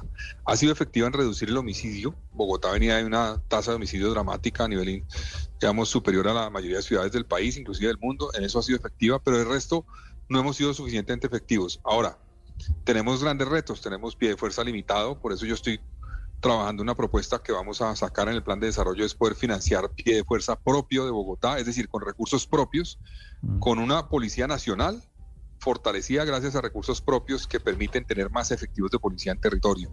Eso no se ha hecho, es una figura distinta a lo que se ha propuesto hasta ahora y nos permitiría tener más policías. Eh, y queremos obviamente eh, garantizar que la política de seguridad particularmente articula a todos los actores. Es que ese es un problema grave que yo he encontrado y es cada uno está por su lado. El sector privado está por su lado, los comercios por su lado, la ciudadanía por su lado, la policía por su lado. Así los encontramos. Y eso lo estamos resolviendo y estamos trabajando. Por primera vez hay una articulación realmente eficaz entre policía, fiscalía, alcaldía, ejército. La estamos viendo y nos está llevando a judicialización de algunos casos. Eso tiene que integrarse con la ciudadanía y con el sector privado y con los comercios, que mm. todos nos integremos y nos apoyemos. Tenemos que reactivar los frentes locales de seguridad, que tengan herramientas con apoyo a la Alcaldía Mayor de Bogotá para poder reaccionar y informar inmediatamente de cualquier hecho a la, a la policía. Necesito un caso. En el caso de Masa, por ejemplo, del restaurante Masa, había patrullas a menos de cuatro cuadras del sitio en el momento que ocurrió el sitio. Pero como la alerta se hizo primero a una empresa de vigilancia privada a través de un botón de pánico y no directamente a la policía, eso, ese minuto y medio, dos minutos que tardó la, alerta en llegarle a la policía fue suficiente para que pudieran hacer el, hurto y no llegar a la policía. Eso no puede ocurrir. Tenemos que conectarnos es directamente con la policía. Sí. Alcalde, le hago una pregunta final. Eh, Aprovechando esta sensación, yo creo que estamos en Bogotá, la verdad, les soy sincero, todos un poquito paranoicos. Y hay cierto nivel de pánico colectivo, de desconfianza colectiva, alcalde. Hay unos políticos en el Consejo y gente en la calle que está pidiendo más mano dura, que está pidiendo cárceles, que está pidiendo militarización, la militarización de Bogotá. ¿Algo de eso le suena a usted? ¿Alguna medida extraordinaria ha contemplado? Bueno, Néstor, primero sí estamos trabajando en la nueva cárcel de Bogotá para concretarla y yo espero que ese podamos incluirlo en el plan de desarrollo y tengamos ya a final de este semestre el lote para poderla construir. Ahora, frente al tema de los militares, yo he venido coordinando muy bien con el general Morales, que es el comandante de la decimotercera brigada, con el general Soto, comandante de la quinta división, Ahora, ellos cumplen una función que es distinta. Ellos protegen instalaciones militares y sus alrededores. Ellos nos ayudan en senderos, eventualmente en zonas de protección ambiental. Ellos nos ayudan y nos están ayudando particularmente en el tema de la extorsión con el Gaula del ejército. Y esos esfuerzos están, los vamos a mantener, los vamos a fortalecer y eso se va a hacer. Y ellos están con presencia en varias zonas de la ciudad, pero desde ese punto de vista. Ahora, ellos no pueden ni van a entrar a reemplazar la labor de la policía porque constitucionalmente no lo pueden hacer, ni lo deben hacer. Entonces, ellos en el marco de sus funciones, en lo que se les permite, están trabajando y vamos a fortalecer esa presencia que nos va a ayudar en ciertas zonas seguramente para liberar labores que puede cumplir la policía en otros sitios y tener mejor pie de fuerza de policía en otros sitios. Alcalde, en medio de esta crisis de seguridad, FENALCO Bogotá propuso discutir de nuevo la posibilidad de que se permita el porte y uso de armas por parte de particulares con salvoconducto. ¿Usted estaría de acuerdo con esa posibilidad? Mire, yo estoy dispuesto a dialogar. Yo, yo soy más partidario, es más bien de un desarme, de buscar todas las armas y ir detrás de aquellos sitios que han sido identificados y que pues hay operativos en curso o, en proceso, digámoslo así, de donde se están proveyendo de, armas los delincuentes en este momento, en estas eh, etapas, digamos. Eh, entonces yo soy más partidario de ir detrás de las armas ilegales. Me parece a mí que es el mejor camino, es mejor el desarme, eh, en mi opinión. Eh, el arme, el estar todos armados puede llevar a situaciones aún más complejas. Pero lo que pasó con el policía que les disparó a los dos ladrones antier, alcalde, por otro lado, ¿no le prueba a usted el nivel de desespero al que estamos llegando? Sin duda, sin duda. Y hay, una cosa que vale la pena mencionar, Néstor. O sea, Aquí, hay, aquí hay un caso, digamos, puede haber casos de legítima defensa. ciudadano que está en riesgo su vida tiene todo el derecho a defenderse Ahora, eso es una cosa, la legítima defensa. Otra es ya pasar a otro, digamos, eh, nivel y es tomar justicia por, por mano propia y es eventualmente ya, eh, porque eso pues puede llevar a, a una serie de situaciones que son mucho más complejas, que la justicia será la que las determine. Entonces yo, yo soy consciente de que, que hay que tener cuidado. Yo, yo, yo entiendo y respeto y tiene todo el derecho del ciudadano a defenderse, pero que eso no pase a tomar medidas que puedan llevarlo a también cometer delitos. Es el señor alcalde de Bogotá, Carlos Fernando Galán. Son las 7 de la mañana, 27 minutos. Alcalde, lo dejo cumplir con sus compromisos. Va a ser un día jueves, me da la impresión, movidito para ustedes, las autoridades en Bogotá. Así que le agradezco infinitamente estos minutos, señor alcalde. Muchas gracias, Néstor, a usted y un saludo a todos los oyentes. Vale, señor. Anunciando el, medidas en la medida en que van a ser posibles para enfrentar la inseguridad en Bogotá. Lo que pasa es que, Ricardo, con, con estas noticias una tras otra, esto ya dejó de ser percepción, ¿no? Lo está admitiendo el Sí, alcalde. lo, lo admite y, y es importante reconocer el problema para comenzar a buscar unas soluciones integrales. Es cierto que el alcalde Galán dice estaban trabajando de forma desarticulada las diferentes instituciones, hoy continúan trabajando. Pareciera un poco cada uno por su lado, pero por lo menos está la intención y la instrucción de que trabajen conjuntamente. Fíjese, por ejemplo, que la fiscalía, y esto eh, es importante porque forma parte de la tarea de investigación, está trabajando muy de la mano con la alcaldía y con la policía en los casos de, de renombre en Bogotá. Entonces, por ejemplo, Néstor, están trabajando, y aquí hay por lo menos tres eh, autoridades, policía, fiscalía y alcaldía de Bogotá, buscando a los ladrones que han eh, asaltado restaurantes, en particular el restaurante Masa en el norte de Bogotá, y están trabajando de la mano en el caso terrible del asesinato del pequeño Dayan eh, Santiago en el sur, en la localidad Sí. de Usme. Hay un inicio, por lo menos, de trabajo conjunto que puede ser Es que esperanzador en es el lo primero, plazo. es lo primero que Hay- acaba de decir el alcalde Galán, que se que trata de las- articular todos estos esfuerzos que venían operando dispersos individualmente. Sí, yo creo que la- obviamente los, las autoridades y en particular la, la alcaldía del alcalde Galán están haciendo pues su mejor esfuerzo en esta materia. Además, como él lo señaló, claramente él entiende que era el problema más importante y más urgente para abordar desde el primero de enero. Eh, A pesar de lo cual, a mí me da la impresión de que seguimos intentando hacer lo mismo que no nos ha producido resultados. O sea, políticas integrales de seguridad, trabajo armonioso entre las No, ese es distintas autoridades, fortalecimiento del, del pie de fuerza, etcétera, etcétera. Incluso, por ejemplo, uno que él menciona como novedoso, que es el de que el la alcaldía pueda eh, financiar con recursos propios eh, a alguno parte del personal de la policía que preste el servicio en el distrito, etcétera. Todos son cosas pues que se llevan trabajando para decir la verdad décadas en Colombia. Colombia, entre otras cosas, ha construido unas capacidades institucionales en materia de seguridad relativamente buenas, a pesar de lo cual, no solamente en Bogotá, sino prácticamente en todo el país, seguimos hablando de cosas parecidas a las que hablábamos hace mucho tiempo que, y que son reiterativas. A mí me sigue faltando, pero claro, hoy estábamos hablando de, de un homicidio ayer y de eh, el, el atraco en el barrio Santander Antier y tal cosa, y entonces estábamos hablando reactivamente, pero me sigue faltando la prevención. Alguien algún día tiene que asumir No, es seriamente que- la idea de cómo no tenemos que preocuparnos tanto por cómo castigamos al que mató a otra persona, que por supuesto tenemos que castigarla, sino cómo esta No, sociedad va a que- lograr construir alguna Claro, cosa para día- que no haya unos jóvenes como esos dos que vimos ayer en el Parque de la 93 que arriesguen su vida pues de la manera que lo hacen por alguna plata, porque seguramente les pagaron 300 mil, 400 mil pesos. ¿Cómo hacemos para Está- está a prevenir punto, que Héctor, esos eh, jóvenes queden en estas líneas del delito? Está a punto de, de- de llegar a la tesis de...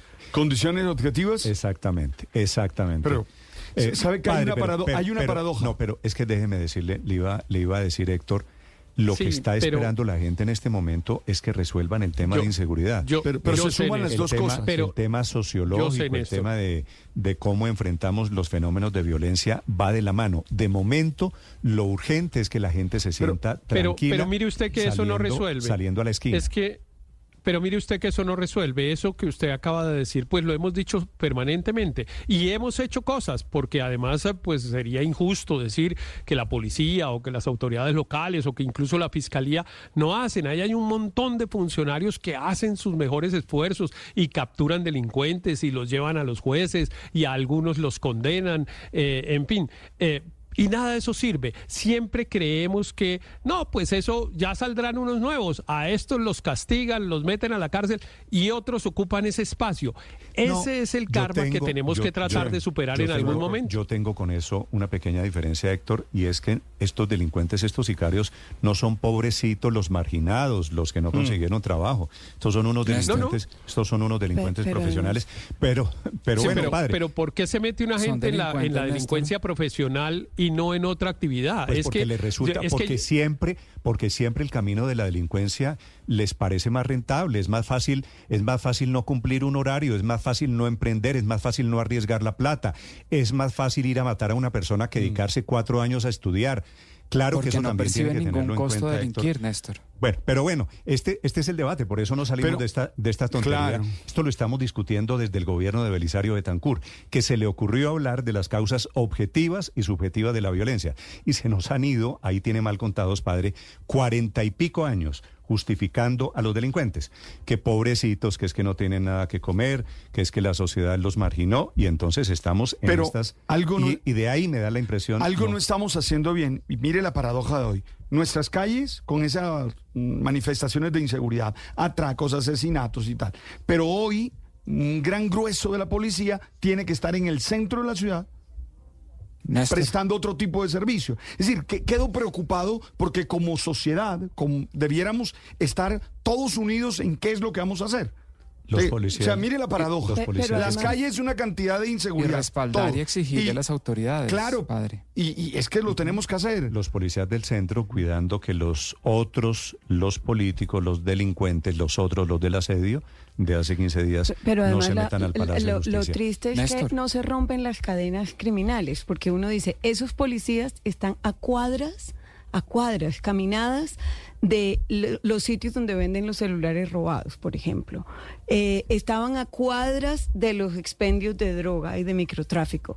Entonces dice uno, si no buscamos romper esas cadenas de suministro para que esto siga siendo rentable y yo coincido con el alcalde en el tema de la articulación, pero la articulación hasta la in- investigación y hasta el tema Y de, de inteligencia. y faltan es que tenemos actores que por tener mencionar en este debate, unos objetivos claros de romper esas cadenas de suministro y esas cadenas criminales. Bueno, de- escucho, que escucho teorías sobre la inseguridad en Bogotá, la cuenta Blue Radio Com y cuenta Néstor Morales C.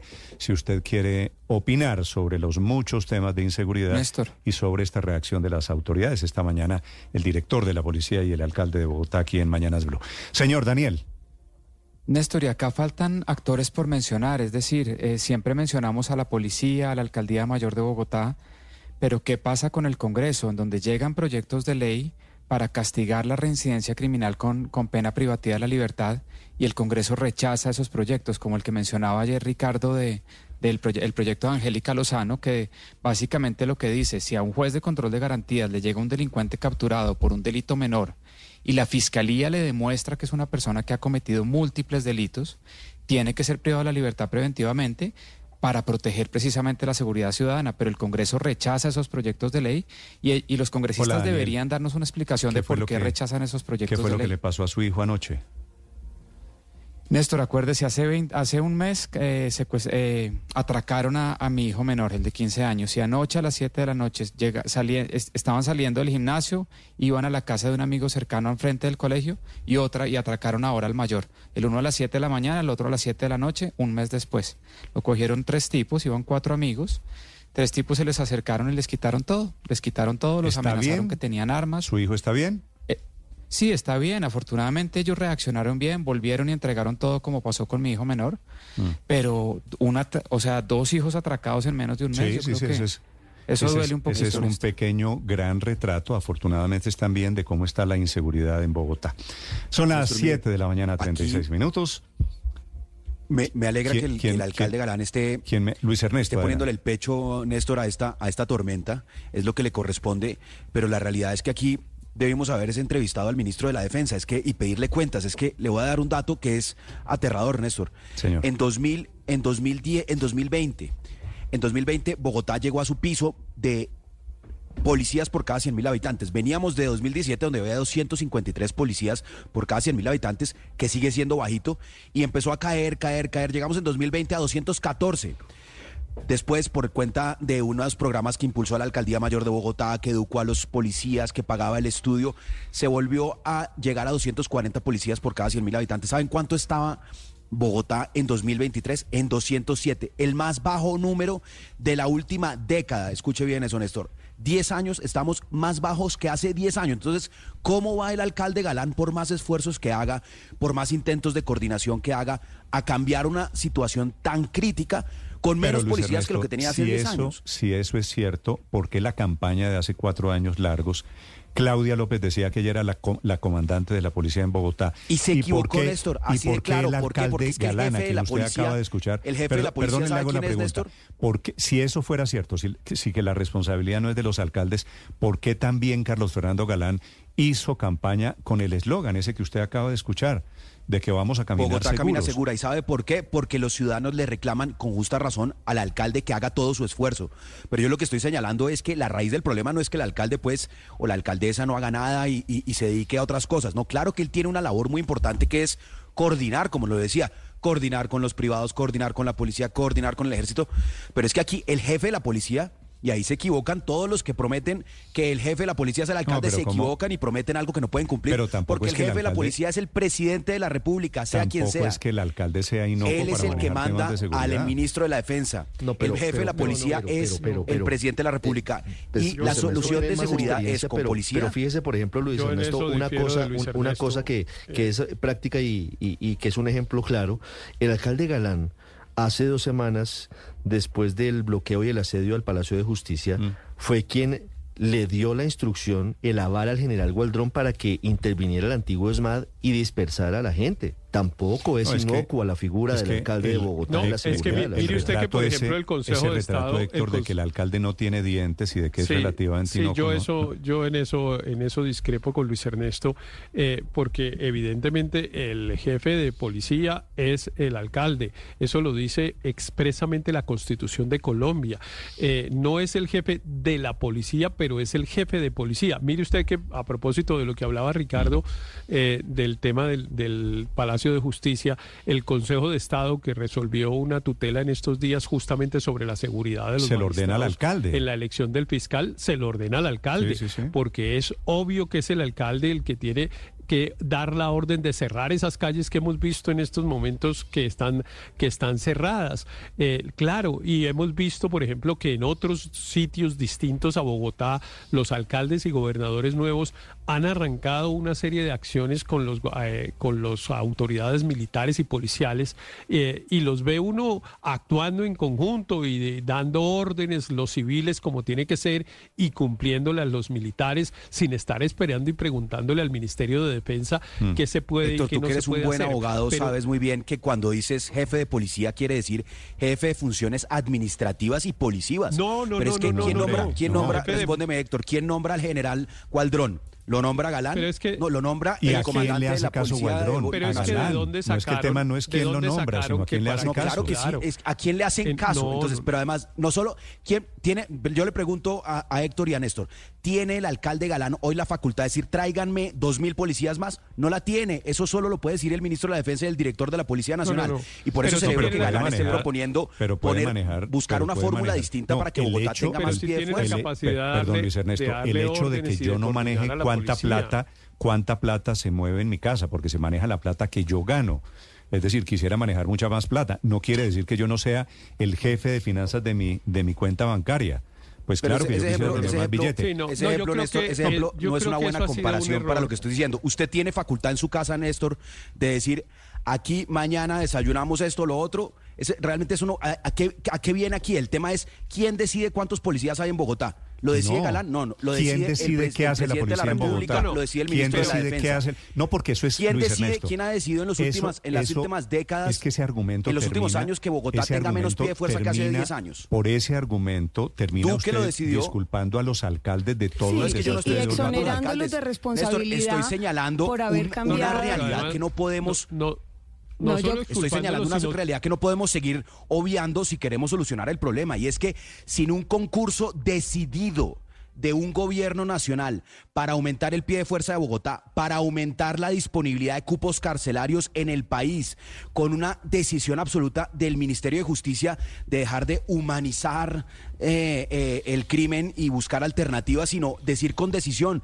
aquí tenemos que privar de la libertad por un periodo restringido, como lo propone la senadora Angélica Lozano, a los que estén robando cosas de menor cuantía, o si no los vamos a tener robando 10 veces, como el señor que mataron en Antonio Nariño, que era un reincidente y que terminó muerto eh, por, por mano y justicia propia de un ciudadano absolutamente desesperado. Entonces lo que estoy No, diciendo, no, Néstor, es, pero- aquí el gobierno nacional es al que deberíamos estar entrevistando, y claro Ah, que el alcalde entonces- tiene responsabilidades, pero ¿qué está haciendo el gobierno nacional le- en esta le- situación de le- seguridad? le y yo veo muy pregunto poco. al presidente Petro por qué el CAI que había a una cuadra del Parque de la 93 no reaccionó. Y le pregunto al presidente No, Petro yo, de las yo cámaras sí de creo que, seguridad. que, que Es decir, yo sí prefiero un alcalde que ponga la cara, que diga tenemos un problema, no es de percepción, es la realidad, estamos trabajando, toma tiempo.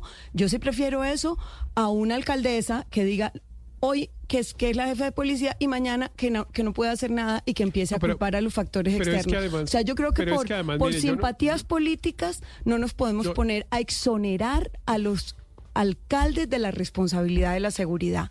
La seguridad es responsabilidad de los alcaldes. Y por eso Carlos Fernando Galán hoy nos está poniendo la cara. Y por eso a él le tenemos Ah, no, que exigir, tenemos que como le esperar que haga, teníamos claro. que exigir a la alcaldesa Él es- él Claudia es- él- López. él es consciente, Claro, él es plenamente Pero no, consciente. yo, yo creo que es que, y a mí me, me- me entristece un poco, es que en Colombia hemos hecho mucho en términos de seguridad y hemos echado también mucha teoría y hemos escrito cosas y varios de los que estamos aquí sentados hemos participado en, múltiples escritos y eh, eh, eh, diseño de políticas públicas y nos devolvemos de un momento a otro. Hemos llegado a unas conclusiones que yo creo que son buenas y que lo que hay es que avanzar. Una, hay que hacer una política integral de seguridad y convivencia ciudadana. Eso incluye políticas de prevención y políticas de control y de castigo a los delincuentes, pero también de prevención. Y nos quedamos a veces hablando solamente del castigo. Y eso evidentemente pues es- va contra toda la doctrina de las eh, políticas de, públicas de seguridad. Nadie dice que hay solo que castigar a los delincuentes. Hay también que hacer pero, políticas de otra naturaleza. En segundo lugar, es que no son también hemos dicho... ¿no? No son también- excluyentes que no haya- son excluyentes, haya- claro, no son excluyentes. Lo que pasa es que solo hablamos de lo primero. Lo que pasa es que solo hablamos de lo Hombre, primero. Pero lo otro lo que hemos le dicho. acabo de decir, Héctor, ¿cuánto tiempo llevamos? Usted acuérdese No. de, de los años 80 de la violencia, pero un- causas ese objetivas y subjetivas de la eh, violencia. pero ese es un error. No, Néstor, en ese eso, no, eso no se lo siglos. Eso no se lo inventó Belisario Betancourt. quisiera- Eso es un tema de criminología de universal, eh, que evidentemente la pregunta de por qué ese señor que estamos viendo aquí decenas de veces que se mete a atracar en ese, en ese restaurante resuelve hacerlo, por qué toma ese camino de la vida ese señor, por qué resuelve jugarse la vida para ¿Y usted robarse dos celulares, razón es porque, dos celulares y porque so- pobrecito?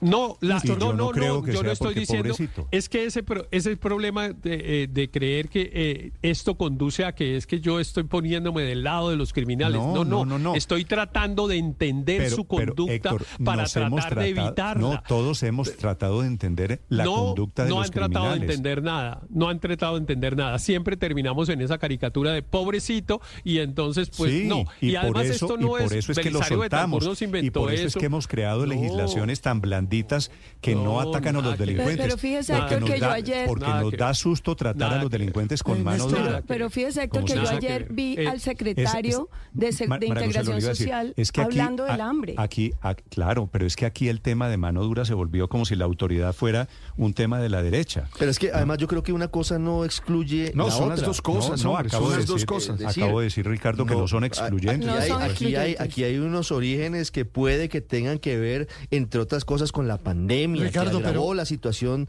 Sí, económica pero de que- pobreza y con la falta de oportunidades. pero yo diría que. Pero yo eso diría, no justifica Consuelo, el hecho y eso no Ricardo. limita la actuación de las autoridades, de los jueces, de los fiscales, de la policía. No son Ricardo, yo, pero yo, yo diría que la discusión eterna de las causas objetivas y subjetivas de la criminalidad, pues es una discusión que hay que dar y, y seguramente tiene elementos importantes. Pero yo quisiera hacer una pregunta a- a- al aire.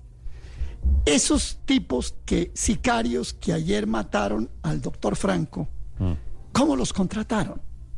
Estaban en una esquina y alguien pasó, oigan, ¿hay unos sicarios que maten a Franco? o hay unas bandas criminales que están metidas en eso y la policía o la inteligencia o la alcaldía o todos los anteriores no han sido, no han sido capaces de detectarlas. Es que sabe- eh, aquí hay hechos concretos, Néstor. Hablemos de hechos concretos. Sí, o sea, usted necesita matar a alguien que porque tiene una información, que porque, bueno, o sea, el hecho concreto de Franco.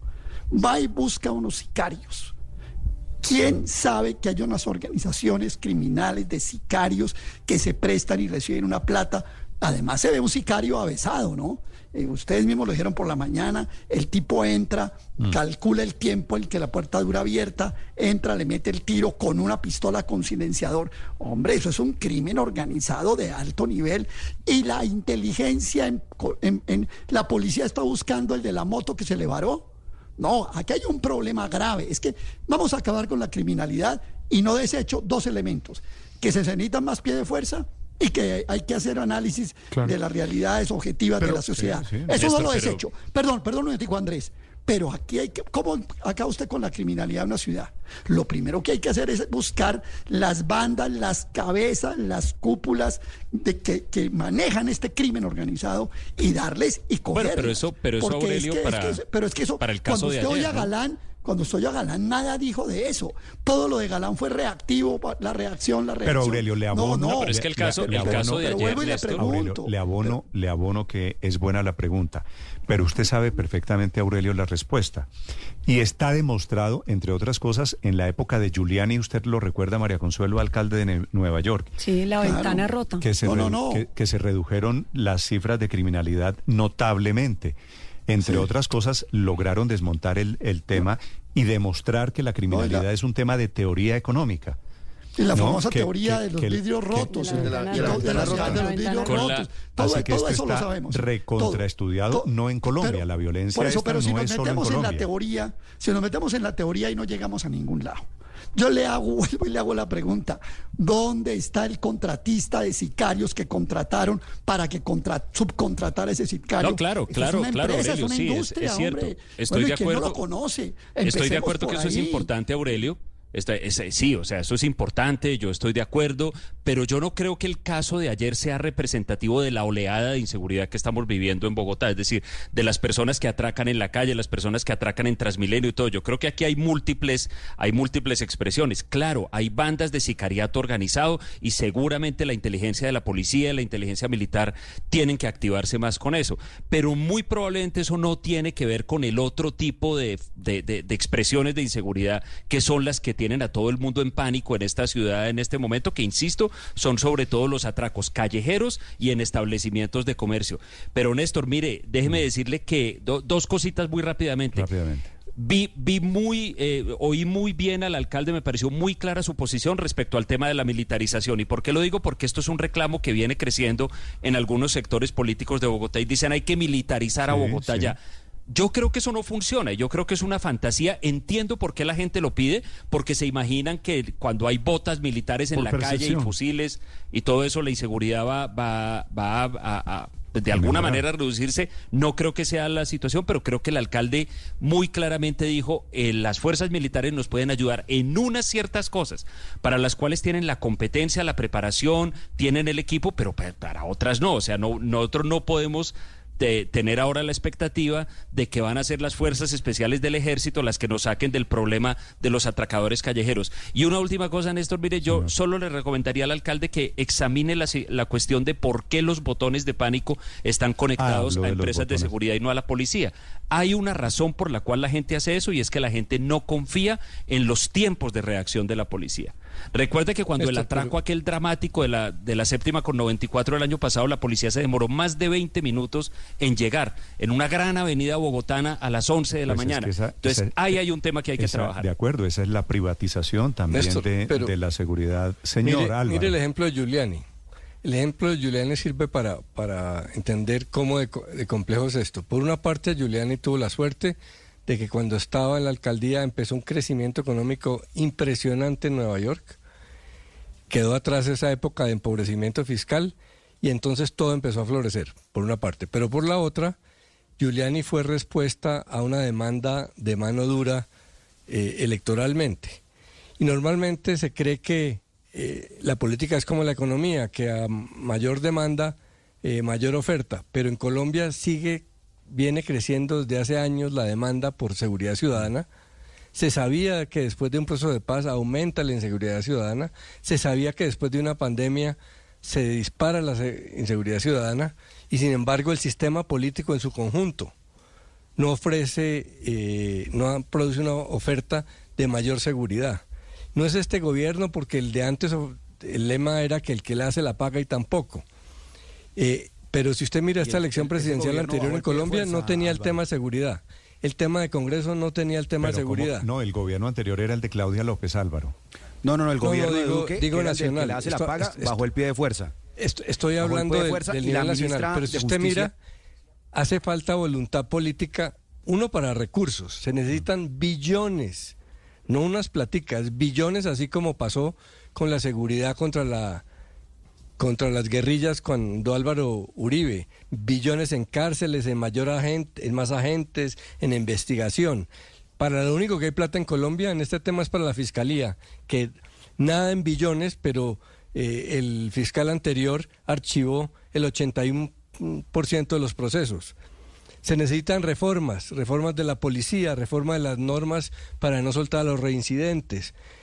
Pero sobre todo se necesita es que el sistema político entienda que si no obedece la demanda de seguridad ciudadana se va a venir un Bukele en Sí. dos años. Ah, ese es el- se está ese es- acabando el No, no, no, tiempo usted- y hay que meterle Álvaro, plata y reformas a este tema. en pero, eso, Néstor. Padre, en eso Álvaro tiene toda la Sí, razón. no, claro. El gran reclamo en este momento, por eso le digo. Es mano dura y- claro, y va a terminar entonces, eso en- en la, un Bukele. La, la cárcel, la militarización, el porte de armas. Y ese es el susto que esta situación Oiga, desbordada lo- lo nos, de- lleve, nos lleve al otro Lo extremo. de Giuliani funcionó, pero después eh, mire cómo está ahora, ¿no? Pero ¿sabe qué, qué reclamo le hago yo a la sociedad? Es que queremos más policías. Queremos más policías, pero no dejamos actuar a la policía. Es decir, hemos socavado la autoridad de la policía. Entonces yo creo que también como sociedad necesitamos respaldar a la policía, obviamente actuando ellos según la ley, actuando según los derechos humanos, pero nosotros tenemos que respaldar a la policía porque si no, ¿para qué tienes policía? Pero mire- si los estamos acabando, siempre los estamos atacando y siempre estamos socavando No, su no, autoridad. Usted ¿Para tiene- qué? Nadie está, nadie está socavando la Sí ha autoridad pasado, de la Héctor. policía. Sí, sí Eh, hay, no, Héctor, y podría a la policía se le reclama que actúe legalmente. Y en eso estoy de ya, acuerdo es contigo, todo. pero sí ha habido ataques ilegalmente, pues se le re- Claro. Cuando se le actúa ilegalmente, pues se le reclama por hacerlo. Estoy de acuerdo que tú- en actos eso estoy de acuerdo pues se contigo. denuncia que actúen en, en Estoy de acuerdo contigo, pero y sí ha habido actúan como una narrativa contra la policía. Tienen todo el No, apoyo pues, de la sociedad colombiana. Pero claro que que, no pueden algunos- tener el apoyo de la sociedad colombiana para cometer delitos. De acuerdo. faltaba. Nadie- nadie Eh, diría eso. que Héctor, po- so- cuando so se- Héctor, eso no lo estoy diciendo. vamos a- No, no, no, eso no lo estoy diciendo. de que es que no vamos a combatir a los Héctor. delincuentes, No. vamos a permitir la delincuencia Nadie ha dicho eso, pero tampoco una narrativa que acabe a la policía. Aquí yo he Pero escuchado mire, la Néstor, Néstor, le de voy a- que le dar- no le voy a dar opiniones, enfrenta- le voy a dar datos. No, perdón, eh, eh, Luis Ernesto le iba a decir, aquí yo he escuchado la tesis, se ha hecho, que ha hecho carrera, de que cuando la policía eh, enfrenta a los delincuentes y los delincuentes atacan, la policía tiene que salir corriendo. Usted, usted se acuerda de esa tesis, ¿no? Entonces, Ah, pero sí, claro. pues claro, pues claro que eso significa también en el fondo socavar la autoridad de la policía. Pero bueno, los escucho. Héctor me decía, para, para terminar rápidamente, porque tengo, está comenzando reunión del directorio conservador, va a haber crisis política hoy con los conservadores, está flotando la mermelada en el ambiente de la política esta mañana. Héctor, señor, me decía. eh, caricaturas, pero hagamos la conversación seria, Néstor. Eh, porque evidentemente ah, la, la policía tiene todo el apoyo de la ciudadanía en general y además gratitud por su por su por su actividad permanente, pero también los ciudadanos tenemos no solamente el derecho, sino incluso el deber de reclamar cuando las autoridades eh, eh, actúan por fuera de la ley y tenemos que exigir siempre un castigo ejemplar contra los agentes del Estado que actúan por fuera de la ley. Y claro que sí, una de las razones, una de las limitaciones que tiene la policía, una de las obligaciones que tiene la policía cuando actúa es medir las consecuencias de su actividad. Y claro que si va a enfrentar una turba como el famoso tema ese del CAI que usted trae permanentemente de salir corriendo, no puede, no puede disparar indiscriminadamente a la turba para causar decenas de muertes, sino tiene que ah, diseñar una estrategia que le permita enfrentar la agresión sin causar más daño del que pretende evitar. Esa es una regla que enseñan en las escuelas de la policía el primer día que pone un, un, policía o un estudiante un pie en una escuela de policía. E, ese es el tema que dicho, digamos, eh, que dicho de manera gráfica para que la gente entienda es si usted va a causar más daño, prefiera replegarse que es salir corriendo y buscar una manera de enfrentar la agresión distinta. Pero eh, hagamos esto seriamente, porque la verdad es que no, no podemos, eh, digamos, yo creo que uno de los problemas que tenemos en Colombia es que nos resignamos a unas cosas. Eh, por ejemplo, en, en Colombia hemos enfrentado bandas criminales del narcotráfico por decenas y las hemos las hemos logrado acabar, desactivar, metido a la cárcel a los más eh, a los criminales más grandes que ha tenido Colombia o los ha terminado dando de baja la fuerza pública. ¿Y qué pasa? Que todos nos resignamos a que salen otros y lo reemplazan. ah, no, pues entonces esos salen otros y reemplazan a ese que cogieron preso o que dieron de baja. Esta sociedad sí tiene que preguntarse por qué se convirtió en una fábrica inacabable de delincuentes. Néstor, y le voy eso a dar, le solo voy a dar- tiene Ah, ¿le puedo? una respuesta, que son Le voy a dar razones dos datos, sociales. Néstor. Le puedo, no, yo le puedo dar otra pista. Es que han encontrado allí una forma de vida y esta, esta- rentable. estas calles están llenas de reincidentes porque no los capturan o cuando los capturan los sueltan. Y claro que tenemos unas cifras de criminales muy, muy por encima Mire, a promedios Néstor. internacionales. Señor, Le voy a dar la, datos, última, Luis no Ernesto, por opiniones. Duque bajó el pie de fuerza en Bogotá. Petro lo siguió bajando. La ministra de Justicia del presidente Duque, hoy procuradora, Margarita Cabello, no permitió que en Bogotá se construyera la cárcel distrital en el predio de la Picota.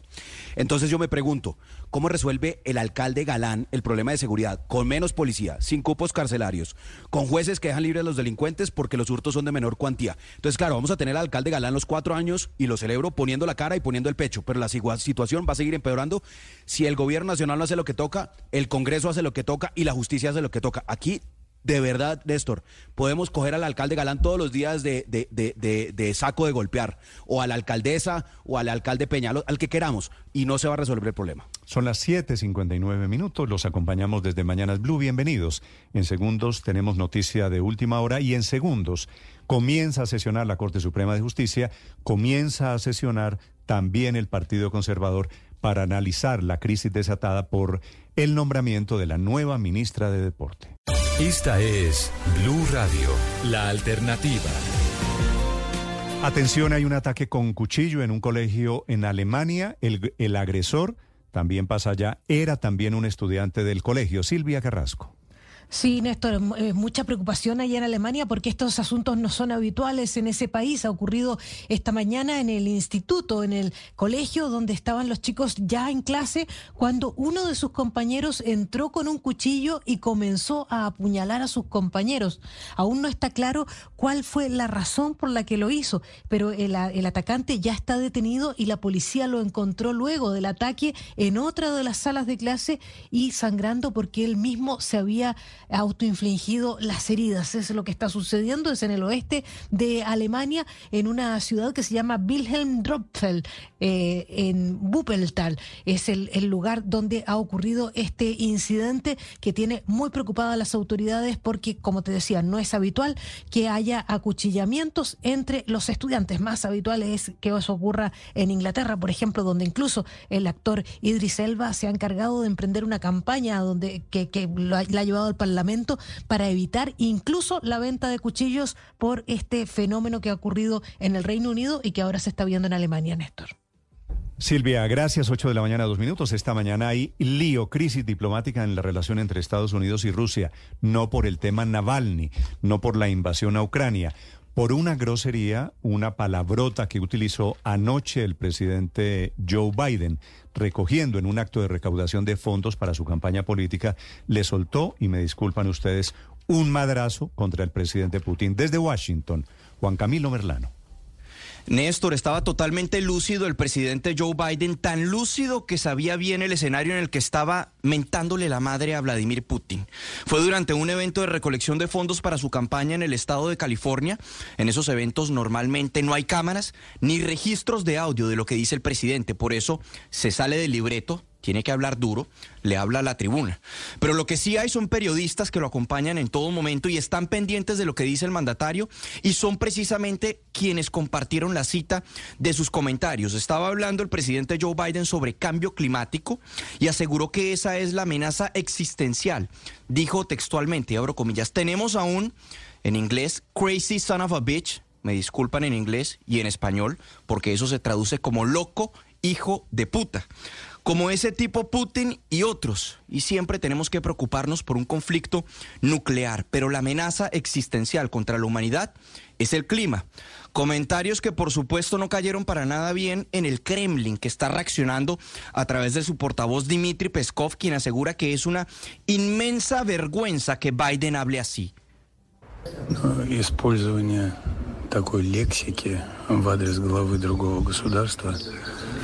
Es poco probable que el uso de ese lenguaje contra el jefe de Estado de otro país por parte del presidente de los Estados Unidos le haga daño o infrinja a nuestro presidente, al presidente Putin. Probablemente degrada a quienes usan ese vocabulario. Es un intento por parecer un vaquero de Hollywood, aseguraba Peskov. Ahora bien, los comentarios de Biden cada vez los escucharemos más en medio de la campaña porque busca mostrarse fuerte y mostrar a Trump débil frente a Putin. Por eso la Casa Blanca publicó un video en las últimas horas en el que Biden critica a Trump por no condenar las acciones de Putin, particularmente por la muerte de Navalny. Putin is responsible for Navalny's death. Why can't Trump just say that?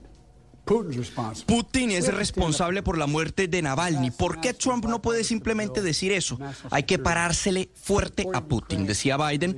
Recordemos que ya las tensiones entre ambos potencias está en un nivel máximo luego de la muerte del opositor Alexei Navalny. Y para mañana habrá un nuevo paquete de sanciones en contra de Rusia a propósito de los dos años de la invasión a Ucrania. Y ya que estamos hablando de Rusia y de Ucrania, pues vale la pena hablar sobre Colombia, porque precisamente ayer en el Consejo Permanente de la OEA se presentó una declaración firmada por 25 países condenando y pidiendo el cese de la invasión y agresión de Rusia a Ucrania. Solo hubo fue firmada por 25 países. Solo hubo siete países quienes no suscribieron la declaración. Sí, entre esos está Colombia.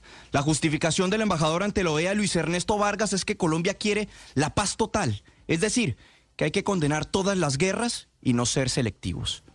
Prediquemos la paz total. El concepto que ha estado impulsando el gobierno del presidente Petro es el de la paz. Y la paz no puede predicarse exclusivamente en una determinada región. O vamos a condenarlas todas o no condenemos a ninguna. A mí me parece que aquí hemos sido selectivos. A pesar de lo que acabamos de escuchar, hemos sido selectivos el día de hoy. Puede que era la justificación del embajador de Colombia ante la OEA, Luis Ernesto Vargas. Decía previamente otro embajador, el de Uruguay, que había que dejarse de picardías, que en otra ocasión podían discutir una resolución condenando, por ejemplo, la respuesta de Israel en la franja de Gaza, pero que ayer particularmente estaban hablando de la invasión de Rusia a Ucrania. Néstor.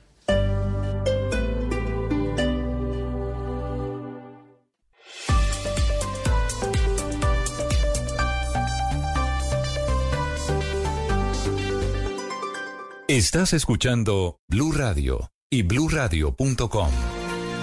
8 de la mañana, 10 minutos. Ricardo, el muy curioso dilema que tiene el Partido Conservador esta mañana, el legendario Partido Conservador, el centenario Partido Conservador, el símbolo de la derecha en Colombia. El dilema es si es un partido conservador petrista de izquierda o si no lo es. Nombraron a ministra del Deporte la ministra nueva, de una línea del Partido Conservador. Y eso origina la renuncia del presidente del directorio. Pero todo el mundo lo niega, curiosamente. Lo negó anoche en plenaria el ministro del Interior, Luis Fernando Velasco. Salió la señora ministra muy presurosa a desmentirlo en una Se entrevista que dio Luz, Luz Cristina López. en la tarde de ayer, Luz Cristina López Trejos. Eh, lo han desmentido incluso los parlamentarios conservadores a quienes se les atribuye la entrega de ese pote de mermelada por parte del gobierno. Ahora, ¿qué se sabe del nombramiento de Luz Cristina López? Que es cercana a Ape Cuello. Ape, Ape- Ape es nombre, ¿verdad? Alfredo Ape Cuello Baute es el nombre. Alfredo Ape Exactamente. Alfredo Ape es el nombre. Cuello Baute. Yo no sé si Ape es... eh, No, nombre. era, era su diminutivo Ah. y él se lo incorporó al nombre Así porque es. así lo conocían políticamente. El famoso Ape Cuello. De la, de la poderosa familia Cuello Baute en materia política. Recuerde usted a Manuel Guillermo Cuello Baute en el gobierno de Álvaro Uribe. Entonces digo que me parece, Ricardo, un dilema curioso, Mm. porque estamos entre unos parlamentarios conservadores petristas, Ape Cuello, o el doctor Trujillo, o el doctor Wadid Mansur, o el doctor eh, Juan Loreto Gómez. En fin, hay una cantidad de parlamentarios que están recibiendo mermelada. Doctor Echeverry, Nicolás Echeverry, es senador antioqueño del Partido Conservador. Doctor Echeverry, buenos días. Néstor, muy buenos días para ti, toda la mesa de trabajo. y Usted hace parte del, del directorio conservador, ¿verdad? Yo voy en calidad de vocero, no tengo voto, pero siempre soy citado y siempre asisto. Vale. ¿Usted hace parte de los conservadores petristas o de los conservadores conservadores? Yo hago parte de los conservadores conservadores. Ok. Eh, doctor eh, Echeverry, ¿y qué van a hacer con la renuncia del senador Cepeda que renunció a la presidencia del directorio conservador? Yo creo que es una buena oportunidad para que el partido, de cara a toda la ciudadanía, eh, deje claro de una vez por todas cuál es su interés, cuál es su división, cuáles son los que no están de acuerdo en la declaratoria de partido independiente, cuáles son los que van a votar sí por las reformas o se van a salir y cuáles vamos a votar que no a las reformas y cuáles estamos haciendo un reclamo en cada una de las actuaciones del gobierno. Sí. Doctor Echeverry, yo sé que, que esta pregunta pues le puede parecer antipática, pero esto no es un poquito patético estar hablando a estas alturas de la vida de conservadores de izquierda, de conservadores petristas, de goditos petristas. Es ambiguo, lamentable, porque hoy necesitamos fortalecer esos partidos, necesitamos de la democracia, necesitamos de la participación activa de las colectividades con unas ideas muy claras y muy contundentes. Hoy hay un debate planteado de manera muy compleja por el gobierno actual y se necesita la identidad y se necesita eh, que en toda la defensa de la democracia existan instituciones como estas que mantengan eh, una colectividad activa con ideas claras y contundentes. Y este tipo de cosas, pues lamentablemente no le convienen ni a la democracia, ni al país, ni al, ni al partido. Sí. Doctor, doctor Echeverry, ¿quién es el jefe del brazo petrista del Partido Conservador? No existe una identidad explícita, clara, frente a ese brazo pe- petrista. No, ¿cómo que no existe? No. No, claro. dentro lo que- del partido, es que dentro hay- de la colectividad, que se haya declarado representante del No, petrismo. es que tengo, tengo varias versiones. Yo hagamos de cuenta que vamos a, a- a contarle al país lo que está pasando de verdad, senador Sí. Echeverry. Eh, el primero que se volteó fue el senador Trujillo, ¿cierto? Él como presidente lideró que el partido fuera partido de gobierno, sí señor. Ese, ese fue el primero. Después se volteó Wadid Mansur.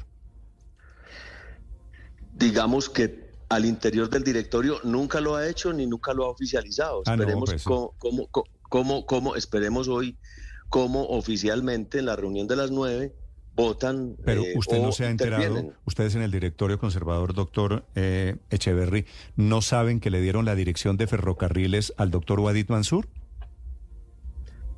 Yo personalmente no podría afirmar eso porque no, no conozco la persona y porque no es oficial del partido. No, La pues es que nada de esto oficial va a del ser partido, pues la oficial. voz oficial del partido No, es que na- no nada de- aceptamos participar doc- del Doctor. Echeverry, nada de lo que yo estoy diciendo va a ser oficial en el sentido de que no hay un comunicado ni del gobierno diciéndole le dimos mermelada al doctor Wadid Mansur, que además tengo entendido es el presidente de la Comisión de Acusación de la Cámara de Representantes. Pues eso, eso que, lo, que responda el gobierno. Y eso, se va, y eso lo valoriza mucho más. Entonces le dan un poquito de mermelada. Como tampoco Me va parece haber- muy grave. A mí me parece muy grave que, que- que el gobierno haga eso y más grave que un parlamentario se preste para eso. Ah, pues le, le cuento que sus amigos goditos se, se están prestando para esto. Les dieron la dirección Entonces, de ferrocarriles. Pero entonces lo correcto es que eh, el mismo gobierno lo aclare y el mismo eh, no, Mansur porque es que, aclare. Pero usted, pero doctor Echeverry, ¿usted cree que el gobierno va a aclarar y decir, sí le estamos dando mermelada a unos parlamentarios conservadores para comprarles el voto para que apoyen las reformas? No va a pasar. Yo creo, yo, yo creo que la renuncia de el doctor Efraín Cepeda va a servir hoy para aclarar ese tema en el directorio y tener una voz oficial y pues me parece a mí eh, denunciar o dejar claro ese tema y evidenciarlo. Sí. Usted tampoco sabía, doctor Echeverry, que la nueva ministra de Deporte, la doctora López, es mermelada para Ape Cuello. Esos son los rumores que hay en todos los pasillos del Congreso.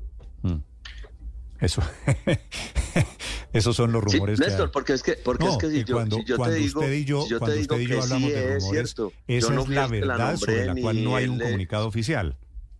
Sí, son rumores porque oficialmente pues yo ni la nombré ni el gobierno ha reconocido que está en su legítimo derecho de nombrar personas eh, que, que es del Partido Conservador. La renuncia de Efraín se produce en ese, en ese acoso y se produce en ese, digamos, mundo de, de- de- de rumores y de comentarios y creo que lo más lógico y lo más correcto es que el partido hoy se reúna, tramite la renuncia de él ratificándolo o tomando decisiones y que entre a votar si estamos en la oposición en la independencia o si están en el gobierno y comunicarle a la opinión pública con claridad ese tema. Pero, senador Echeverry, hoy en el directorio podría volver a someterse a votación si el Partido Conservador es independiente o partido de gobierno?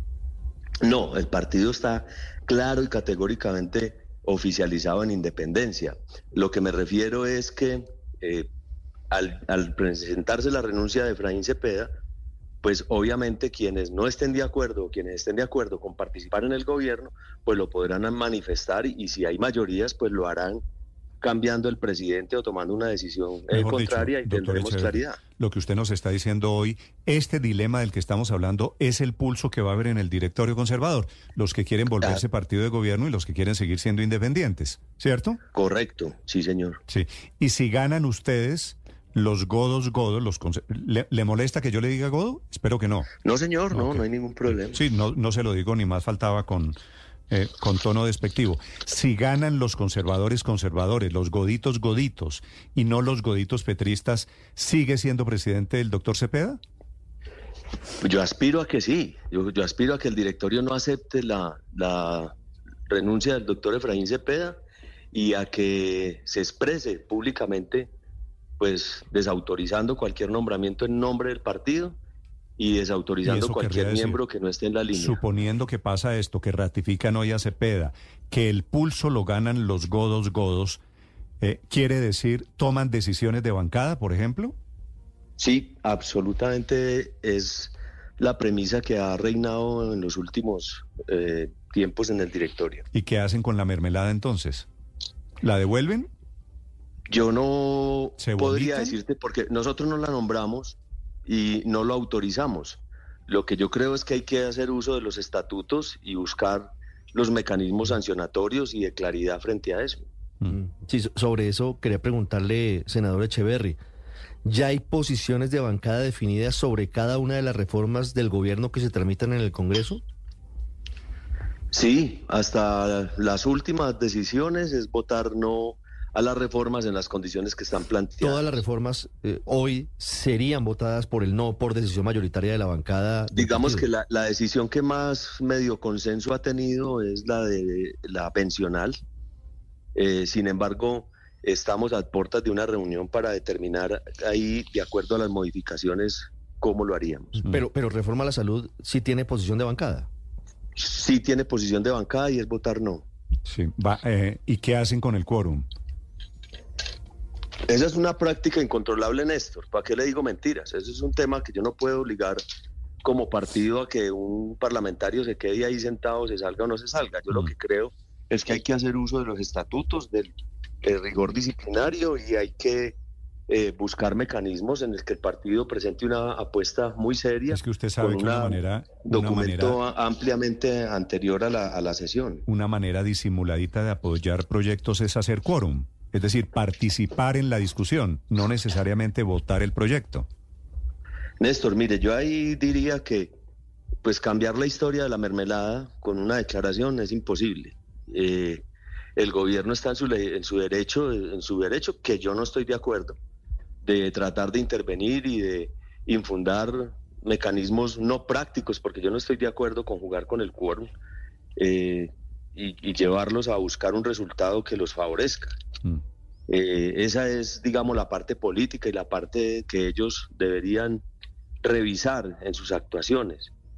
El partido tiene que fijar una posición muy clara y, y debe fijar también, de acuerdo a los estatutos, cuáles son las consecuencias de no estar ahí. Sí, doctor Echeverry, ¿y no será que el partido hoy, yo, yo sospecho lo siguiente, el Partido Conservador va a seguir en la independencia? Eh, ¿Qué es la posición, digamos, eh, entre otras cosas, más cómoda? Porque votan unas cosas sí y otras cosas no. Pero por, pero por debajo de la mesa, algunos conservadores van a seguir apoyando al gobierno con el quórum o con un botico aquí y allá y se van a quedar con la mermelada, eh, con el pecado y con el género.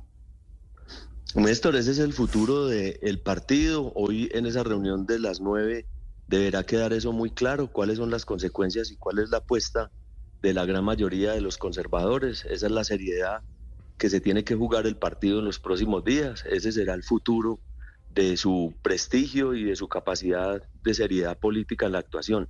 Ese es el riesgo, esa es la amenaza y ese es lo que en la opinión hoy hay.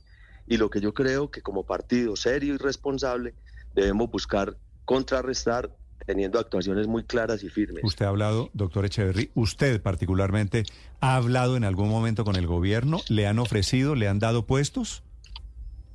Yo he hablado en varias ocasiones, específicamente con el ministro del Interior, no me ha ofrecido ni puestos, me ha pedido que el gobierno tiene interés en sacar adelante las reformas, que les ayudemos, que las revisemos. ¿No es cierto, senador discutamos. Echeverry, que el director de Invías en Antioquia es suyo, es puesto por usted? No, es un señor muy conocido. Recuerde que es una terna que nombra el gobernador, no es un nombramiento directo. Lleva mucho tiempo allá eh, y es un hijo de un exconstituyente del M19. Recuerde usted al, al doctor Oscar Hoyos Naranjo. Sí, sí, lo sé. ¿Y tampoco es cierto que usted tiene cuotas en la aeronáutica civil? No, señor, ninguna, absolutamente ninguna. O sea, ¿usted No, está libre de mermelada, doctor Echeverry? Estoy totalmente por debajo de la glicemia. Venga, Su, senador. cu- su curva de glicemia está bajita, Está- vale. Mire, se, se la, se la valgo. Senador, eh, ¿usted ha tenido información en el sentido de que el ministro del Interior ha de alguna manera sugerido que las reuniones con usted han tenido como objetivo precisamente modificar su posición y traerlo al redil del gobierno? No, el ministro es un señor muy cercano por su formación parlamentaria, por su historia ahí. Tiene una gran cercanía con todos nosotros y hace un gran esfuerzo porque las reformas del gobierno funcionen. Y en su lobby, en su trabajo, en su ejercicio, permanentemente está hablando con los parlamentarios y específicamente en mi calidad de vocero. claro, no, Yo no. veo un gran esfuerzo porque todo funcione. Muy diplomático porque, usted. porque pero, salgan. pero es decir, se la, se la planteo más directa. ¿Usted ha tenido información de que Luis Fernando Velasco cuenta con su voto para las reformas? Que, o, o por lo menos eso dice, que, que usted ya está del lado del gobierno. ¿Eso usted ha escuchado versiones en ese sentido? No, no creo, no creo porque he sido, ha sido muy claro y muy respetuosa la conversación. Yo soy una persona de bancada y yo creo que en las condiciones que están planteadas las reformas no se deben aprobar así y que no es la manera como debemos actuar y en eso hay claridad y hemos tenido claridad. Vale, lamento mucho estas preguntas todas sobre puestos y sobre mermelada y sobre glicemia, doctor Echeverry, pero desafortunadamente así es como está funcionando la política en este momento. Le agradezco estos minutos, le deseo suerte en la, en la reunión, en la, en la cumbre del directorio conservador, doctor Echeverry. No se preocupe, Néstor, que las necesitamos para claridad de la ciudadanía y los partidos tienen que asumir con seriedad y con respeto el rol de la democracia. Sí, y, van a tener después, como, como vienen siempre elecciones y siempre están en campaña, pues van a tener que explicarle a sus electores por esa figura de los goditos petristas. Gracias, doctor Echeverry. Feliz día, muchas gracias a usted. A usted gracias, que les vaya bien. Reunión del directorio conservador que está a punto de comenzar para definir, Aurelio, va a pasar esto que le dijo. El Partido Conservador no le acepta la renuncia a Efraín Cepeda. El Partido Conservador en teoría sigue siendo un partido independiente, pero también independiente seguirá teniendo algunas cuotas en el gobierno. Por debajo cuenta, de la mesa. Claro, por cuenta de este menudeo de la política, porque no la hacen a través del directorio, que es la política al por mayor, sino la están haciendo al de tal. Pero, pero, pero ahí tendrían que tener en cuenta una cosa, y es que si llegara a tomar una decisión de bancada el Partido Conservador frente a la reforma pensional y a la reforma laboral, como lo hizo ya con la reforma a la salud, diciendo que tienen que votar no, pues eh, si alguno de los congresistas se sale del redil y no actúa como lo dice la bancada, se somete a las sanciones. Sí, pero tome nota. La ley de bancada. tome nota, Ricardo. Van a hacer quórum, van a hacer quórum, Ricardo. Pero, pero tome, claro. Van a ayudar por van a los hacer quórum. Lo primero es por quórum, van a ayudar ahí por los laditos. Pero tome nota que dijo otra frase, Néstor. Las reformas como están, digo, las reformas como están, las vamos a votar en contra. Entonces deja un margen de que les pueden voltear unos puntos y ahí apoyar. Pero es que yo voy a hacerle esta pregunta a Néstor, que me, que me la hago yo también. ¿Usted se imaginó en algún momento de su vida que íbamos a estar haciendo una entrevista a un conservador porque estaban siendo seducidos por el gobierno de la izquierda para votar sus propuestas llamadas de reforma? Pues de ciertos conservadores sí, Aurelio. Pero esto parece Sí. el extraño mundo del subuso. ¿no? Claro. Pero bueno, No, pero... pero- bueno, digamos que en el gobierno de Duque o en el gobierno de Santos, bueno, en fin, eh, eh, el partido del presupuesto, como le llamaba Roberto mire, Gerlain. Aurelio, pero le- en el No, es que gobierno ahí de hay Petro, gente, Le cuento a ahí los hay gente que no tiene, eh, Néstor, ahí hay, hay le gente... cuento a los oyentes qué está pasando en este momento simplemente para ilustración de cómo se mueve la política. Padre, oiga este cuento. Dígame, a ver. Como renunció el presidente del directorio conservador, sobre eso es la entrevista que acabo de hacer, el gobierno quiere aprovechar esto para poner a una persona eh, de sus afectos en el directorio conservador.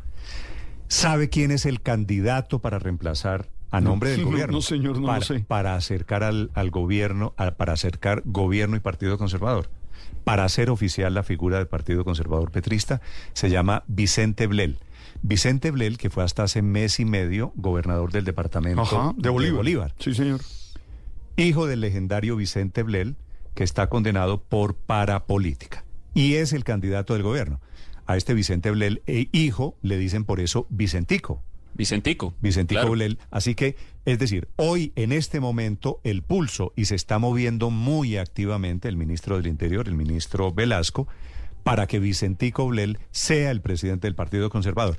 Al final del día, Andrés, si usted escucha, el presidente del directorio conservador sigue siendo el senador Cepeda, quiere decir el pulso lo ganaron los godos no petristas.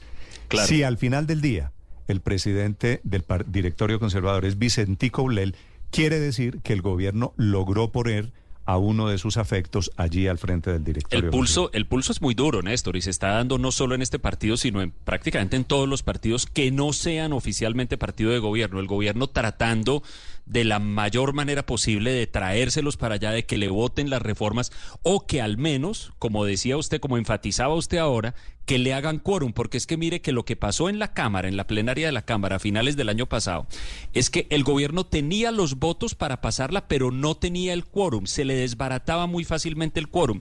Y todo indica, Néstor, según lo que dicen, la negociación con los conservadores fue ustedes pueden ir y si quieren votan en contra, porque si quieren que, que ese es su mandato de bancada, entonces Mm. voten en contra. Pero por favor se quedan ahí y hacen quórum porque los votos para pasar la reforma ya los tengo.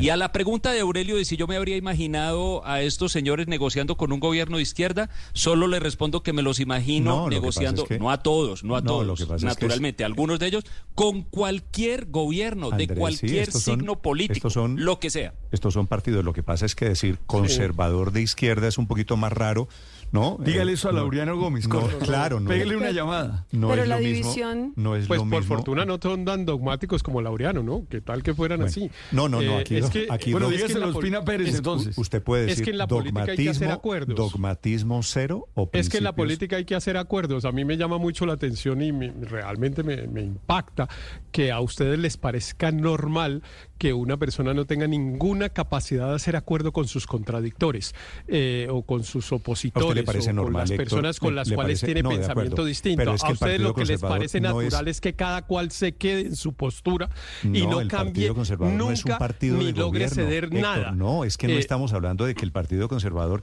está pactando eso. No están haciendo un pacto por encima de la mesa. ¿A usted le parece bien el presidente Petro que dio semejante batalla contra el paramilitarismo?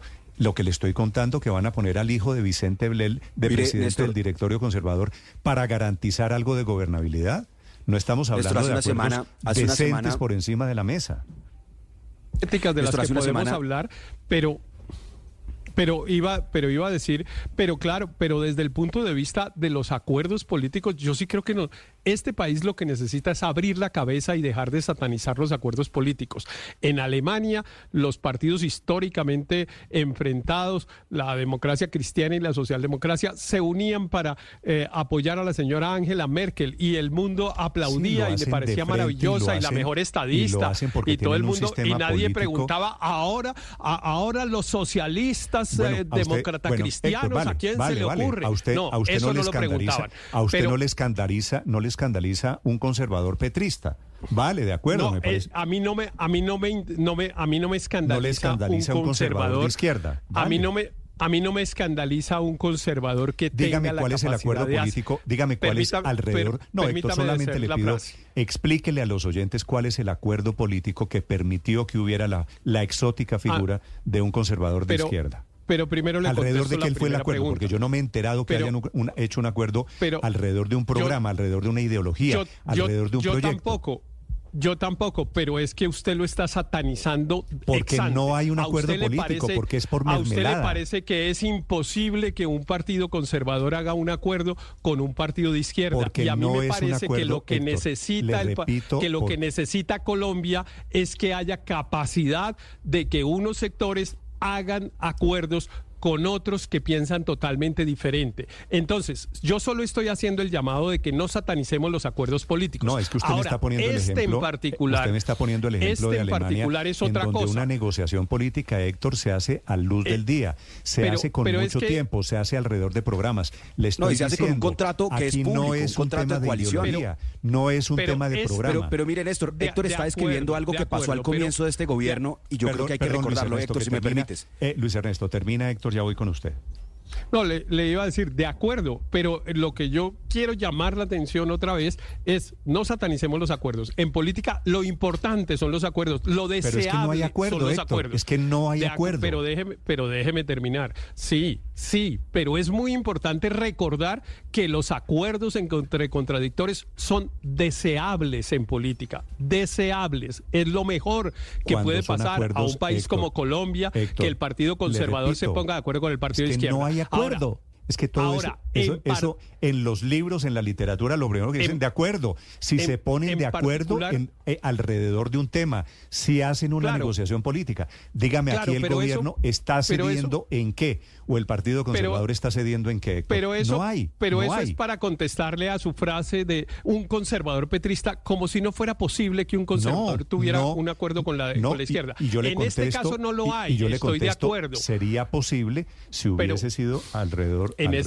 en este caso, en este caso no lo hay, estoy de acuerdo. En este caso es bastante probable que lo que haya es un acuerdo burocrático que no es deseable. En, estoy de acuerdo con usted, pero me parece importante la premisa de que sí, es no solo posible, sino deseable que contradictores hagan acuerdos y eso no debe tacharlo la sociedad colombiana. Parte del problema que tiene la sociedad colombiana es que suele tachar esos acuerdos entre, entre contradictores. Ahora, en este caso lo que están haciendo es pagar comenzó, una deuda. El gobierno comenzó, como este, en este caso están pagando una deuda. El gobierno comenzó con unos acuerdos programáticos. Lo estamos diciendo de manera diferente. Yo lo que quiero es que alguien me explique si este era el cambio, si el acuerdo por debajo de la mesa con Ape Cuello o con Wadid Mansur era el cambio, porque de estos Pero acuerdos miren esto, los el gobierno visto, comenzó como lo los- describe- los, acuerdos de mermelada los han hecho siempre en la política en Colombia. Pero bueno, los leo, los escucho. Este episodio es un pequeño, una pequeña gran radiografía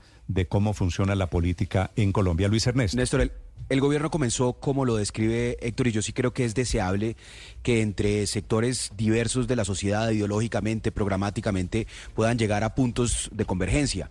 Pero puntos de convergencia querría decir que entonces el texto de la reforma a la salud que genera tantas preocupaciones cambiaría, pero no ha cambiado a lo largo de tantos debates. Em, y esos acuerdos programáticos con los que arrancó el gobierno Petro, que incluían un acuerdo de coalición donde integraban el gabinete del presidente figuras oficiales del Partido Conservador, como lo fue en su momento el ministro de Transporte Reyes y otros. Ese acuerdo de coalición sobre la mesa, que es el que describe Héctor, que se acostumbra en países civilizados, era el correcto. Pero el gobierno cambió la estrategia de gobernabilidad. Yo le dije aquí hace una semana, porque algunos decían, bueno, no, oiga, pero si el gobierno está nombrando únicamente figuras de izquierda más radicales, ¿cómo va a ser la gobernabilidad? Y yo les dije, es que la gobernabilidad y la estrategia del gobierno cambió en ese sentido. Ya no va a construir gobernabilidad sobre acuerdos programáticos ni un acuerdo de coalición con participación y representación formal, como lo establece además el Estatuto de la Oposición. Esto no es mermelada, esto es institucional en la democracia colombiana. Debería ser, pero ya cambió esa estrategia. ¿Ahora qué va a hacer? Va a seguir radicalizando el discurso, no moderando el Néstor. discurso para construir Ya consensos. voy, Aurelio, un segundo. Va a construir gobernabilidad al de tal, como nos lo acaba de escribir aquí el senador. sí, sí. Entonces, no con. Y los partidos van a seguir en independencia. Entonces, el Partido Conservador, el Partido de la U, el Partido Liberal van a seguir en independencia. Unas cosas las van a votar sí, otras las van a votar no, en otras van a ayudar a hacer el quórum.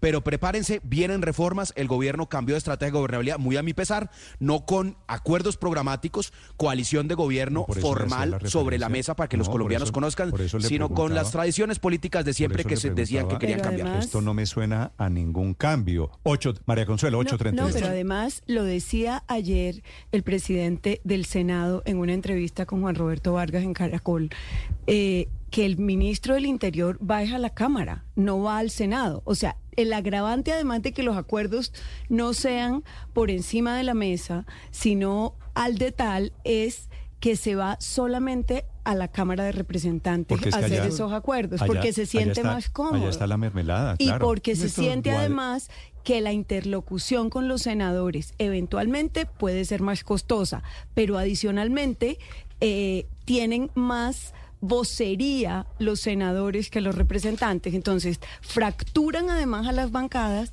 entre Cámara de Representantes y Senado. Esto lo denunció el senador Iván Nava. ¿Qué tiene, María Consuelo, qué tienen en común, por ejemplo, ahora que usted menciona el tema, eh, Aurelio? Fernando Niño, Nicolás Barguil, Uadit Mansur, Alfredo Ape Cuello. ¿Qué tienen en común? que son representantes. Son, no, son representantes. Bueno, el, la- la- el tema costeño también hay un poquito, pero estos son representantes a la Cámara. La mermelada Sí, la están repartiendo, claro. Los puestos, el de- clientelismo lo están Y feriando por allí eso el ministro Velasco se la pasa en la. Cámara Pero- y no va al pero Senado. es decir, ahora, Pero, ¿a alguien le sorprende esta actitud de unos señores conservadores? Van No, a a tener, mí no me doy- sorprende. doy los nombres, Aurelio, porque estos señores, para bien o para mal, como los acuerdos son por debajo de la mesa, van a tener que responderle después a sus, a sus Hoy, electores. dice- hoy dicen que es una ficción todo, ¿no? Ricardo. que eso no es cierto. Ah, nadie, Pero- nadie acepta esto, señor. Néstor, pero usted se acuerda del famoso dicho de siempre hay un trino. Ay, eso se volvió común en las redes. Sí. Siempre hay un trino. Bueno, aquí también siempre hay un trino. Voy a leer un trino de comentario del 8 de junio de 2018 del actual presidente Gustavo Petro, entonces senador, sobre la mermelada. A ver. Dice así, la mermelada, así se expandió la corrupción. ¿Van a permitir que entreguen a Colombia a las asociaciones políticas para delinquir? Y es un comentario que le hace a una nota de Blue Radio que eh, donde se reseñaba que el contralor eh, de entonces decía que a los congresistas le habían dado 54 billones de pesos en mermelada. Bueno, siempre hay un trino. Para Petro, en el año 2018, la mermelada era corrupción.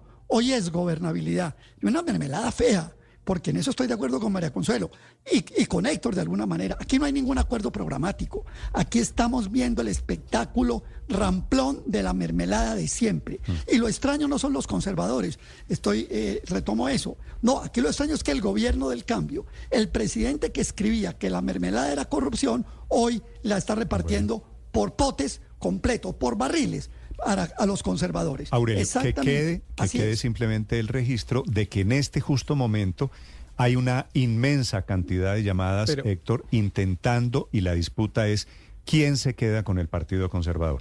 Si se queda el sector afecto al gobierno o si se mantiene la línea de la independencia. Y, por lo visto va ganando el sector afecto al gobierno, ¿no? Porque si no, no hubiera renunciado Efraín Cepeda. Eh, Efraín Cepeda hubiera convocado una bancada para expresar su desacuerdo y hubiera sometido a votación y se hubiera quedado. Eh, eh, renunció anticipadamente es porque claramente él sabe que las cuentas pues no le dan y las personas que están afectas al gobierno en el Partido Conservador son mayoría. Y entre otras cosas, Néstor, es que pues tal, ustedes ya de alguna manera lo han dicho, pero aquí lo que están es pagando una deuda, ¿no? Este es un trato que ya pasó, eh, porque fue un trato que ocurrió en la Cámara de Representantes para posibilitar el trámite de la reforma a la salud. Eh, ya aquí alguien describió cómo se rompía el quórum, etcétera, hasta que un día no se rompió. Y no se rompió ¿por qué? Porque los conservadores pues decidieron mm. quedarse ahí, no votar a, favor del proyecto porque el, el, partido se lo impedía, pero hacer el quórum era definitivo. Este, este asunto realmente es una transacción, o sea, esto no es para, digamos, facilitar el trámite en el Senado, porque incluso puede dificultarlo. Mm. No, no, esto es para pagar la cuota del trámite en la este, Cámara de Representantes. El, nombre del contrato es compraventa y esta es la letra chiquita del contrato. Son las 8 de la mañana, 42 minutos. Esta mañana soleada en Blue Radio. Operan normalmente los aeropuertos en Colombia, 842. El precio de las acciones, las monedas y lo que pasa en las bolsas se lo cuenta Mañanas Blue. 8 de la mañana, 44 minutos. Noticias relevantes de Ecopetrol. Por estos días estaremos hablando mucho de Ecopetrol. La compañía más grande del país acaba de cerrar con éxito y muy buenas expectativas la perforación del pozo Orca Norte 1. Recordemos que este pozo Orca Norte 1 está ubicado en aguas profundas del Caribe colombiano y en este pozo Ecopetrol inició perforaciones en noviembre pasado y las finalizó en enero. Y la noticia es que la compañía descubrió más gas durante durante estos procesos exploratorios. Ecopetrol comprobó la presencia de dos acumulaciones de gas en reservorios diferentes al descubrimiento de hace ya varios años llamado Orca 1, del que ya hemos hablado. Gracias a estos nuevos resultados, Ecopetrol está activando una revaluación del proyecto original y además dice que se amplía todo el potencial de gas de la Guajira offshore o mar adentro. Los resultados de este nuevo descubrimiento continuarán en evaluación para determinar su viabilidad comercial. Orca Norte 1 se está sumando a otros eh, recientes hallazgos de gas en diferentes provincias del Caribe colombiano, como Gorgon 2,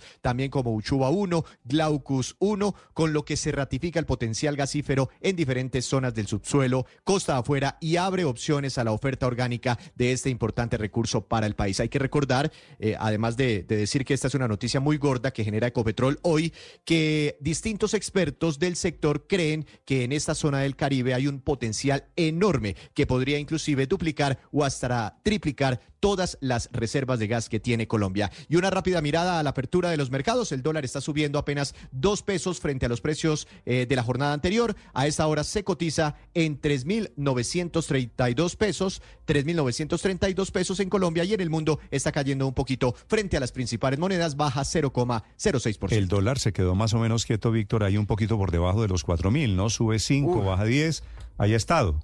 Sí, desde final, desde, no, como desde agosto del año pasado está orbitando alrededor de los cuatro mil pesos. Cuando cae, no se aleja mucho de los tres mil novecientos pesos a la baja. Cuando sube, no supera mucho los cuatro mil cien pesos y eh, por eso muchos dicen que se ha estabilizado la tasa de cambio en Colombia.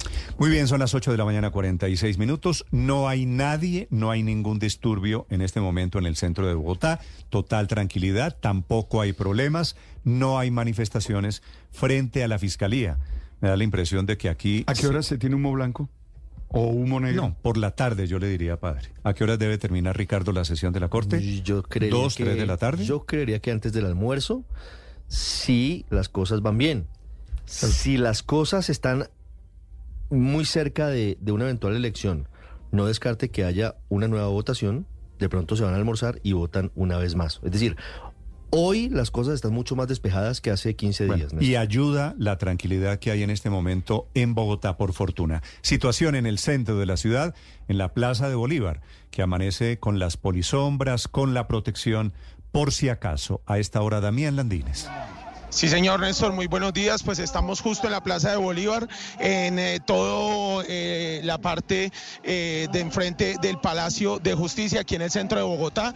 Se han tomado fuertes medidas de seguridad para poder prevenir el asedio y el bloqueo al Palacio de Justicia, que recordemos se presentó el pasado 8 de febrero en medio de la segunda jornada de votación para elegir a la nueva fiscal general de la Nación en la sala plena de este alto tribunal. Como usted lo decía, Néstor, en estos momentos el Palacio de Líbano, donde funciona la Alcaldía Mayor de Bogotá, el Congreso y la Catedral Primada se encuentran cubiertos con polisombras, esto para evitar cualquier tipo de alteración de orden público y hay un fuerte dispositivo de seguridad sobre las vías que rodean el Palacio de la Justicia. Hablamos de la carrera octava y de la calle 12, en donde la policía en estos momentos ya tienen envallado y además también hay unos filtros de seguridad en donde se permite solamente el ingreso de funcionarios, de personas que tengan cita y que tengan la forma de certificarlo y que además también hay acceso para prensa y para los residentes de este sector. Hay bastante expectativa, Néstor, por esta elección de la fiscal en medio de este fuerte dispositivo de seguridad, en medio de la presencia del ESMAD, de antiexplosivos, de la policía de vigilancia, de mucha seguridad que hay acá en el centro de Bogotá y todo esto también se da en medio de una, eh, un plantón, una concentración que se presenta a esta hora por parte de los veteranos, de los retirados de las fuerzas Eso le quería- militares Damián, y de policía. Esta, esta imagen que estamos viendo, esta es de la octava, ¿cierto? Esta es paralela al Palacio Líbano. Que, Sí, señor. Que, que se ve muy tranquila. La gente que está llegando, las del plantón de la reserva, que eso es del otro extremo políticamente, ¿en dónde están en este instante? En estos momentos, Néstor, están sobre la Plaza de Bolívar, en el costado donde está el Palacio de Justicia, o sea, en el ¿Usted costado tiene- norte de la Plaza de Bolívar. ¿Usted tiene acceso a ellos? Sí, señor. Aquí, de hecho, eh, estoy con Carlos Martínez. Él es uno de los voceros de estos eh, integrantes retirados ya de las fuerzas militares y de la policía que se están manifestando hasta ahora. Eh, don Carlos, bienvenido a Blue Radio y cuéntenos un poco los motivos de este plantón, de esta manifestación que realizan hasta ahora aquí en el centro de Bogotá.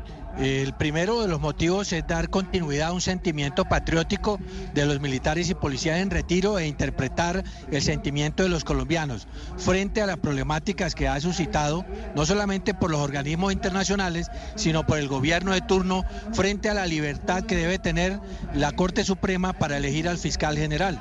Lógicamente vimos en hace unos días pasados cómo los manifestantes que en un momento dado el presidente Petro incitó a salir a las calles, trataron de ocupar el palacio, trataron de actuar de manera violenta y hoy los militares y policías venimos a decirle a los colombianos que estamos presentes para mantener esa defensa de la democracia y lógicamente apoyar la libertad y la separación de poderes en el país.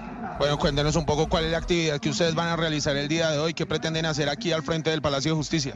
Hoy tenemos un programa muy sano, muy tranquilo, muy pacífico, en el cual exaltaremos nuestra simbología patria, el himno, la oración patria, el minuto de silencio a nuestros héroes y lógicamente un giro total hacia el hacia eh, alrededor del Palacio de Justicia para decirle a los magistrados y a la Corte Suprema que nosotros estamos aquí presentes para coadyuvar en la defensa y la libertad de la separación de poderes. Néstor, a esta hora Carlos lo escucha. Sí. Ah, gracias, Damián. Señor Martínez, ¿usted era policía o era militar? Eh, soy militar en reserva activa, Sí. coronel del ejército. Ah, ¿usted llegó a ser coronel? Sí, señor. Sí. ¿Qué diferencia, señor Martínez, qué diferencia hay entre ustedes, militares y policías de la Reserva, que están en este momento frente a la, a la Corte Suprema de Justicia? ¿Qué diferencia hay entre ustedes y los que hicieron lo mismo hace 15 días? Eh, si te refieres a una mal llamada RAP, Reserva Activa del Pueblo, que es algo inexistente. Hoy los que estamos aquí somos militares y policías que hemos mantenido con vocación la defensa de la democracia colombiana. La gente que de una u otra forma enfrentó los actos violentos de los grupos guerrilleros. Esa RAP es una línea que está 100% del lado de lo que es el gobierno de turno. Son militares y policías que se manifestaron abiertamente de identidad de izquierda hoy por hoy y ser parte del pacto histórico. Ahí está la defensa. Nosotros podemos decir que somos militares democráticos con vocación que hemos defendido al país y ellos hoy un grupo que está alineado a la izquierda. Su protesta, eh, eh, para entender bien en qué están, su protesta es contra el gobierno. Nuestra, propuesta, nuestra protesta de hoy va encaminada a tres posturas. Primero, decirle a lo que es la Corte, que estamos con ellos en lo que corresponde a la independencia de poderes y la autonomía que tienen para elegir al fiscal. Segundo, porque no estamos de acuerdo que el gobierno de turno, en especial el presidente, haya tratado de presionar a la Corte para tomar una decisión urgente y en tercera medida a los organismos internacionales que se han manifestado tratando de, presionar la elección de fiscal, irrumpiendo lo que es la defensa de la democracia en Colombia y la autonomía que tiene el Estado colombiano. Sí, como dijo alguien que también era coronel, usted está allí más o menos defendiendo la democracia, maestro. Eh, no quiero decirlo en esa forma. Pero sí. Pues sí tenemos que defender la democracia, lógicamente, que es lo que hoy vemos que está en una cuerda floja.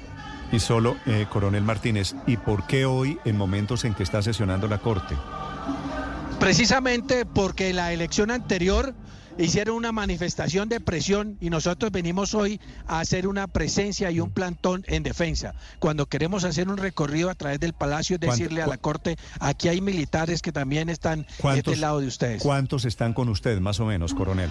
Bueno, la gente está llegando apenas, la gente de la plaza, eh, este plantón aspiramos que llegue un número significativo de militares y policías en retiro para poder hacer nuestro acto público.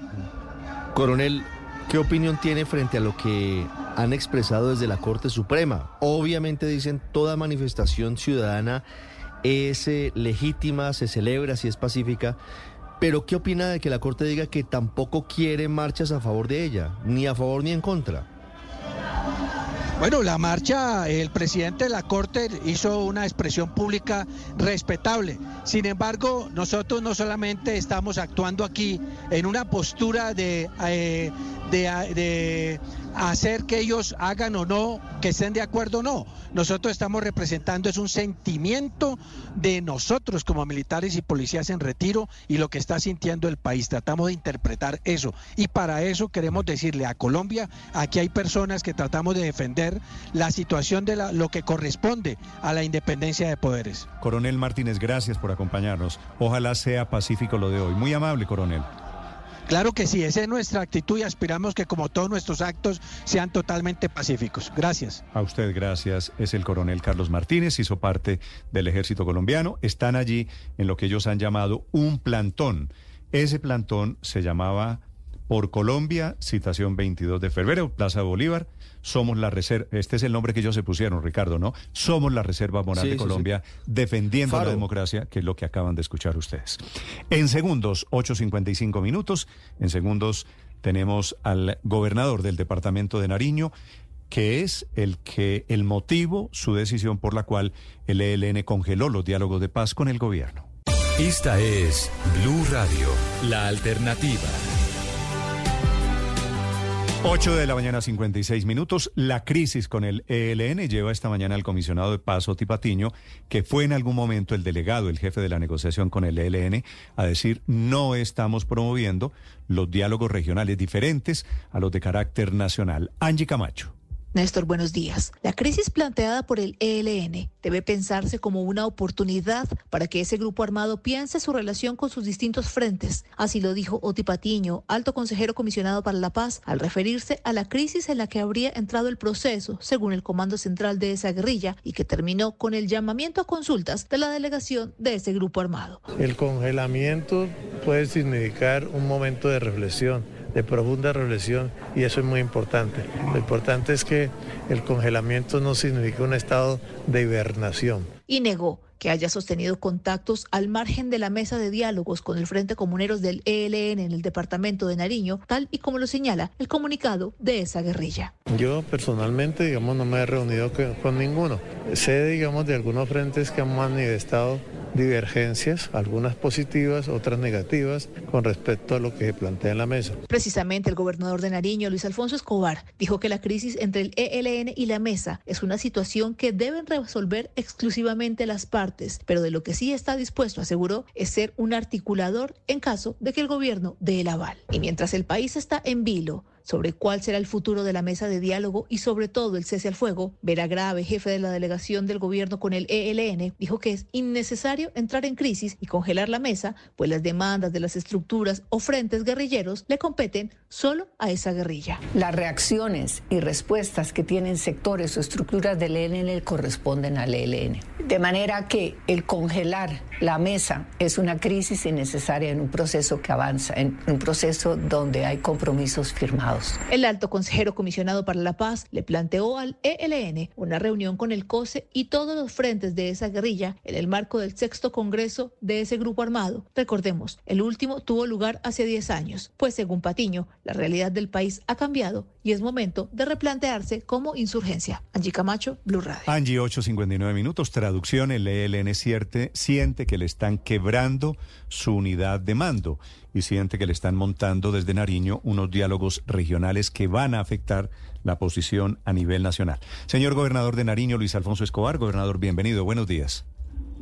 Buenos días, Néstor. Eh, gracias por la invitación. Gobernador, usted eh, es la causa, entre comillas, de esta crisis con el ELN. ¿Qué va a hacer usted? ¿Su idea es mantener los diálogos o va a sacrificar esos diálogos regionales que tanto le disgustan al COSE, al Comando Central? La, causa no es el gobernador de Nariño, la causa es de un pueblo que ha sufrido una guerra bastante larga en Nariño y que eligió un gobernador para hacer eh, unos diálogos regionales de paz que permitan transformar el territorio.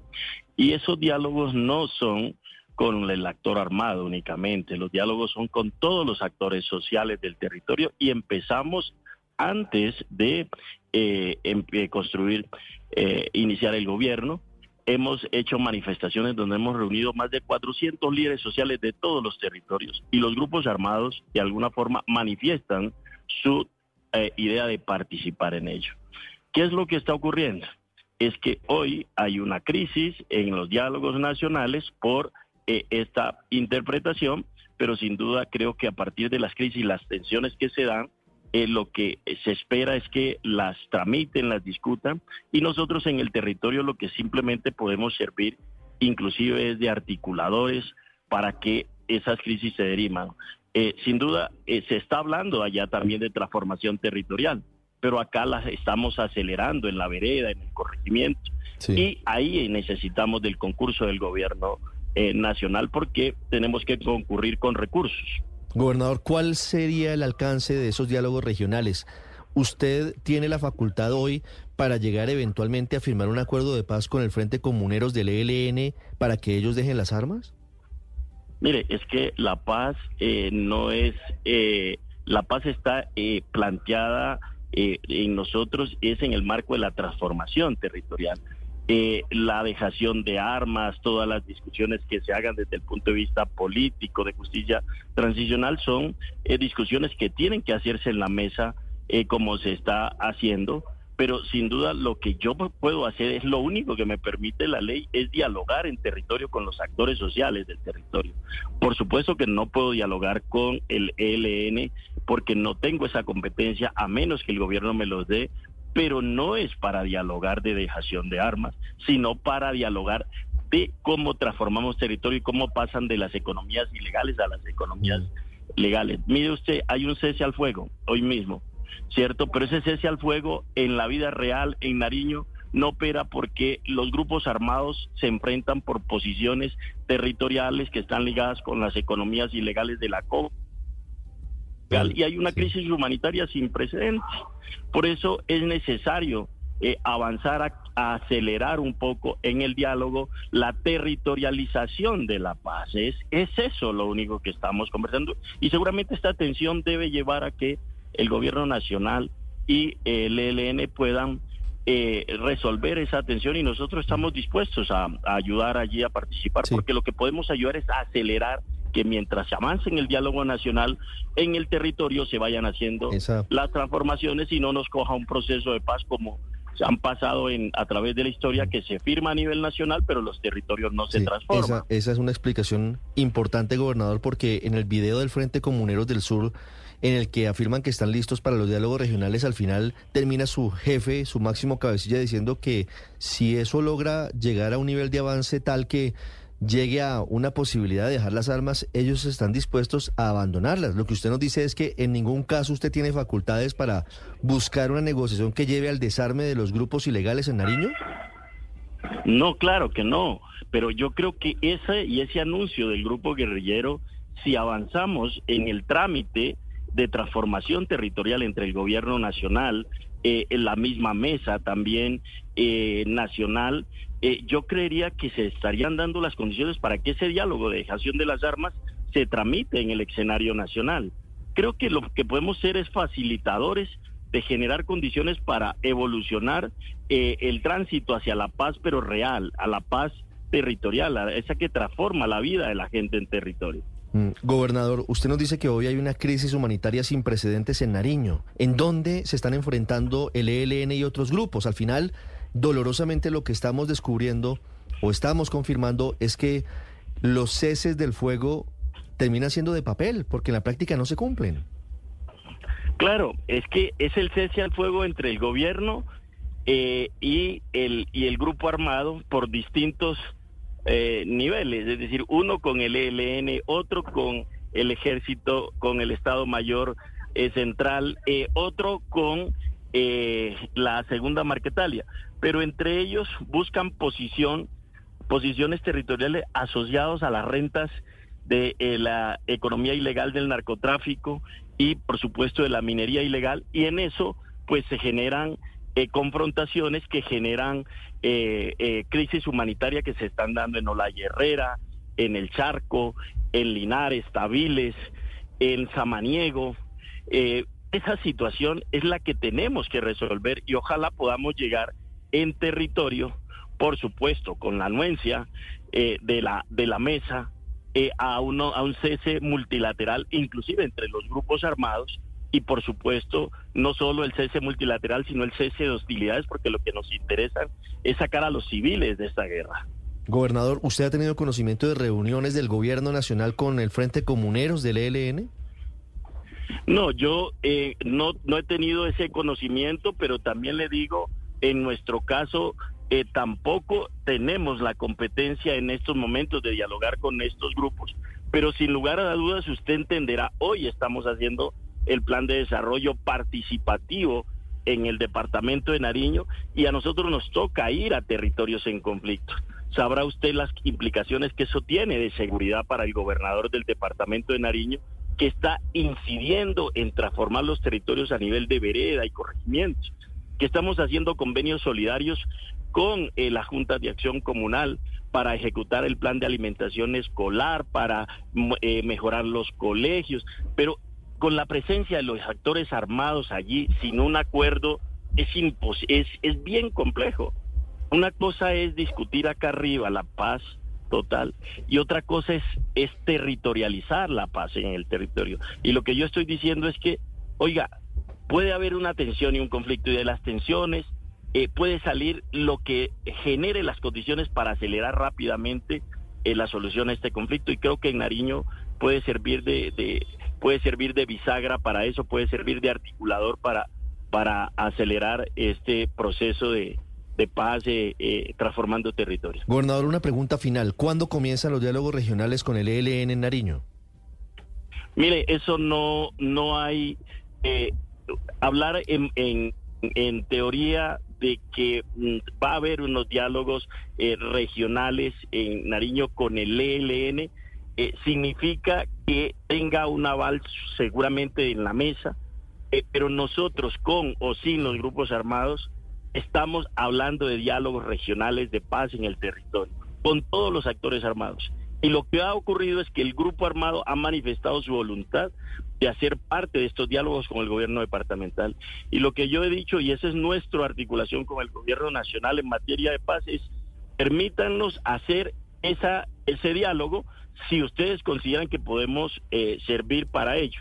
Por lo pronto, nuestro diálogo en territorio continúa con todos los actores sociales para transformar el territorio y allí necesitamos que el gobierno nacional concurra con recursos para transformar esos territorios donde nunca ha llegado la paz o dicho de otra forma la presencia efectiva del Estado en esos territorios. Y eso es lo que estamos haciendo hoy mismo de manera conjunta con el gobierno del presidente Entiendo. Entiendo, es el mensaje, la respuesta desde Pasto del gobernador Escobar de Nariño. Gracias, gobernador, por acompañarnos esta mañana. Gracias por la sinceridad. Muy amable. Bueno, Néstor, muchas gracias. Y al final lo que está en juego nuevamente es el proceso con el ELN, 9 de la mañana, 8 minutos.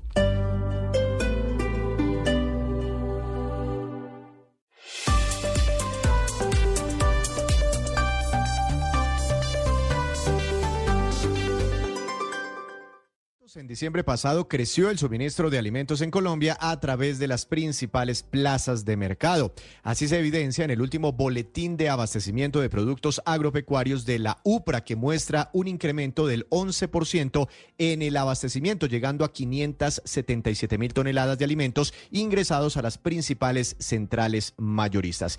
En las cifras desagregadas vemos un incremento del 32% en granos y cereales gracias a una mayor disponibilidad de alimentos básicos como arroz, maíz y trigo, que son fundamentales en la alimentación de los colombianos. Los procesados también experimentaron un, aumento notable del 28%, explicado por una mayor producción nacional, así como por un aumento en las importaciones de este tipo de productos procesados. De igual forma, los lácteos y huevos registraron un crecimiento del 13%, lo que indica una tendencia creciente en la producción y distribución de estos productos básicos. El abastecimiento de frutas aumentó 10%, verduras y hortalizas tuvieron un crecimiento de casi el 7%. Una oferta robusta tiene un impacto favorable sobre los precios de los alimentos y recordemos que gracias a esto, a la caída en el rubro de los alimentos, en parte la inflación en Colombia se ha podido eh, moderar durante 10 meses consecutivos. Dos mil millones de dólares para Colombia. La financiación este año para el país por parte de la CAF, Banco de Desarrollo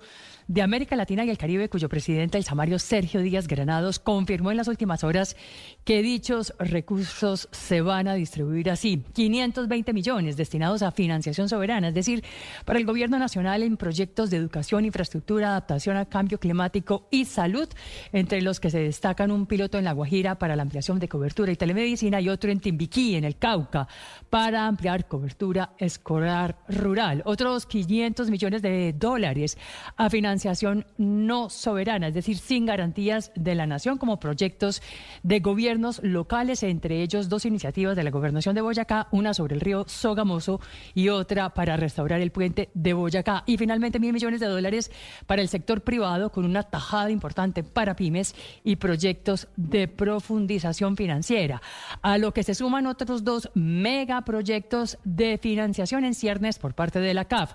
De un lado, la Petar Canoas para descontaminar el río Bogotá y que podría tener una financiación de la CAF de 200 a 400 millones de dólares. Y de otro, la segunda línea del Método de Bogotá, aprobada ya por el directorio de la CAF por un monto de 255 millones de dólares. Esta es Blue Radio, la alternativa.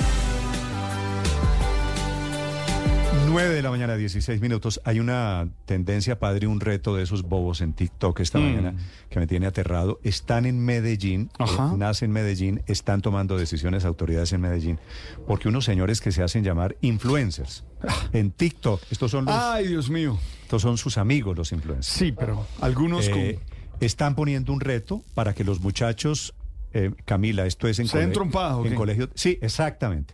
Salgan de las clases hoy. A pelear. No solo se den trompadas, Sino que graben. sino que se graben dándose trompadas. Perdónenme, pero eso es estupidez. Esa es la estupidez de las redes. Pero Yo- ¿sabe, Néstor, que le falta el reto? Que no solo se graben, que lo pongan en TikTok y que esas cuentas que tienen miles de seguidores por estupideces en redes sociales Van van a- a, encargarse de volverlos virales. Entonces, un poco, cuando usted se acuerda hace unos años, en otras generaciones, que usted competía con el Colegio del Frente por el que tuviese el mejor prom, la mejor fiesta de graduación, el mejor uniforme, la mejor chaqueta, pues están compitiendo por quién se vuelve más viral con estas tendencias, que es salir a pelear.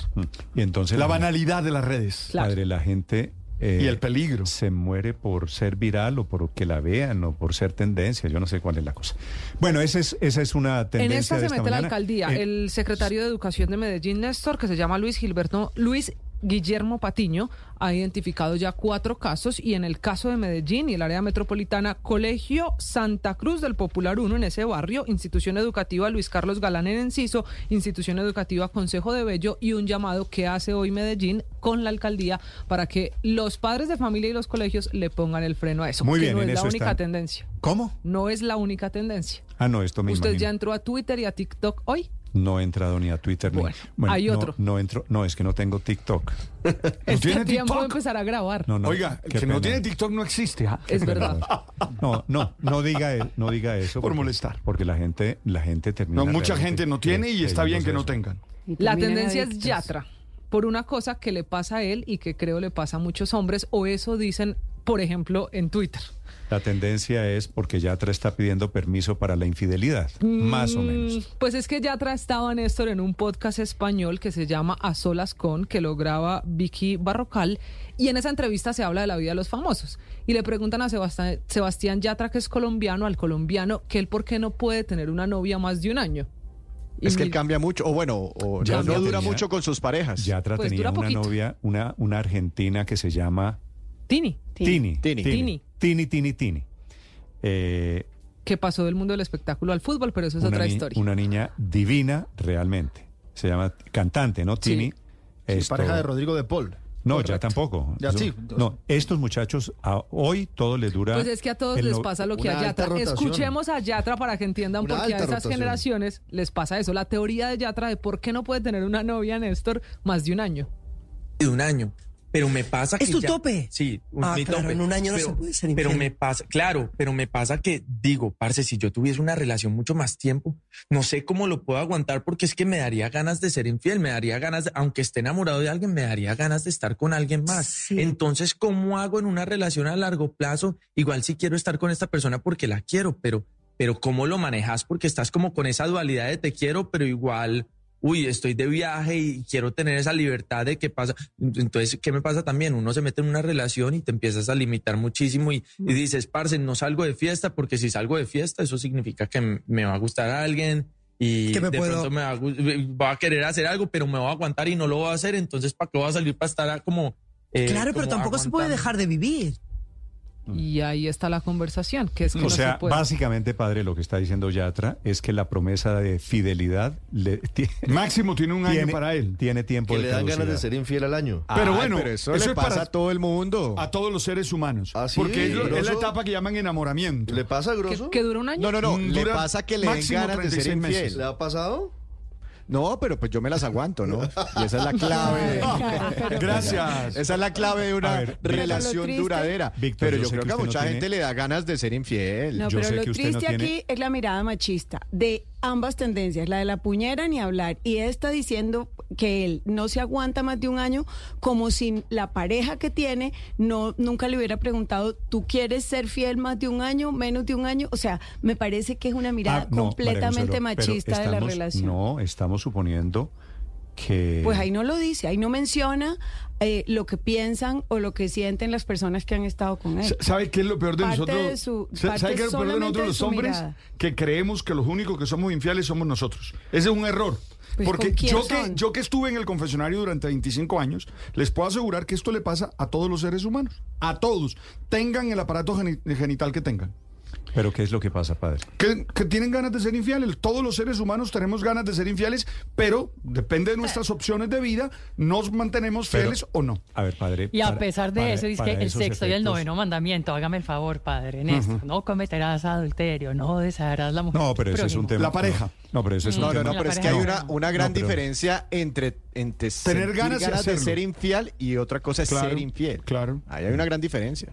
pero él reconoce a que uno no ni puede siquiera más de le un año. ganas, o sea, como tal la expresión ser infiel, no es que a uno le dé ganas de ser infiel. A ver, pero, pero, porque, pero, es que Camila, solo a ver, pensarlo uno se siente, ¿Qué es- se a siente ver, mal. qué pero es no, a mí lo- no me dan ganas de ser infiel. qué Por es lo ejemplo, uno le raro? puede parecer una persona atractiva eh, estando Sí, en una Daniel. relación, pero no es que Me gusta la precisión. ganas de ser infiel, no. ¿Cuánto lleva usted casado, Daniel? No, yo en este momento no estoy casado, pero con mi pareja llevo tres años. No, bueno, no, está casado, tiene tres años, pues casado de hecho, digo. eso Sí, no- ya después de dos años ya hay Eh, una... eh, ¿A usted le parece una novedad de escuchar que después de cierto tiempo le entran ganas de, de ser necio? No, no, no.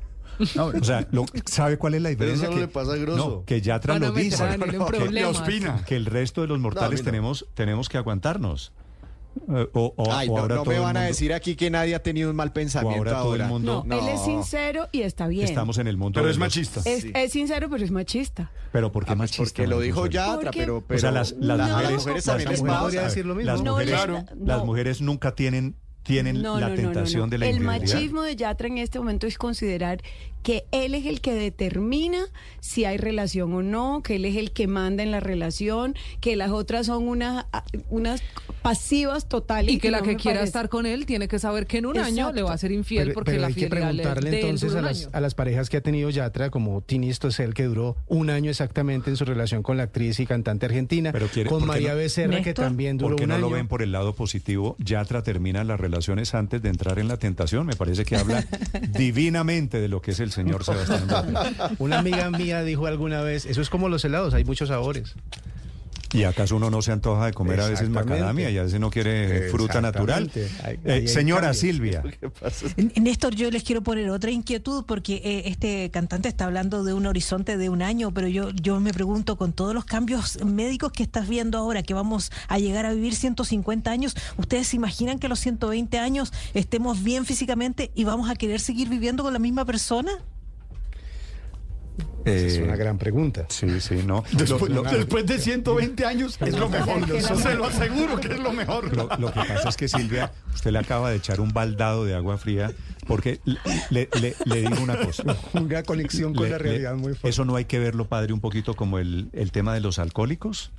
Solo O sea, por hoy. Eso es por hoy. Solo por hoy. Solo O sea, por si hoy. yo- Silvia, si yo me Hoy pongo, toca. si yo me pongo a pensar que me faltan 120 años, pues me pego un tiro, más o menos. Pero, pero si Pero imagínate, pareja. Néstor, si a los 150 años vamos a estar perfectamente físicamente. Por eso, O pero sea, pues toca por hoy. Pues déjeme, ho- hoy no tomo trago. Pues Sí, no. toca, Por hoy, toca. toca. Toca por hoy. ¿Y cuál es el pecado de Yatra, Camila, que usted me decía? Que está Pues el pecado no es la tendencia. Indignadas las mujeres, una posición muy como la que explicaba María Consuelo, pero la tendencia es porque los hombres están usando el discurso de Yatra para decir Ah, que no solo le pasa a Sí. Yatra y que miren Hmm. que le aprendan a Yatra, mucha gente diciendo lo que eso suele a pasar. padre. Entonces esa discusión ahí Señor de director, medio, hombres. medio en broma, medio en serio. Lo que pasa es que usted cuando llega a esa aproximación, María Consuelo, a la relación de pareja, y usted dice, ok, es que a mí al año me dan ganas de ser infiel. Oh, pero- Usted tiene, no, es, a mí me parece... A todo el mundo le puede pasar, pero hay valores que determinan no, cosas. No, es que a mí la fidelidad, en fin, pero eso es otro, otro tema. Pero padre, Pero- Pero, padre, no, una pero, pregunta, no, pero uno- lo que le voy a decir es lo siguiente. No, sin reírse maliciosamente. No, no, no, es que estoy viendo que está cuidando No, no, las palabras. Está así, está cuidando. Está así, como caminando con cáscara de huevo. Está cuidando se la cuerda. Frenó, frenó. Se arrepintió lo que iba a Nunca decir. lo vi cuidando las palabras en otro tema tanto como en este. Pues porque me, porque me matan, más o menos. Director, yo solo traía la tendencia, no, No, pero, es mi culpa. pero, no, pero lo que le iba a decir, no, María Consuelo, en serio. Eh, Yatra tiene el derecho a, a ver su fidelidad como quiera. Sí, ¿Estamos claro. de acuerdo en eso? Y, y a mí me parece que en el ADN nosotros, usted tiene razón, los hombres somos muy machistas y creemos que una fidelidad es un asunto menor. Pero ahí viene, ahí viene mi punto. Si el hombre le dice esto a la mujer, ok, yo tengo permiso para ser infiel, que es lo que sugiere Yatra, después de un año. Porque al año necesito cierta Ah, libertad y me dan claro. ganas. Entonces yo tengo que aguantarme que a mí me hagan lo Claro, mismo. ese es el ¿Verdad? tema. Ah, Ese es el tema. vamos a hablar de relaciones abiertas. Oiga, Por eso, Pero entonces, claro, Entonces hablamos de. Sí, llevamos para el poliamor.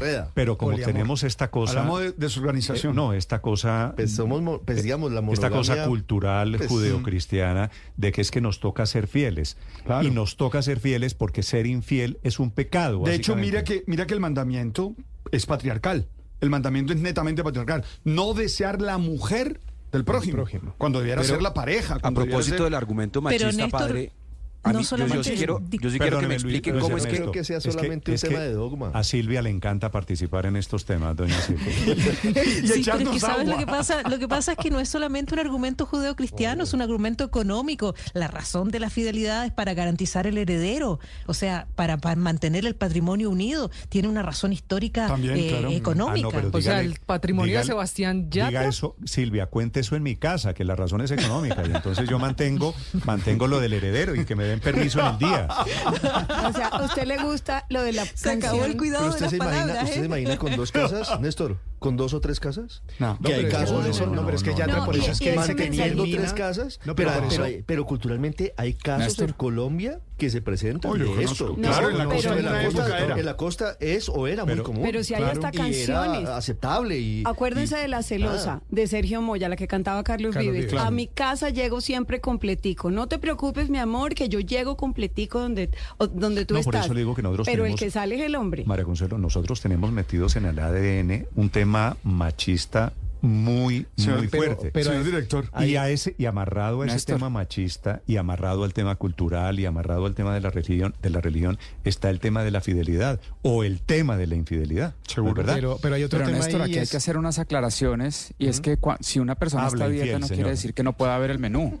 Y si ve el menú no quiere decir que vaya a ordenar. No, pero usted ve el menú para tomar No, una cuento- decisión. no, el cuento del menú. El No, cuento del pero menú. de pronto No, lo ve usted va, cosa, ¿no? Eso es Cuando usted, cuando usted va al restaurante y pide el menú, está a un paso de, de comer postre. pero- de ordenar algo. usted Pero no llega al quiebra la restaurante dieta, no hay pecado. hambre. Hay una cosa, hay No, una cosa el con cuento, Yatra. el cuento, el cuento del menú me parece que esa es la María Consuelo. Usted le llega y La dice, no, excusa, No, no, la no. excusa. excusa perfecta. Te rajaste, querido. Pero, Sí. pero el con Yatra hay una cosa y es que es- eh, se ha estudiado que el enamoramiento, que es esa parte efusiva del amor cuando se encuentra algo nuevo y cuando se quiere vivir algo nuevo, La hora boba. dura, exacto, dura un tiempo y después de ese tiempo empieza a consolidarse el amor como tal. Lo que Yatra Pasa no que está Yatra dejando es que se consolide. exacto. Yatra Yatra, no quiere es- consolidar nada. Yatra quiere es el fogonazo. Quieres ya, vivir de, ya- enamoramiento en enamoramiento, pero hay mucha gente que le gusta así. El hay un dato, lamparazo. Hay un mucha dato gente que le gusta así, cambiar cuando ya cambia el enamoramiento. Hay un dato importante que no hemos dado. Déjeme, solo digo una cosa. Ya, ya voy, ya voy, Héctor. Sí, yo lo dejo decir En la 10 costa hay una palabra fea para, eso.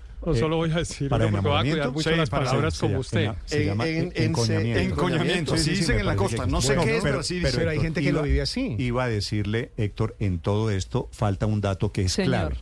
¿Cuántos años tiene Yatra?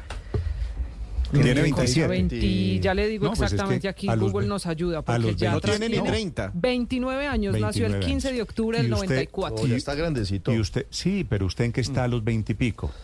Y con Pues, esa- ese- A esa edad ya usted trabajaba la seguro y ya tenía un No, poco de pero- compromisos. No, pero ya Ay, ya Yatra también trabaja. No, y tenía compromisos, casados. ¿No está usted casado a esa edad todavía, no? No, no, no, no, no, no, no. No, pero, pero sabe que tampoco, Néstor, la edad tiene que ser la razón para esa, esa teoría de Yatra, porque hay otros que se mueven en el mismo mundo de él, de artistas, de reconocidos, de trabajo, de compromisos de escenario, que tienen una familia muy consolidada y tienen la misma edad. Señor Ejemplo director. Maluma, ejemplo J Balvin. ¿por Señor director, una pregunta.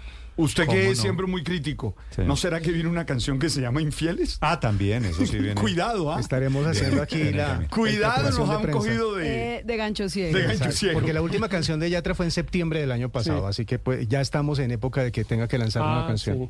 Puede ser, claro, Declare, puede ser una cosa declare su amor eterno, Héctor. Usted está, Héctor, cuidado usted ya con las pasó por los palabras. 29. No, yo, yo voy a cuidar las palabras mucho, no, pero yo iba a decir una cosa más eh, eh, en serio, porque me parece que este es un tema que es muy interesante.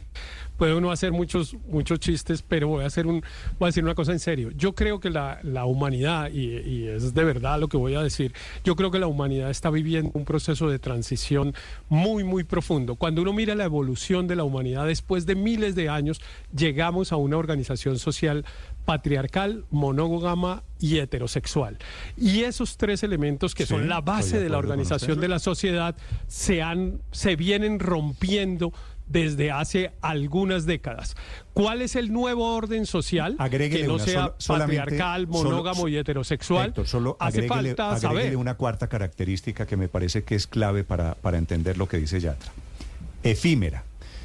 Hoy en día, cuando usted tenía una relación hace, no sé, no hace mucho, hace 30 o 40 años, sus papás vivieron, es muy posible, casados toda la vida. Eh, Y, es y- y que es posible. muchas veces, y muchas veces es era por cuenta de, de- del, del dogma, digamos. Ustedes, las, las parejas de nuestros Pero le padres, echo mi nuestros teoría, abuelos, le echo mi teoría, Ricardo. estaban Yo- juntas así yo se no detestaran conozco- porque así no lo dijo el conozco- sacramento del matrimonio. No conozco, padre, muchas parejas de abuelos suyos o míos o de la Que generación de los abuelos separados, divorciados. no, No, no. Claro Eh, que no. Eso, eso en el mundo es relativamente nuevo. Y tenemos un tema de que hoy todo es cambiable, todo es efímero, todo Y dura por eso poco. está mal criticar a Yatra, Néstor, justamente porque él lo que está haciendo es decir, yo para qué voy a cometer una infidelidad, más bien hago una programación adecuada y me voy separando al año. Pero a propósito, Néstor, me quedó, me quedó un- un- una preocupación eh, con algo que comentó Alberto. Eh, y, y una estadística que yo sí le voy a pedir que nos revele, porque él dijo, bueno, en el confesionario yo les revelo No, no que se puede. ese cuentico de que No los se hombres... puede, no se puede. Eh, por, favor, por favor, milagros, que ese sí. No, no, cuentico de que se los puede, hombres claro que no. son los infieles y las mujeres no. No. Y yo sí me pregunto, entonces, ¿con quién son infieles los hombres? Padre, cuéntenos cuál es la estadística ¿Con que usted mujeres? tiene creer datos que consolidados. No, lo que pasa, No, no puedo dar- Pero yo sí se lo doy. Eso No, lo pero es datos anónimos, sin nombres, solo consolidado estadístico. La mujer cuenta menos que los hombres. Diría mi Pero- abuela, come pero en el confesionario de pronto de no, en el confesionario de pronto cuenta todo. Sí, pero de eso no puedo pero hablar. mire, Nunca mejor Y dicho. es que la morronguería es una consecuencia del machismo, Claro. precisamente para que no le Pero- estigmaticen. Héctor, usted Pero- estaba pero diciendo mire, en a pro- serio, pero- patriarcal, sí, monógamo sí, en Y heterosexual. heterosexual. y, Y y heterosexual, efímera, pero me ¿no? faltaba el cuarto elemento, claro, y, y está bien, pero me faltaba un cuarto elemento que es, por supuesto, que es consecuencial de ese otro, que es el machismo. Y sí, es que en la sociedad esta patriarcal a los hombres nos está permitido ser infieles. Eh, por una razón, porque el elemento que mencionaba Silvia, de eleme- el elemento económico, en realidad tiene que ver con un, eh, es- tiene un pacto que es, que tiene un problema, y es que una persona, un, un niño que nace, se sabe quién es su mamá y en cambio no se sabe quién es su papá. Eh, y dado que el pacto patriarcal consiste en que el hombre es el que sostiene el hogar, él Macho tiene proveedor. la necesi- él Néstor. tiene la necesidad él tiene la necesidad de tener certeza de que los hijos para los cuales está trabajando eh, para sostener y después como decía Silvia correctamente heredarles son los suyos entonces por eso no importa que el hombre sea relativamente infiel. Eh, eso ya después los catol- lo- el catolicismo, que es posterior a todo esto, el catolicismo es el que se inventó la fidelidad para todos. Pero en realidad por eso culturalmente en muchas sociedades, en Colombia incluso, usted sabe que hay regiones de Colombia en las cuales se habla tranquilamente de la querida y no hay ningún problema que un hombre tenga eh, dos familias y paralelas, existe. etcétera. Y en cambio a una mujer, perdóneme la expresión, pues inmediatamente le dicen puta, la señalan si es infiel. A un hombre, en cambio, no lo señalan socialmente si es infiel. Entonces, Néstor. entonces termino esto para decir, pa- termino esto solo para decir, mire, estamos en una etapa de transición. Ya no nos- a, a- a nosotros, sobre todo a los mayores, no nos tocó saber cuál va a ser el desenlace, pero que al final de esto va a, ser- va a haber una sociedad distinta, no hay duda. Por eso quien sostiene lo que sostiene tiene 27 años. Eh, Yatra está 29, diciendo es porque 29. pertenece, Exacto. Sí. o 29, Bueno, pero- pertenece a una generación, pertenece a una generación O sea, que ya no acaba- acepta el acuerdo social de base. Rivero se acaba de hacer, Néstor. hacer un análisis histórico-sociológico Sí. Alrededor Para de una frase la infidelidad. de Sebastián Yatra. Pero bueno, está Volviendo divertido porque creo, que al final, Néstor. muy en el fondo, Paola, todos al final tenemos una pequeña, una personal conclusión sobre lo que dice Yatra. ¿Qué es nuestra aproximación, padre? a la relación de pareja, Claro. a nuestra relación Son los valores, la manera como a cómo- entendemos. Es cultural, es entre otras cosas, cultural. a lo que- el- la fidelidad nosotros la vemos eh, como una virtud. Me da la impresión de que, de que la gente como Yatra no necesariamente la ve como una virtud. no, en ¿verdad? otras culturas, que- en otras culturas la monogamia, la gonoga- monogamia no es una virtud, pero La, solamente la gonogamia, la valgo. También la. Acuérdese, acuérdese, bueno, Néstor, sobre la acuérdese infidelidad. Que, espérese, Néstor, acuérdese que la palabra monogamia suele- libertino, suele, producir gonogamia. sí, libertino viene de libertos, que era el término que se le daba en la antigüedad a los esclavos que recuperaban la libertad, padre. Néstor, sobre Es- la infidelidad. Es una cuestión de libertad, en últimas. Néstor, sobre la ¿Quién me infidelidad. habla? una- Juan Camilo, a ver, en Washington. Uy, el, otro el- experto. el- el, millennial. otro experto. Pues, Vamos, pues todos yo soy relativamente contemporáneo con Yatra. Yo le voy a sí, Ah, de la mesa soy el más contemporáneo con Yatra. Ah, bueno, Igual de guapo, también. igual de guapo. Le voy a sugerir, padre, que Ah, todo bueno, lo que gracias, María Consuelo. Igual de guapa María. Consuelo está siendo infiel de pensamiento. termina siendo padre. Óigalo diciendo, este está confesando. Sí, todo aquí son confesiones. una confesión en público. Puede, recibir eh, alternativa, cuente. No, Néstor. Simplemente, simplemente para, para compartir dos, dos pensamientos. El primero sobre la infidelidad es que hay que evitar situaciones para no caer en tentaciones. Si uno sabe que es débil, pues mejor esa noche quedes en la casa. Es que eso y es lo, lo que otro dijo Yatra, no ir conecta- a la fiesta.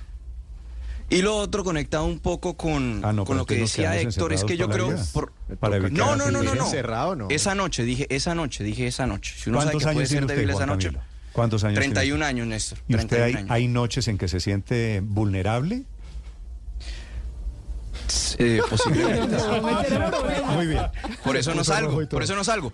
Pero lo otro, lo otro que le iba a decir, Néstor, lo otro que, lo otro que les, lo, lo otro que les iba a decir es que yo, yo también, yo también lo pienso conectado un poco frente a lo que decía Héctor. Quizás faltó considerar que para muchas personas de mi edad aún de esta generación todavía vemos un poco con ilusión el matrimonio por la institución de la familia, porque uno sueña con que su hijo pueda ser criado, nazca y sea criado viendo el ejemplo de su padre y su madre, que no tenga que ver una familia separada o divorciada. Eso es lo que, por ejemplo, en mi caso yo quiero para mi hijo. Me alegra escuchar esa última parte porque la primera me había dejado un poquito preocupado, don Juan Camilo. Nadie está obligado a Nueve. autoimplicarse. pesa- el que peca y reza 9 de la mañana, 38 minutos. Ya les actualizamos las noticias. Atención, hay una política urgente, una noticia política urgente. Acaba de ser ratificado el presidente del directorio conservador. Perdió el pulso el gobierno. Vienen los deportes. Les actualizamos las noticias en segundos en Mañanas Blue. Set y partido para Colombia en el debut en la Copa Oro. Linda Caicedo, Manuel Vanegas. Ahí avanza Manuel a la de la Real Sociedad para Linda Caicedo. Ahí está Linda.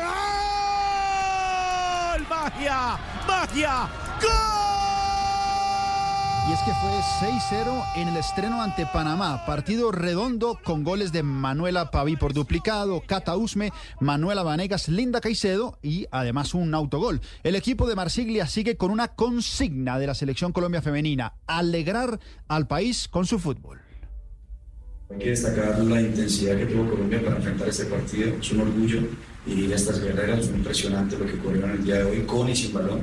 Y bueno, vamos paso a paso, esto apenas comienza y por ahora no hemos ganado absolutamente nada. Y aunque no fue titular, Linda Caicedo volvió a brillar. Ingresó al minuto 70 y al 84 firmó un golazo.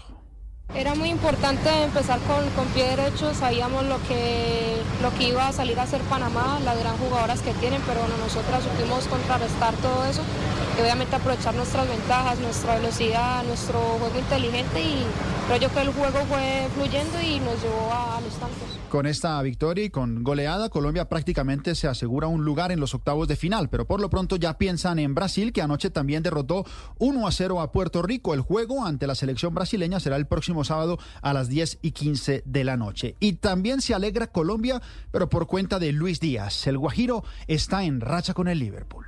Looking on, oh, here's Luis Diaz. Still Luis Diaz, and that's his moment that he's waited so long for tonight. It it es que en la temporada ya son 10 goles de Lucho. En 2024 ha actuado en 11 juegos y ha hecho 5 goles. Su momentum es aún mejor. En los más recientes 5 juegos, Lucho ha colaborado o con gol o con asistencia. Sin embargo, la otra cara de la moneda, hablando de fútbol, es Atlético Nacional, que la verdad toca fondo. Tercera derrota consecutiva, esta la más reciente, con una pobrísima imagen en Paraguay ante Nacional de Asunción. Aguanta Arevalo, que terminó ganando y se la lleva Duarte. Y Duarte en derroca, Duarte.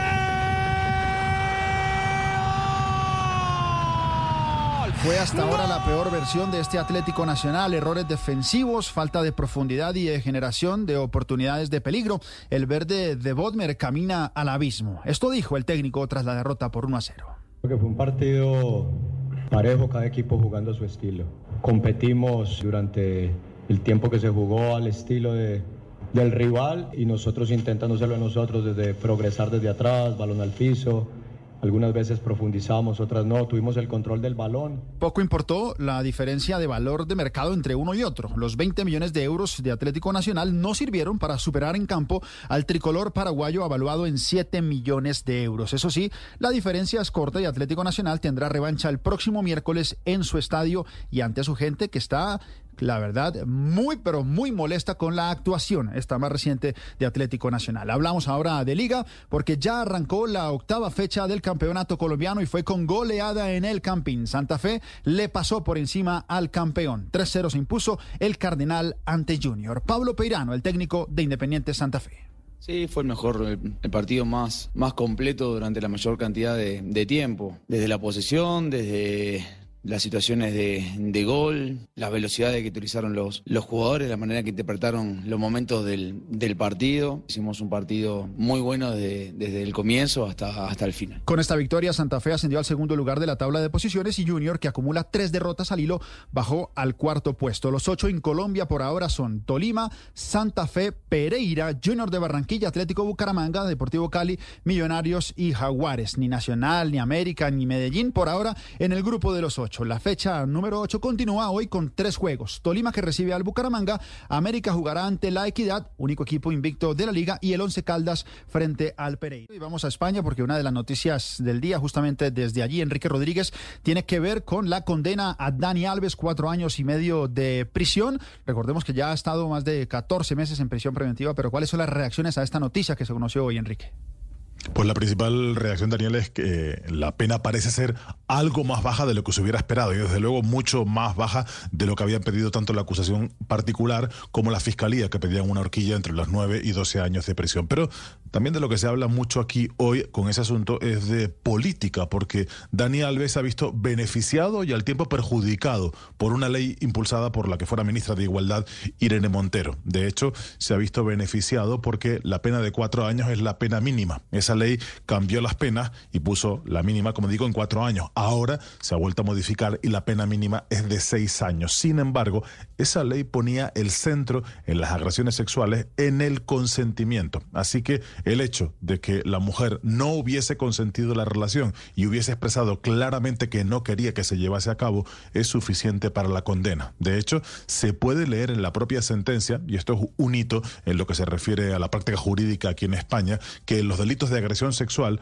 no es preciso que existan lesiones físicas ni que coste una heroica oposición de la víctima. Simplemente es suficiente con que se exprese que no se quiere mantener esas relaciones. Ahora las especulaciones se centran en cuándo podría salir Dani Alves de prisión. Sus abogados han señalado ya que quieren que salga antes o durante la próxima Semana Santa. Sin embargo, algunas fuentes que hemos consultado, fuentes penitenciarias que hemos consultado, señalan que podría estar por lo menos un año más, hasta el año 2025, finales de 2025 o 2026 en prisión, de acuerdo con la ley penitenciaria española, Daniel. Muchas gracias, Enrique. Y para el cierre les contamos que el belga Tim Merlier se quedó con la cuarta etapa del Tour de los Emirates Árabes Unidos. Esta etapa terminó al sprint y el colombiano Fernando Gaviria llegó en el noveno lugar. Brandon Rivera es el mejor colombiano en la general, ocupa el décimo cuarto puesto a 49 segundos del líder.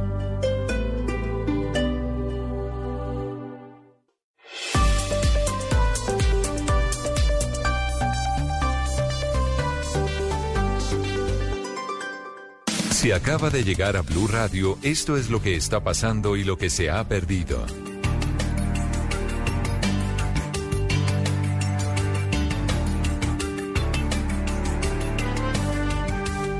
9.51 minutos, les actualizamos las noticias. Esta es urgente. El Directorio Nacional Conservador acaba de rechazar la renuncia del senador barranquillero Efraín Cepeda. En consecuencia, seguirá presidiéndolo. En consecuencia, le ganó el pulso al gobierno que quería poner allí en el Directorio Conservador a uno de sus afectos, Andrés Carmona.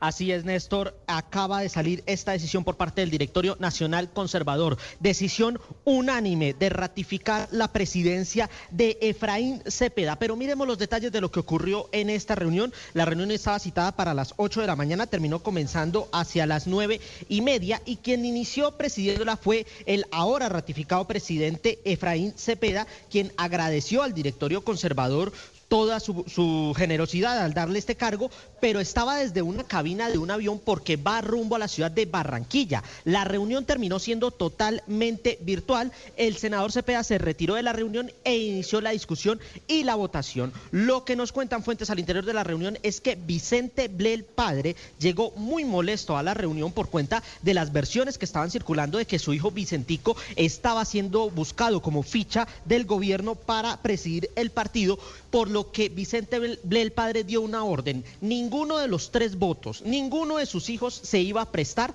para darle un golpe a Efraín Cepeda, por lo que todos al unísono votaron para ratificar la presidencia de Efraín Cepeda, incluido incluso eh, Carlos Trujillo, el quien lo presidió en la, en la dirección del eh, Partido Conservador. Con esta decisión ya se ratifica no solo la presidencia de Cepeda, sino que se ratifica la posición del partido como partido independiente y su posición frente a las reformas, entre ellas votar negativa la reforma a la salud y la reforma pensional, Néstor.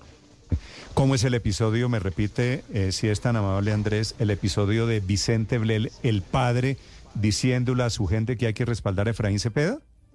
Así es, señor. Llegó Vicente el padre a la reunión, participó como, como vocero, como voz, más no como voto. Él tiene tres votos en el directorio nacional conservador, entre ellos el de su hija eh, Nadia. Es, Nadia, Nadia Blel. Marcos Daniel eh, Pineda y ya le doy el tercer voto. Permítame, revisamos aquí las cuentas del Partido Conservador. Marcos Daniel Pineda, sí. Debe ser José Marín, Eh, tal vez.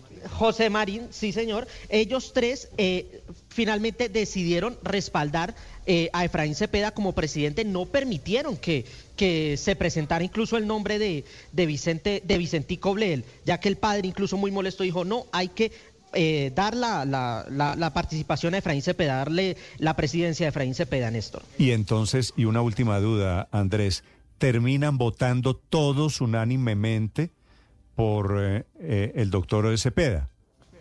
Exactamente, de los 18 integrantes del directorio ¿Y qué conservador, pasó? bueno, 19 ¿Y con qué- Efraín. ¿Y qué pasó con, el senador Trujillo y los otros petristas? Se Miren, si quiere le voy a leer. votaron que no, votaron que no, Néstor. Si quiere le leo la lista completa. Nadie hable el que no, Marcos Daniel que no. Esto No, es que no aceptar la no renuncia. acepta- que no quiere decir que no, se le acepta la renuncia. Correcto. Exacto.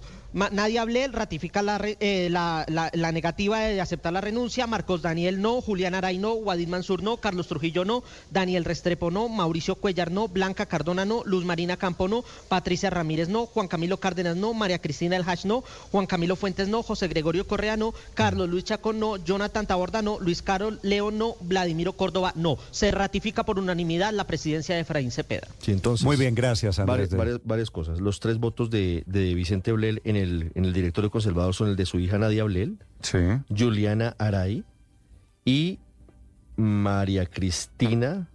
No, y José Marín. Que es, la ter- son tres votos. Marcos Daniel Pineda no es un voto de Vicente Blel. Marcos Daniel Ah, bueno, Pineda entonces es, hago- es hago- un, es un, eh, muy importante dirigente político autónomo que no tiene nada que ver con la Casa Blel, que es de Cartagena. Marcos Daniel Pineda es de Montería, es del departamento de Córdoba. Ese Mm. voto es independiente de esa parte. Senador Pineda, buenos días. Muy buenos días, Néstor. Un saludo especial para toda la audiencia. Sí, senador Pineda, eh, ¿qué acaba de pasar? ¿Cuál es su lectura desde adentro? Termina la reunión del directorio conservador, reeligen a Efraín Cepeda. Esto en la práctica, ¿cómo lo debemos leer? Lo que acaba de pasar, doctor Pineda. Yo creo que la carta de- del presidente Cepeda de renuncia en el día de ayer es un acto de transparencia en sus actos políticos y de coherencia del Partido Conservador. Eh, hoy el directorio nacional conservador ha aplaudido ese acto de gallardía, de transparencia y de coherencia que Y le ha sale mostrado el fortalecido el senador Frank Cepeda, entonces, ¿no?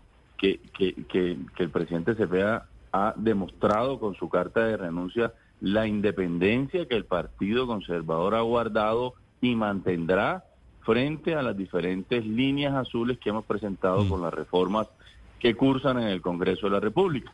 Pero, senador en ese sentido, es- el esto en la Directorio relación... Nacional Conservador no le acepta la renuncia al presidente Cepeda y le ha pedido que mantenga eh, el liderazgo del partido en cabeza de él. Entiendo que esto es, por un lado, el triunfo de Cepeda, de quienes piensan como Cepeda, de ustedes, pero también la derrota de ese sector conservador que se estaba deslizando hacia el gobierno? Yo, yo no lo veo así. Yo, yo creo que lo que estamos es dejando claro que el Partido Conservador se mantiene firme en la independencia y quienes señalan al Partido Conservador de que eh, hay un sector o que el Partido Conservador, como ayer lo eh, censuraron, entregó una hoja de vida para ser parte del gabinete, dejamos claro que no tenemos absolutamente nada que ver con el nombre de la señora que están postulando el, el, al Ministerio del Deporte y que no representa la colectividad de ser posesionada como ministra del Deporte. El Partido Conservador mantendrá, Néstor, su firmeza en sus ideas, su coherencia en sus posiciones. Somos conscientes que el país necesita muchas reformas, pero no estamos de acuerdo con el articulado original y con muchos artículos que hoy ponen desde luego en riesgo el sistema de salud de Colombia de llegarse a aprobar tal y cual se presentó la reforma al Congreso de la República. Pero, a ver, eh, doctor Pineda, ¿qué hacemos, cómo leemos los puestos que le ha entregado el gobierno a unos señores que son cuota de unos conservadores? Eh, ferrocarriles para Wadid Mansur, la ministra del Deporte para Ape Cuello, es decir, el intento de, de saltarse al directorio conservador pero al tiempo tener votos para las reformas? Yo, yo, yo creo que eh, lo primero sea que lo que usted me está diciendo hay que demostrarlo, porque me parece que es un juicio a priori y demasiado irresponsable indicar que un nombramiento le pertenece a determinado congresista. Yo creo que el gobierno es discrecional y autónomo de nombrar a quien bien tenga pero el Partido Conservador como partido no ha llegado a ningún acuerdo formal con el gobierno frente a la reforma, ni mucho menos tiene hoy una representatividad dentro del gobierno a nombre del Partido Conservador. Dicho de otra manera, todos los nombramientos que hoy ha usted señalado, ninguno de ellos tiene la institucionalidad del Partido Conservador. Vale. Senador Pineda, gracias por acompañarnos. A ustedes, muchas Le deseo un feliz día. De esta manera, Ricardo, queda resuelta, por lo menos en el papel, la crisis del Partido Conservador. Sí, me, me están entregando una información desde la Casa de Nariño, y es que la salida de Carlos Ramón González les complica las cosas a los congresistas conservadores que han tenido acercamientos con el gobierno, a quienes presentaron las hojas de vida para el Ministerio del Deporte y para otros cargos. La llegada de Laura Sarabia seguramente hará que las cosas sean a otro precio. Lo que indica esto, Néstor, al final es que justamente por ahora eh, el partido, bueno, Carlos Andrés Trujillo votó para la continuidad de Efraín Cepeda. Eso le muestra a usted que, que está firme en, el cargo. El que era el más pero esto tiene una única traducción. Señor. Aquí, con esto se les enreda al gobierno la reforma a la salud. Eh, porque dependen absolutamente de dos votos en la Comisión Séptima de Senado, que eran Nadia Ablel y José Marín, estos dos senadores. En estos momentos el gobierno solo tiene cinco votos fijos y necesita al menos ocho para poder tramitar en tercer debate la reforma a la salud, que usted vio al presidente ayer reunido mm, con el superintendente, con el ministro para ver el texto. Entonces, esto era un tema determinante porque usted ha visto que el Partido Conservador lo que ha hecho es votar en bancada para de esa manera bloquear el, llamado de tal, que voten uno a uno los, los, los representantes. Entonces, la fórmula que aplicaron en Cámara, en el gobierno, para sacar la reforma a la salud, eh, conformando quórum, votando algunas cosas sí, otras cosas no, pero ayudando en medio de todo, no lo van a lograr en el Senado y no lograron romper la bancada de Senado, que seguramente era la intención. Pues es que de eso se trata. Claro que esto va a tener consecuencias políticas en las reformas que vienen y de eso se trataba este pulso. Repito, se acaba de resolver Pero la apuesta... Son las 10 de la mañana, un minuto. Y el pulso que viene es la presidencia del Senado, que es eh, otro, otro, otro interesante escenario político que se aproxima. Pero la, la apuesta conservadora, Néstor, es, yo pienso, es mucho más una apuesta electoral y, y doctrinaria que una apuesta pragmática. Es decir, yo creo que ya los conservadores han dicho, aquí nos vamos a jugar por una vía diferente en el 2026. Y yo creo que esta apuesta va mucho más allá de las reformas. Es una apuesta del Partido Conservador pensando en su futuro político después del 2026. O sea que Núñez y Caro le ganaron a, a los pragmáticos. Le ganaron al partido del presupuesto que todos conocemos. Mm. Predominó Núñez y Caro. Bueno, y era una batalla también alrededor de un poquito de mermelada. Esas consecuencias todavía se medirán en los próximos días, porque esto es con votos como se tramitan esas reformas. Diez, dos minutos en Blue Radio. La noticia del momento en Blue Radio. 10 de la mañana, 4 minutos. Mucha atención. Acaba de ser capturado en Medellín por parte de agentes del CTI Francisco Javier Martínez, conocido como Pacho Malo, quien fuera director justamente de ese cuerpo investigativo del CTI en la ciudad de Buenaventura y cuya aparente cercanía en algún momento de la vida profesional con la hoy fiscal general encargada Marta Janet Mancera había desatado todo un escándalo y una serie de conjeturas y artículos periodísticos Pacho Malo fue detenido en la capital del departamento de Antioquia, sindicado del delito de concierto para delinquir. Aparentemente, de acuerdo con las investigaciones que adelanta la Fiscalía, alias Pacho Malo sería el responsable de una red dedicada al contrabando que tenía como ejes las ciudades de Bogotá, de Cali y de Buenaventura. En las próximas horas será puesto a disposición de un juez de control de garantías para legalizar la captura. El delito es grave, de más de cuatro años de prisión, y por ello la Fiscalía, hoy encabezada por Marta Mancera, pedirá prisión para Pacho Malo. Era director del CTI en Buenaventura desvió su camino, se dedicó al mundo criminal y hoy es capturado en Medellín. Pero por este, esta captura es muy importante, Ricardo. Por este señor Pacho Malo comenzó la campaña de desprestigio contra la vicefiscal, Pues, fue- fue hoy uno- fiscal encargada. Marta. Fue, fue uno de los primeros capítulos de la historia que se ha empezado a tejer en torno a la posibilidad que se trabajó desde algunos medios sobre posible encubrimiento o favorecimiento para las actividades ilegales de este hombre que, como les informamos, acaba de ser capturado por agentes del CTI en Medellín. Fue importante en el CTI, fue director del CTI en Buenaventura, Francisco Javier Martínez Pacho Malo, detenido por concierto para delinquir. El, San Benito, la campaña del presidente Petro, del petrismo con la vicefiscal Marce- Ma- eh, Mancera, era por este señor Pacho Malo. Entre otros, han salido después otras historias y otras investigaciones, pero el origen de lo que significaron las dudas del presidente Petro y del gobierno sobre la probidad de Marta Mancera fue en torno al supuesto encubrimiento de Pacho Malo, que acaba de ser capturado por la Fiscalía El señor de Pacho Marta Malo, Mancera en me Medellín. repite el nombre, por Sí, favor. señor. Francisco Javier Martínez, capturado en Medellín. Bueno, ahora era funcionario judicial. era un que funcionario judicial que se tenía terminó vendiendo que a te- la criminalidad. un funcionario judicial con alias habla mal Pues de- imagínese usted. del prontuario del señor o bien del prontuario 10 de la mañana 6 minutos. Esta es Blue Radio, la alternativa.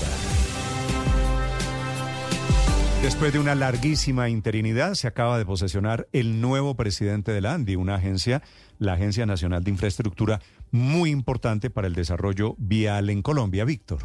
Sí, se acaba de posesionar ante el ministro de Transporte William Camargo el nuevo presidente de la Agencia Nacional de Infraestructura, que estará en manos del ingeniero Francisco Ospina Ramírez. Este Néstor, que es uno de los sectores llamados a mover la economía, a reanimarla y sobre el que hay muchas incertidumbres por los recientes decretos del gobierno nacional que han estado en el ojo del huracán y de los que tanto hemos hablado. El nuevo presidente de la ANI es ingeniero mecánico con dos especializaciones y tres maestrías. Durante su trayectoria profesional se ha desempeñado en cargos en la aeronáutica civil. Entre ellos fue director de esta entidad de la Aerocivil cuando fue designado por el entonces presidente de la República, Iván Duque, así como en la Fuerza Aérea Colombiana, institución donde laboró durante 15 años en diversos roles. Francisco Ospina Ramírez, nuevo presidente de la ANI, llega con el compromiso de liderar las apuestas del gobierno Petro en materia de infraestructura concesionada, entre ellas la reactivación férrea, la modernización de los aeropuertos y las concesiones de quinta generación, carreteras 5G.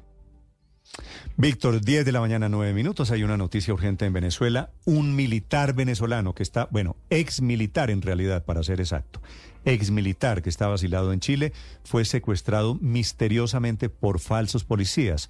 Un tema que origina esta mañana un escándalo en la relación entre Chile, gobernada por la izquierda, y Maduro, gobernado por la extrema izquierda. Santiago Martínez.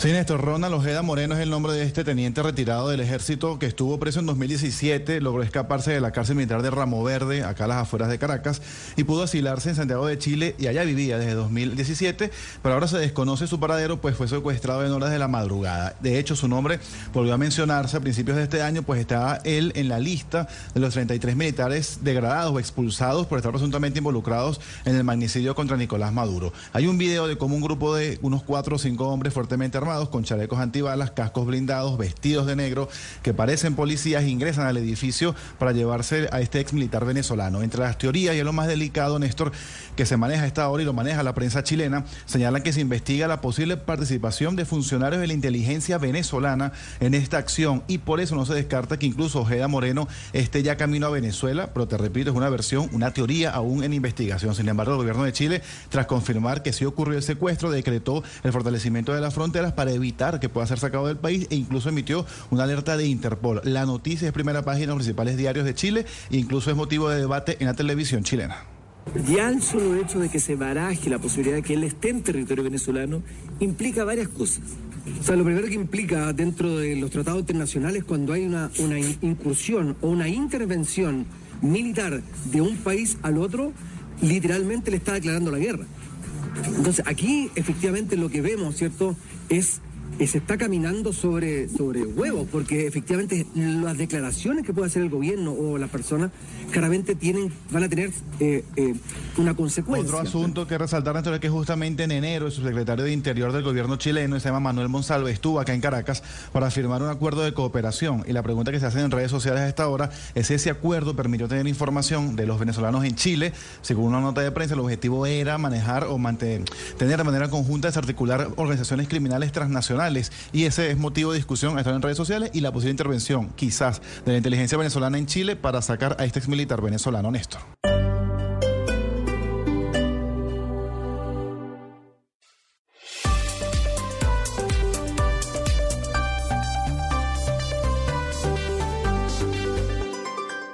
Esta es Blue Radio, la alternativa. El líder de la oposición rusa, el señor Alexei Navalny, el único que quedaba vivo, fue asesinado de un puñetazo en el corazón usando una técnica propia de la KGB. Es la noticia internacional del momento. Silvia Carrasco. Sí, Néstor, en Rusia los opositores están muertos en la cárcel o exiliados. Ahora el periódico británico The Times ha entrevistado a Vladimir Osechkin, que es un activista de derechos humanos ruso que ha construido una red de información entre presos y carceleros en Rusia para supervisar a los presos políticos. ¿Qué es lo que está diciendo Osechkin? Dice que en el Ártico, donde está la cárcel que albergaba Navalny, los presos no pueden estar más de una hora en el exterior porque la temperatura llega a los 27 grados bajo cero, pero que a Navalny, dice, lo tuvieron dos horas y media esa condición y que un hematoma que según él los carceleros le han dicho que tiene en el pecho es consistente con la técnica de un solo golpe, una técnica de asesinato que usaba la KGB, los servicios secretos de la Unión Soviética. They think that uh, he died a lot earlier than was stated officially, uh, probably at night. Esta es una periodista de Novaya Gazeta que también disputa la fecha y la hora de la muerte de Navalny. Dice que los presos le han dicho que murió mucho antes de lo que se ha dicho oficialmente, que probablemente murió la noche anterior, que a las 10 de la mañana del viernes todos los presos sabían que Navalny estaba muerto, pero que el certificado de muerte dice que murió el viernes a las 2.17 de la tarde, Néstor. Voces y sonidos de Colombia y el mundo en Blue Radio y bluradio.com. Porque la verdad es de todos. 7.21 minutos, atención, pronuncia 10 de la mañana, corrijo, 10 de la mañana, 21 minutos. Hay pronunciamiento del presidente Gustavo Petro sobre la captura hace algunos minutos de Pacho Malo, el que fue en algún momento directivo de la Fiscalía. Camila Carvajal. Sí, señor, y es una reacción del presidente Gustavo Petro con esta que es una noticia en desarrollo. Acaba de trinar en la cuenta de X el presidente de Colombia. Comillas, me parece un buen paso en la fiscalía que comience el desmonte de la red de narcotraficante que controla varias de sus secciones. La fiscalía no puede estar en manos del crimen. Esta es la reacción del presidente Gustavo Petro a esa captura, la de Francisco Javier Martínez, quien fue funcionario del CTI en Buenaventura, en el Valle del Cauca. Fue capturado, como ya informaba Ricardo hace apenas unos minutos, en la ciudad de Medellín. ¿Qué se sabe de esta captura? Pues que hay una orden de captura en su contra por concierto para delinquir por la participación en una trama de corrupción y contrabando con redes entre el puerto de Buenaventura, también Cali y Bogotá. Hay que recordar por último, Néstor, que el nombre de Martínez, conocido con ese apodo de Pacho Malo, había estado en eh, la opinión pública y en muchos titulares de prensa en las últimas semanas, pues se especuló que la hoy fiscal general encargada de la Nación, Marta Mancera, lo protegió en su momento a pesar de esas supuestas actuaciones ilegales. Ese es el funcionario capturado. Esta es la reacción del presidente Petro. Muchas gracias, Camila. A 10 de la mañana, 23 minutos. Vamos al centro de Bogotá porque en minutos va a iniciar la sala plena de la Corte Suprema de Justicia para intentar elegir a la nueva fiscal general de la Nación luego de la última sesión del pasado 8 de febrero que recordemos terminó en disturbios y también bloqueos en la entrada del Palacio de Justicia. Ana María Celis, ¿qué pasa a esta hora? Sí, buenos días. Pues a esta hora, miren, la Corte Suprema de Justicia se adelanta una audiencia pública de aspirantes a magistrados por la sala de cogestión laboral. Se espera que termine en pocos minutos para iniciar en la sala plena, donde los magistrados votarán nuevamente para elegir fiscal. Son tres de las mujeres que conforman la terna que presentó el presidente Gustavo Petro. Se trata de Ángela María Buitrago, Amelia Pérez Parra y Luz Adriana Camargo. Una de ellas será la sucesora de Francisco Barbosa, quien terminó su periodo como fiscal el pasado 12 de febrero. En la sala plena, 23 magistrados se van a reunir para votar y se necesita un mínimo de 16 votos para que una de ellas pueda ser elegida. El pasado 8 de febrero, que fue la última sesión, ganó el voto en blanco y la más opcionada parece ser hasta el momento Amalia Pérez, pues fue la que tuvo la segunda mayor votación, pues tuvo seis votos. Y seguimos en la Corte Suprema de Justicia porque acaba de tumbar la decisión de un juez de la República que había dejado en libertad a dos miembros de la llamada primera línea que habían sido nombrados como gestores de paz por el gobierno de Gustavo Petro. Damián Landines. Sí, señores, lo dan. Los saludo desde la parte exterior del Palacio de Justicia, aquí en el centro de Bogotá, en donde a esta hora se mantiene la normalidad en cuanto al tema de orden público. Siguen llegando personas a manifestarse, a pedir respeto a la Corte Suprema de Justicia, otras personas que también exigen la elección del fiscal ya, pero en medio de estas movilizaciones y de lo que sucede hoy, pues, como usted lo decía, la sala eh, plena, eh, acaba la Corte Suprema de Justicia de tumbar la libertad de Adriana Esperanza Bermeo y Santiago Márquez, las dos eh, personas que serían integrantes de la primera línea y a quien se les otorgó la libertad el pasado 20 de diciembre de 2022 y que ahora la Corte Suprema de Justicia decidió revocar esa decisión según la Corte porque se configuró un defecto procedimental, pues se emitió con desconocimiento del principio de oralidad y doble militancia.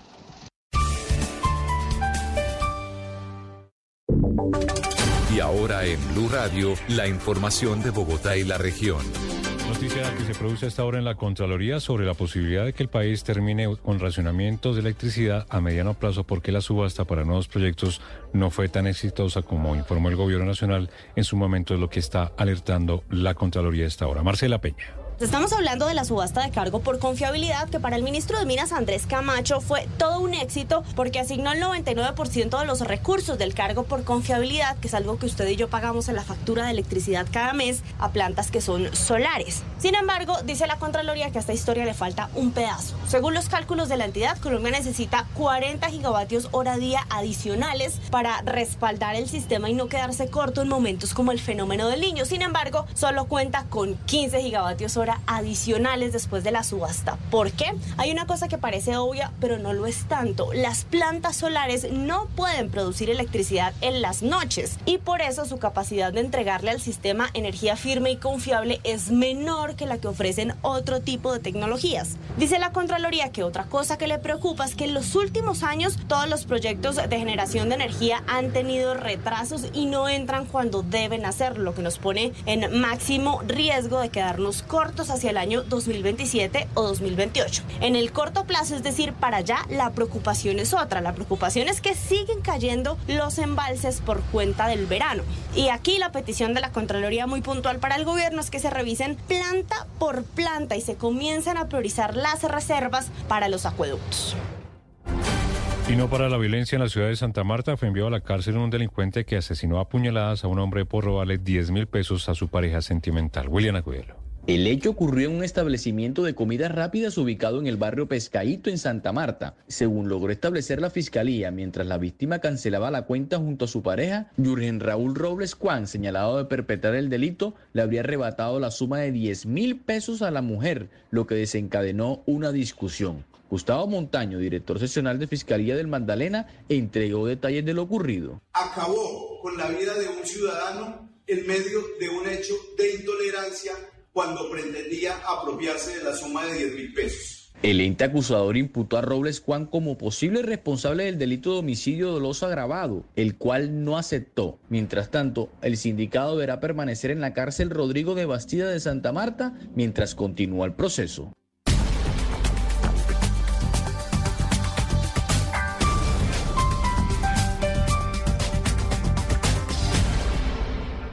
Nada une a la familia que los deliciosos huevos de Eggland's Best. Nos encanta su sabor, siempre delicioso y fresco de granja, además de la mejor nutrición como 6 veces más vitamina D, 10 veces más vitamina E y 25% menos de grasa saturada que los huevos regulares. Para nosotros son huevos cocinados de la forma que más nos guste, siempre y cuando sean los mejores. Eggland's Best. Mejor sabor, mejor nutrición, mejores huevos. Visita egglandsbest.com para más información.